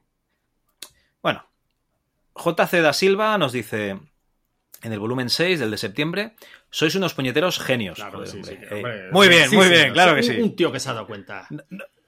No vamos a negarlo, no vamos a negarlo. Gracias por haberme descubierto la colección definitiva de dos, la de Neville. Con eso y con la Bob, destierro para siempre mi Diógenes digital. Os descubrí a través del grupo de Telegram de la Bob con la entrevista a Nachete. ¿Has visto, Antonio, para qué ha servido la entrevista a Nachete? la verdad es que a mí, a mí me encantó escucharla porque como yo no participé, aprendí muchas cosas. No, O sea la, la refieren muchísimo ¿eh? en el grupo de la en el grupo de la voz. De hecho, bueno, lo tenemos pendiente. Tenemos que hablar con Nachete otra vez y más concretamente del MS2, por, porque la última incorporación que ha hecho a la voz es precisamente un buen puñado de juegos de MS2. Pues cuando queráis, ya sabéis. Pues me enganché a rigor y criterio con la revisión de la temporada 1 de Cobra Kai y hace unos días que he estado dando salto al MS2 Club. Espero estar por aquí mucho tiempo recordando ese trío sadomaso con el 2 y los peces compatibles. Un abrazo. sí, la verdad es que eh, había que pelearse con el PC, los disquetes, eh, el arranque de los juegos para poder ejecutarlos. Había... Pero bueno, oye, eso nos une, ¿no? En la miseria a Pues todos sí. los usuarios del 2. Pues sí. Y muchas gracias por el comentario. Eh, Moisés Pomares nos dice en el volumen 9 el de diciembre: Dios, qué recuerdos, tanto del Doom como del Civilización. Como anécdota, allá por el 94 o 95 recuerdo ir con tres amigos más en la Universidad de Alicante a la biblioteca del aulario de filología francesa los sábados por la noche, que no pedían el carnet de la uni, y tenía ocho ordenadores en red con Windows 3.11 para jugar a Doom en red. Hasta que nos tiraban. Hasta que nos tiraban. ¿Estás bien o qué? ¿Se están matando? No, no, sí, sigue. Bueno, si estoy precisamente calladito para que luego lo puedas eliminar de mi pista. Estos son los vecinos míos, los dueños del perro, que de vez en Sí. cuando se ponen a, a hablar de sus cosas. Normalmente mencionan mucho a Faulkner, a Godard, son, mu- son, son muy amantes del cine de Godard y empiezan a discutir acaloradamente si no, porque es muchísimo mejor mm, la, la- la percepción que tenía tal autor. Y, en fin, ellos son así. Vale, vale, perfecto. Pues eso, hasta que nos tiraban. El Chiquidum, que es como me llegó a mí por estos lares, lo jugué mucho más tarde ya en un ciber y nos dio muy duro, semanas y semanas dándole al mod de chiquito para Doom.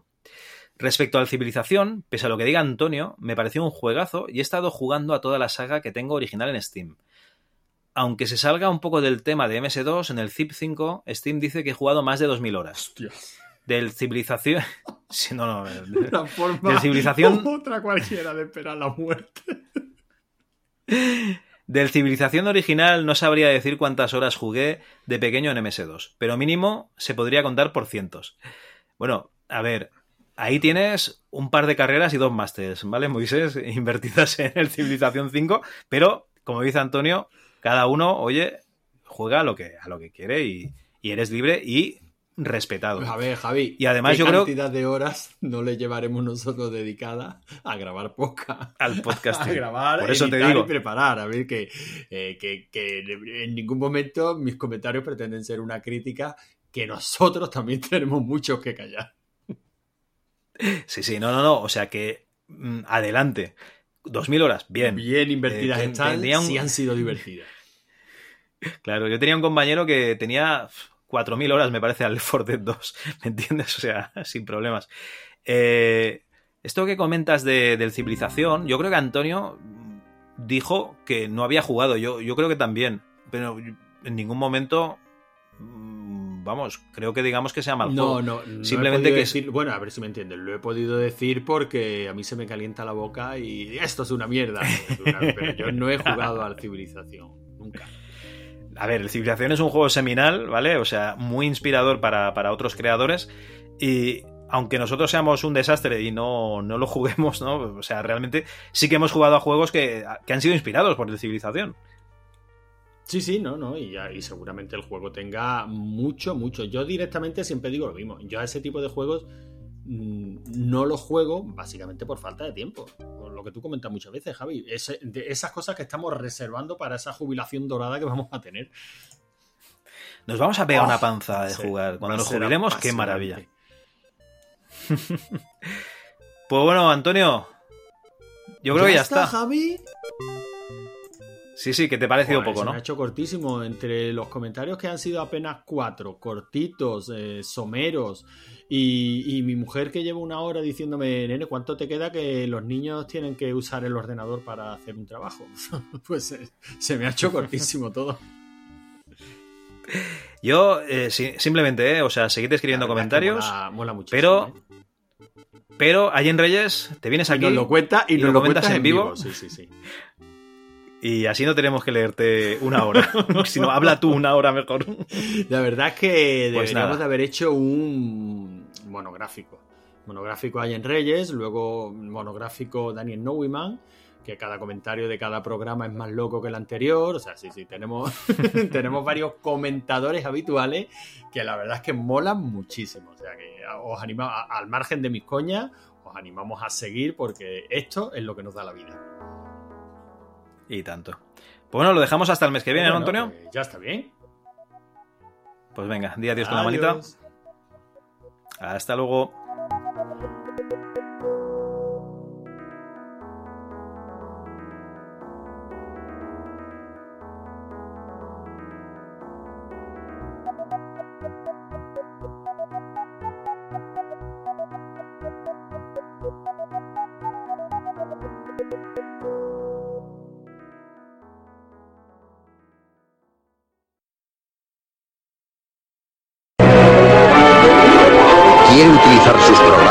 Velocidad? Necesita algo dentro de su PC que le dé más potencia y que esté preparado para el software del futuro.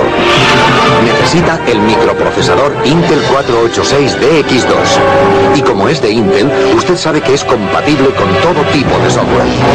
Intel 486DX2. Asegúrese de que su próximo PC lo lleva dentro.